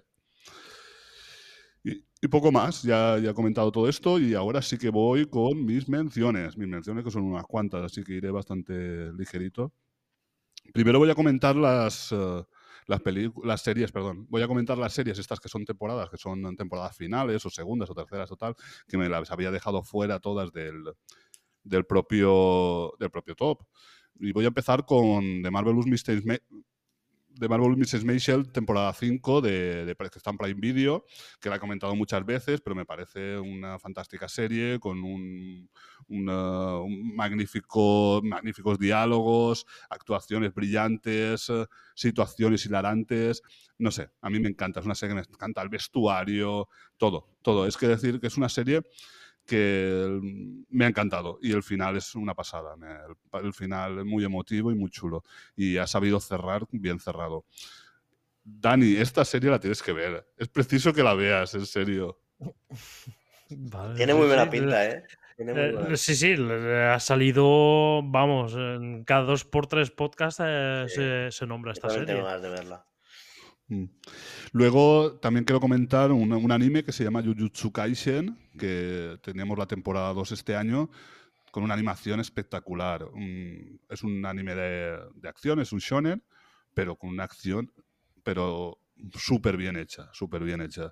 Mm, Es, ibas viendo capítulos y no sabías cuál era, cuál era mejor que el otro, es decir, se iba superando capítulo a capítulo, así que también la recomiendo mucho. Luego eh, también recomendar Slow Horses, temporada 3, que está en Apple TV. Slow Horses, que es- también la he comentado en algún otro podcast, que es de, un grupo de, espías que han hecho alguna cagada y los han metido en, como aparte, ¿no? Como, y muy divertida, muy divertida. Mezcla lo que es la, parte de humor negro con la parte de espionaje, con ese jefe que, es, que, que no se ducha y se tira pedos. Huele mal hasta por la televisión. Muy, muy, muy, muy chula también. Yo la recomiendo.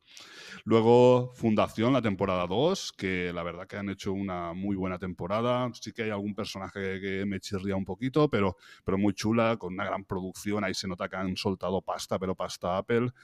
Y a pesar de ser del espacio, me gusta mucho, pero mucho. Es, para mí es una también de las series del año. Luego, eh, otro anime, Kimetsu no Yaiba, temporada 3, también de, esta está en Crunchyroll, la anterior también estaba en Crunchyroll, el anterior anime. Y Kimetsu no Yaiba, pues bueno, son de, de gente con espadas eh, cazando demonios, como aquel que dice, luchando contra demonios. Lo que ca- caracteriza es que tiene una animación increíble, increíble, de estas de que es el dibujo, pero por encima lleva un dibujo pintado y tal. Y, im- impresionante, solo por la animación vale la pena. Yo fui al cine a ver, eh, digamos, la, el final de la temporada 2 y el principio de la primera, que lo, que lo hicieron en cine, aquí en España. Me fui con mi hermano y solo, y, y solo por ver el, en el cine eh, el último capítulo, el último capítulo de la temporada 2 valía la pena porque es, tiene una animación increíble, increíble. Luego también recomendar Harley Quinn, temporada 4, pues bueno, es la, Harley Quinn es divertidísima, yo me lo paso súper bien con ella. Pon un Bane en tu vida, pon un Bane en tu vida. Luego lo que hacemos en las sombras, temporada 5, que bueno, la anterior estaba, la de Harley Quinn está en HBO Max, los que hacemos en las sombras también están en HBO Max, temporada 5. Y bueno, han la verdad que han sabido reinventarse, han puesto una tramita, han puesto algo nuevo y muy divertido, muy divertida. Y termina mm, en la temporada 6 ya. Luego, Colegio Abbott, temporada 2 o Abbott Ele- Elementary. El- en Disney Plus, también una, una serie, un documentario, un falso documental, una serie también muy divertida de un colegio, los maestros y tal, también muy chula. Luego solo Opposite, temporada 4, mm, de animación también, de uno de los creadores de Ricky Morty, aunque este, en esta temporada lo han echado a la calle, es decir, esta no ha participado, igual como tampoco ha participado en Ricky Morty, porque un tema de un, eh, una acusación de tema de abusos y tal, entonces, bueno, no, no está participando y han cambiado la voz del protagonista con este tema porque él era el que le daba la voz al protagonista. Pero muy chula, muy chula, mm, mezcla así tocos de humor con, eh, con fantasía, con incluso hay una subtrama de un muro que es así como tipo Mad Max o tal, y está, está muy guay, muy guay. Luego Big Mouth, temporada 7, que se va terminando, creo que queda una temporada, si no me equivoco, y muy divertida también, con el, el monstruo de las hormonas, bueno, lo típico de estas temporadas, con humor escatológico, pero muy divertida. A mí, verdad que me encanta. Luego Citas temporada 3, que la comentamos ya en el- estuvo ya en el top de, de películas y series españolas. También, eh, pues muy chula, igual, eh, como, como comentó Dani, no llega igual al nivel de las otras dos temporadas, pero también está muy chula. Ataque a los Titanes, capítulo final, también en Cachirroll, un anime que ya lleva mucho tiempo, que lo han dividido en 40.000 partes y al final, pues bueno, lo han terminado y bien, muy chulo, muy chulo también. Luego, una que todavía no se ha terminado, que es raro que no la haya comentado Moisés, es Fargo, temporada ha 5. pasado. Bueno, sí que la, sí, bueno, se la ha pasado, se la ha pasado comentar. Fargo, Fargo temporada 5, que bueno, Fargo, la verdad que mm, a mí me gustan todas las temporadas, pero esta 5 tiene un nivelazo, es decir, es- ha empezado muy, muy potente, con unos grandes personajes, unas grandes actuaciones, y que vale también mucho la pena. Y, y verla en Movistar Plus. Mm, A mí me quedan la pena los últimos capítulos, pero está muy, muy chula. ¿De estas habéis visto algo? ¿Queréis comentar algo? Yo algunas he visto y otras eh, me gustaría ver, pero nada, vuelvo a- un poco a lo mismo, ¿no? Series veo menos, pero sí, tengo muchas ganas. La de Fargo, la Marvelous Miss Maisel, pues eh, tendré que verla al final, porque la has comentado tanto. Y luego citas, pues eso, ya la vi, ya os comenté. Y una que me ha llamado mucho la atención es la que has dicho, esta de mm, que tiene la animación tan chula, esta de Kimetsu no Yaiba. Sí, ¿Era? sí. Pues eh, sí, ese también tengo, tengo mucha curiosidad por lo que has comentado. Sí, sí, sí. También es una serie que va de menos a más.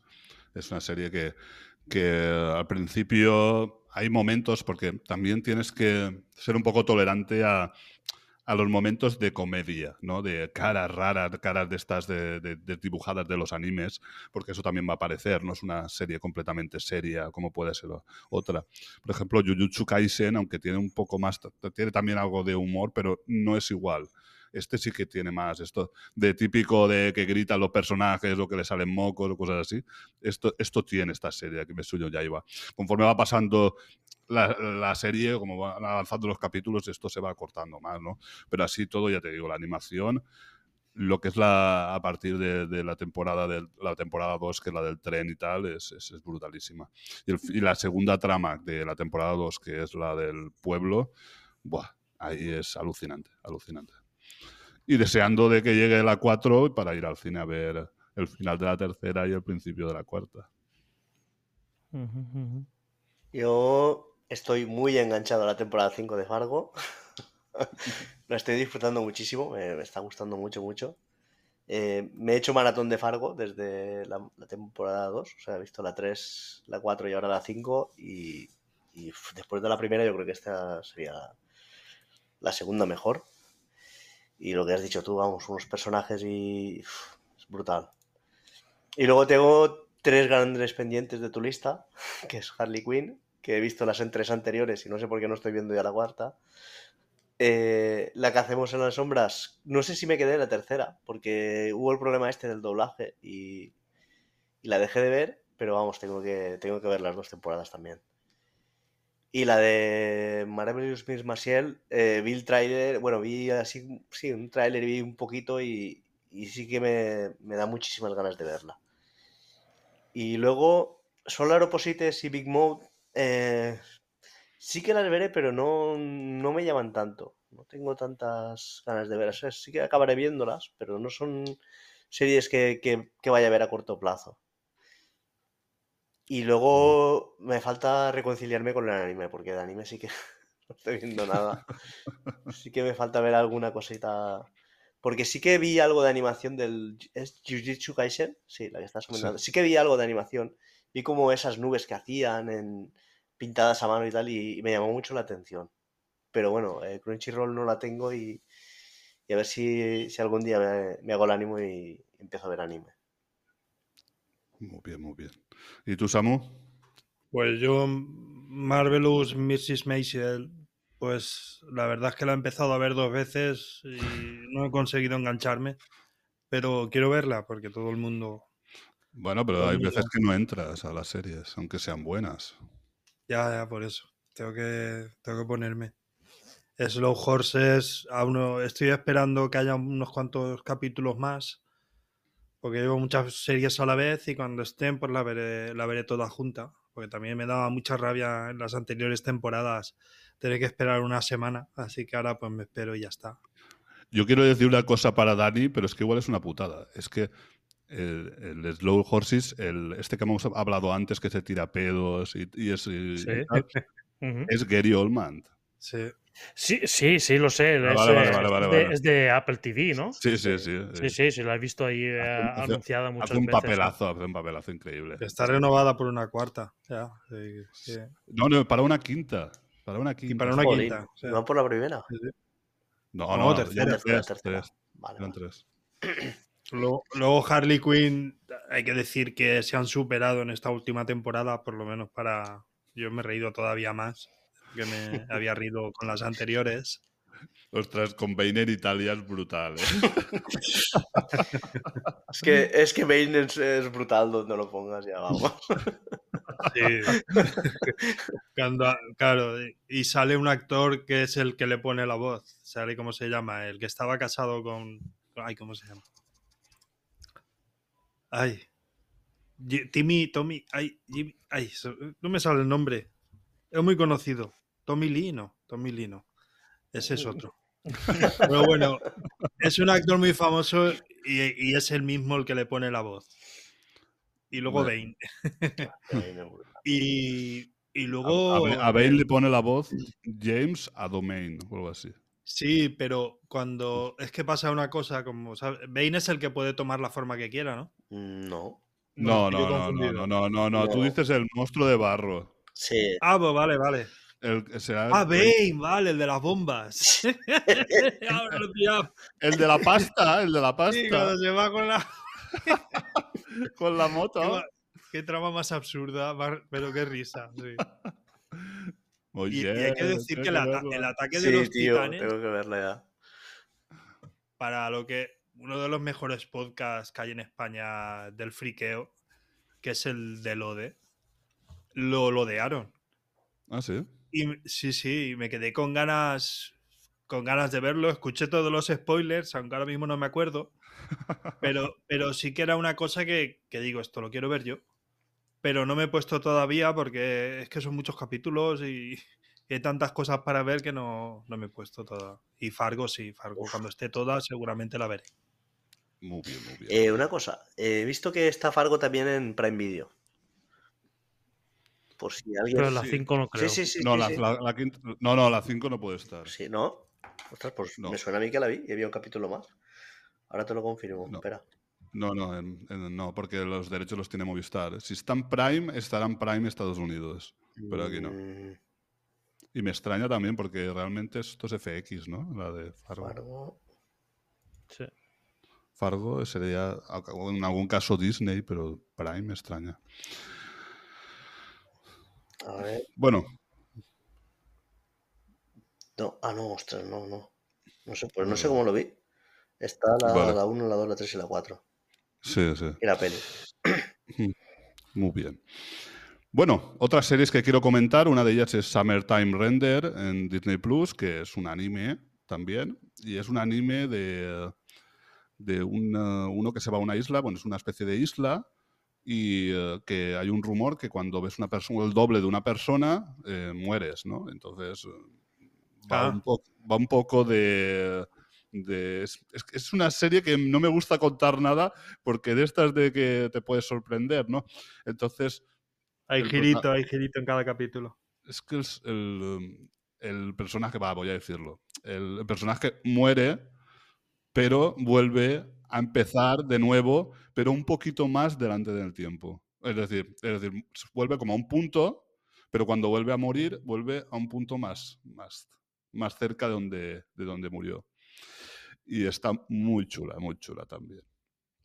Luego, quiero comentar Carol, Carol y el fin del mundo en Netflix, sobre una, esta es animación también, es sobre una, un final del mundo, bueno, quedan siete meses para que termine el mundo, pero Carol no quiere, no, no, todo el mundo está haciendo cosas que no hubiera hecho en otros momentos, como viajar o lanzarse en paracaídas, o, o, por ejemplo sus padres que van desnudos por casa y se lían con el enfermero. E- ella prefiere, ella prefiere la vida normal. Y va un poquito de eso, el autodescubrimiento, de, no sé, está chula, está chula. Luego, también quiero comentar La noche que Logan despertó, que está en filming, que es de... eh, estoy mirando. Hugh, Hugh Hackman. No, no, no. A Logan. de, de Xavier Dolan. Es una serie de Xavier Dolan y que empiezas a verla y dices, uy, esta, esta tiene, va como vas comentando poco a poco que va sobre un tema de una familia y una mujer que le queda poca vida y tal, pero es brutalísima. Si te gusta, si te gustan así los dramas profundos de eh, así de gente triste y tal, es, no sé, a mí, me, a mí me gustó mucho y no la he puesto en el top porque quiero, quiero me la reservo para otro top más adelante de, de familias y tal, pero, pero sí que sí que me gustó mucho. No solo que me gustó mucho, es que a Dani también le gustaría, estás seguro. ¿Sí? Sí, sí, sí, sí. Si puedes, mírate un tráiler o algo y verás cómo... Vale, vale. Luego Zom 100, que esta sí que la comenté en el top de, de zombies y vampiros, que está en un Crunchyroll, ya la he terminado, quedaban dos tres capítulos, porque la, lo que es el estudio de animación se ve que estaba ahí en las últimas y tardó un poco a sacar los tres últimos, pero muy chula, digamos, es lo que ya comenté en el, en el podcast, esa, crítica social, esas ganas de, superarse, de hacer todo eso que no habías hecho, esa esclavitud del trabajo, sobre todo en el primer capítulo se ve, ¿no? Y, chula, chula. Luego, entrevista con el vampiro, también la hablé en el, mismo podcast. eh, no me voy a alargar más, pues esa adaptación de a- un poco libre del de, el libro de Anne Rice. Luego, Extraordinary en Disney Plus, que se la recomendé a Moisés, pero no la he visto todavía. Es- bueno, la intenté ver en familia, pero no es, no es No una para serie ver en para ver en familia. Yo tampoco la veo tan, tan mal, pero bueno. Hombre, ya, pero para niños pequeños, por lo menos el primer bueno. capítulo no, Sí. sobre una sociedad de gente que casi todos tienen poder o todos tienen poder y hay una chica que no tiene poderes. Y bueno, los poderes que tiene la- muchos son así un poco un poderes de mierda, ¿no? Así que es una comedieta ligere- ligera, pero yo creo que a muchos le puede gustar. Luego, Terapia sin filtro, otra comedia, que aquí he puesto yo Disney, pero esto es de Apple. Terapia sin filtro, que es sobre un terapeuta que quiere cambiar un poco las maneras de hacer terapia y tal, implicándose más con los pacientes. Y la verdad que está divertida. Tiene igual algún capítulo así un poquito más flojete, pero a, mí me gustó mucho. Luego, Hell's Paradise, otro anime de Crunchyroll, donde son un grupo de, presidiarios que los llevan a una isla para que encuentren el elixir de la inmortalidad. Y bueno, en esa isla pues sale un poco de todo, unos seres, un tal, y, parece que está complicado salir de la isla con vida. Luego la serie Some- Somewhere Boy, que eh, están filming, también una serie, una miniserie chula que es sobre un chaval que ha vivido, digamos, toda su infancia hasta, hasta la adolescencia, que. Ahora es un, joven, pero toda su infancia la ha vivido en una casa con su padre, donde su padre decía que fuera había monstruos y que no se podía salir. Y entonces es cuando el chico, digamos, la, peli- la serie es cuando él ya sale y se enfrenta un poco a la vida, a la vida real que él desconoce. Y está muy chula también en filming. Después es County de Filming, que es, bueno, que es una serie, un drama basado en un cómic del mismo creador que El Niño Ciervo. Y eso sí, está muy bien, pero tienes que estar preparado para un dramón, pero dramón, de un chiquillo que, que pierde a su madre, que tenía cáncer y, eh, y su padre como que pasa, ha pasado de él, no vive con él y tal. Y, también eh, su tía se reencuentra con, con eh, su tío. El, eh, no sé, la verdad que es una, una serie que está también muy bien, pero tienes que estar con, con ganas de meterte un drama entre pecho y espalda. Luego Mashle, que está en, otro anime que está en Crunchyroll, que es de un- una especie de anime, bueno, es un anime, una especie de crítica a, a Harry Potter. Es, es en plan cachondeo de un mundo donde todo el mundo tiene magia, menos el protagonista. Entonces es una comedia, es una comedia de anime y de verdad que muy divertida. Luego es una que se me ha olvidado poner en el top, pero con- bueno, realmente ya la puse en un top, la puse en el top meta, que es Funny Woman, que está en Sky Showtime, que también me gustó mucho de, de una chica también que, intenta, digamos, eh, ganarse la vida como comediante o como actriz de comedia. Y está muy chula, muy chula, y yo también la recomiendo. No sé si queréis comentar algo de aquí. No, simplemente yo Extraordinary también intenté verla y no, no acabé de, de conectar mucho con ella. Ya. Es una serie sencillita, es decir, que es. eh, Sí, sí. Mm. sí. Sí, yo la que sí que quería ver es la de Carol y el Fritz y el mundo, que le, le eché un vistazo porque me la comentaste tú y tengo algo de ganas, sí. Mm, No he visto, me parece. He visto en algunas. Bueno, sí, claro. He visto el primer capítulo de Extraordinary y la pausa hecha posta y de entrevista con el vampiro. Y, y ahí me quedé, no seguí. Y en cuanto a Summertime Render, yo la recomiendo. Mm, A, quien no, a los que nos gusta la ciencia ficción. el- Viajes en el tiempo. Exacto, y además un misterio.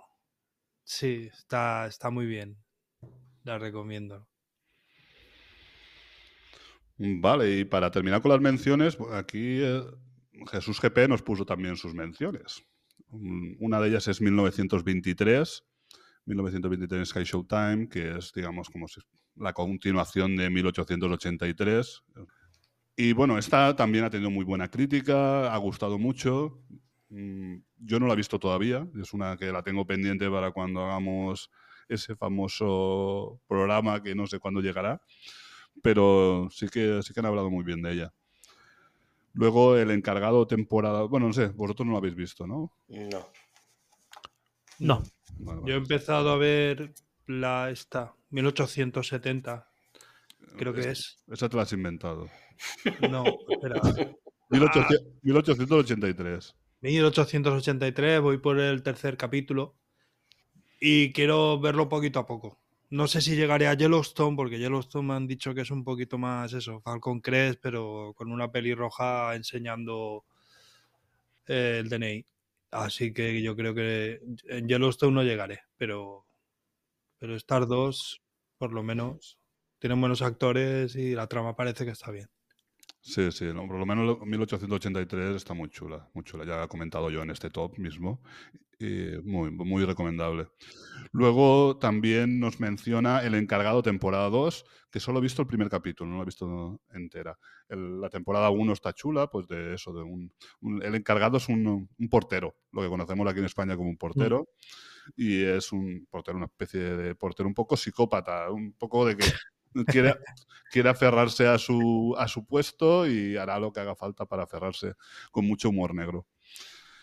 Luego también comenta Bienvenidos al Wrexham, temporada 2 de Disney Plus, que lo, lo comentó también Samu por encima, ¿no? En algún, me suena a mí que lo comentó, que de, de un eh, millonario que quiere.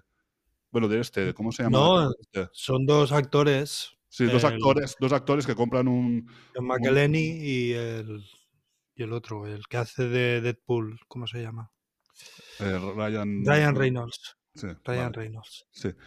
Pues eh, que eh, compran un, un, un club de fútbol muy, muy pequeñito, ¿no? Y es un poco de cómo lo van intentando mover, ¿no? Eso es, es lo que tengo yo entendido. Es Luego- una maravilla. Ya, pero a mí es como el fútbol no me gusta, no, no he visto nada tampoco. pero sí que, sí que ha tenido así bastante, bastante fama. Sí, a- a- de hecho, le han dado, le han dado el Globo de Oro. Y no sé si habéis visto la celebración. Empieza el Ron McElhenney dando las gracias, enseguida hace como que lo corta y aparece Deadpool con el, con el Globo de Oro en la mano. Está, está gracioso. Ah, Qué guay.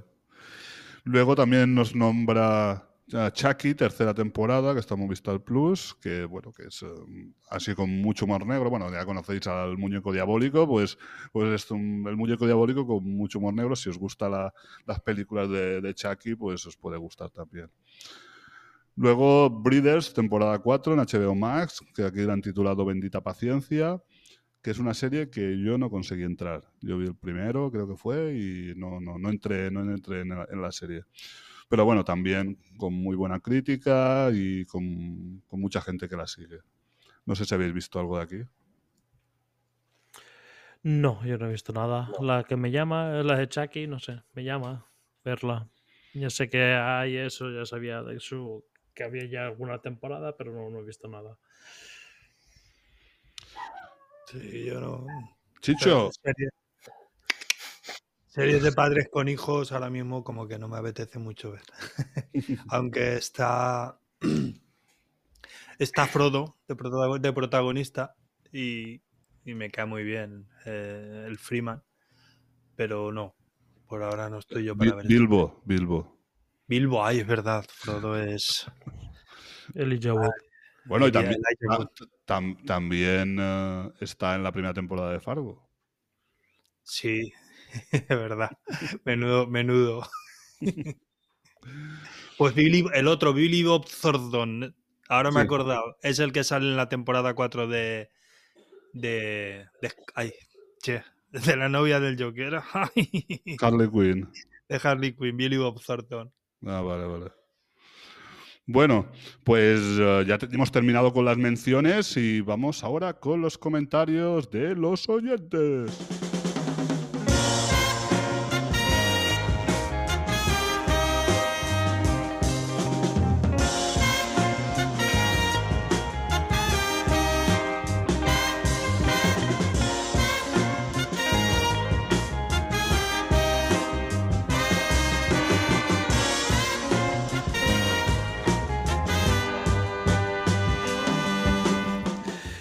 Pues eh, nada, nuestro fiel seguidor Jesús GP nos dice, no jodas que no habéis nombrado ni Curro Jiménez ni Verano Azul. Indignante. Por no hablar de dejaros médicos de familia, Los Serrano, Hospital Central o Farmacia de Guardia. ¿Puedes leer la respuesta? Y luego se... Respecto a la- Lourdes Ibar responde, ni cañas y bárbaros, compañeros, el internado, esas ya para la segunda parte.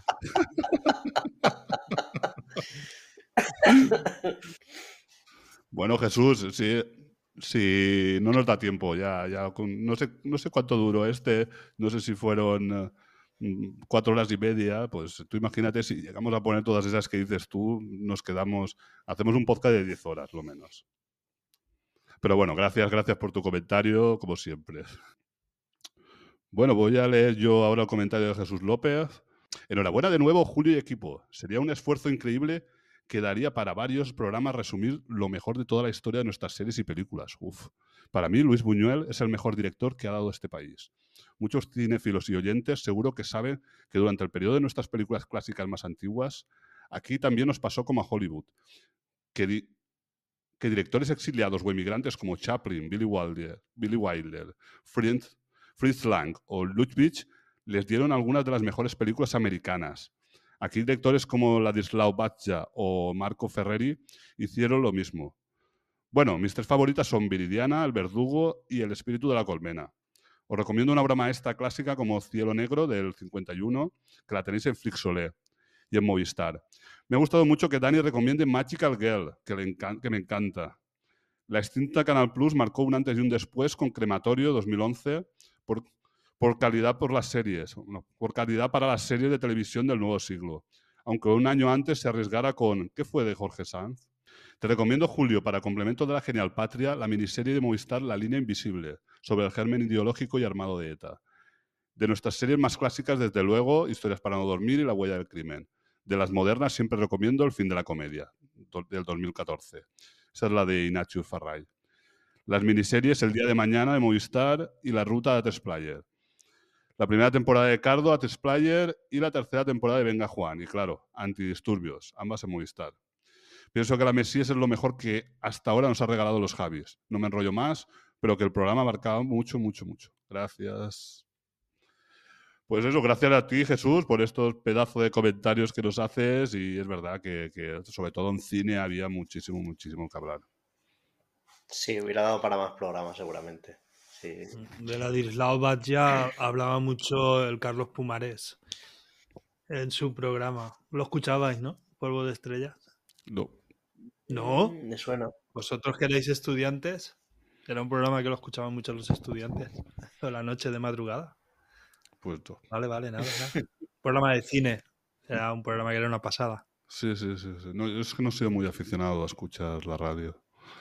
Ya, pero claro, te hablo de los 80. Ya, ya, ya, ya. De hecho, ese es el programa que me hizo a mí amar al cine como, como lo amo. Sí. Vale, pues eh, nos queda un comentario del programa, porque esto que hemos leído era del programa de películas y series españolas. Este que vamos a leer ahora es de eh, este mismo top, pero la parte 1 de las mejores series y películas del 2023, que solo ten- tenemos un comentario también de Jesús López. Venga, voy con el comentario de Jesús López. Empieza con tres emojis. eh, arbolito, Papá Noel, regalito. Dice, como siempre, Julio y equipo, muchas gracias por permitirme haberos compartido mi top. Mis favoritas, guiño, guiño, esperando a la segunda parte de vuestro programa especial. Te vamos a decepcionar. Ahora pone una medalla, una cámara y una televisión. Dice nada, deciros que como suele ocurrir, durante estos días festivos estoy viendo películas y series atrasadas que me harán cambiar mi top. Pero nada, como siempre, felicidades. Pues nada, felicidades a ti también y bueno, que sí, que ha sido también un placer, que te pregunté si querías cambiar el top, que estabas a tiempo, sobre todo los cinco primeros puestos, pero me dijiste que no, que ya estaba bien. Así que muchas Eso nos gracias. ha como pasado un poco a todos, ¿eh, Jesús? A mí no tanto porque el tema de, de ver una serie completa en tan poco tiempo está complicado, está complicado. ya. Pero sí que me hubiera podido pasar. Si hubiera sido en cine, seguro que me hubiera podido pasar a mí también. Es que al, al final de año también salen un montón de películas. Mm. Hmm. Muchísimos, una barbaridad. Una barbaridad. Sí. Y las que se han quedado pendientes. De ver. Sí, porque yo tengo ganas ya de ver Poor Things de Jojo Lantimos. Ujú, ujú. Muy bien. Ah, poor things.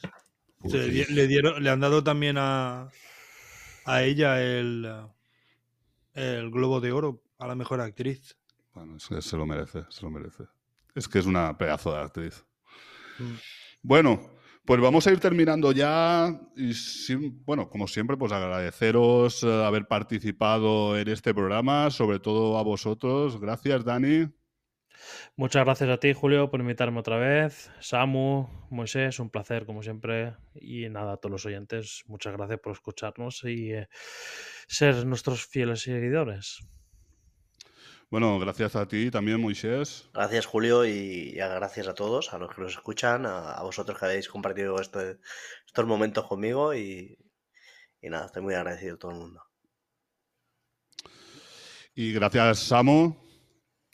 Bueno, gracias a ti, hombre, por haberme invitado y, y también a Moy y a Dani. Hemos pasado un ratito muy agradable y, y hasta la próxima. Recordad suscribiros al podcast y dejar vuestros comentarios en iVoox, en Spotify o en nuestras redes sociales. Y si queréis dejar vuestras listas o recordarnos alguna serie o quejaros de otra, lo que queráis, pues ya sabéis. Nos podéis encontrar en iVoox, Spotify, Apple Podcast, Google Podcast y otras plataformas de podcasting. Adeus! Adeus! Ninho Pierbo! muito doce.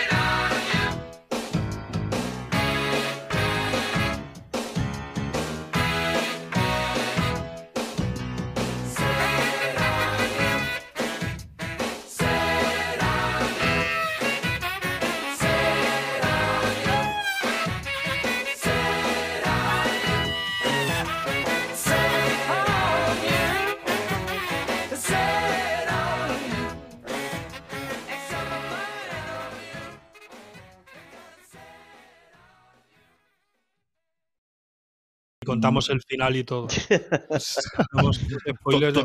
Todos los spoilers. No, no, no, no. Como sabéis, aquí nunca hacemos spoilers. Bueno, samus le escapa alguno, pero. pero, luego Julio me lo borra. Eh.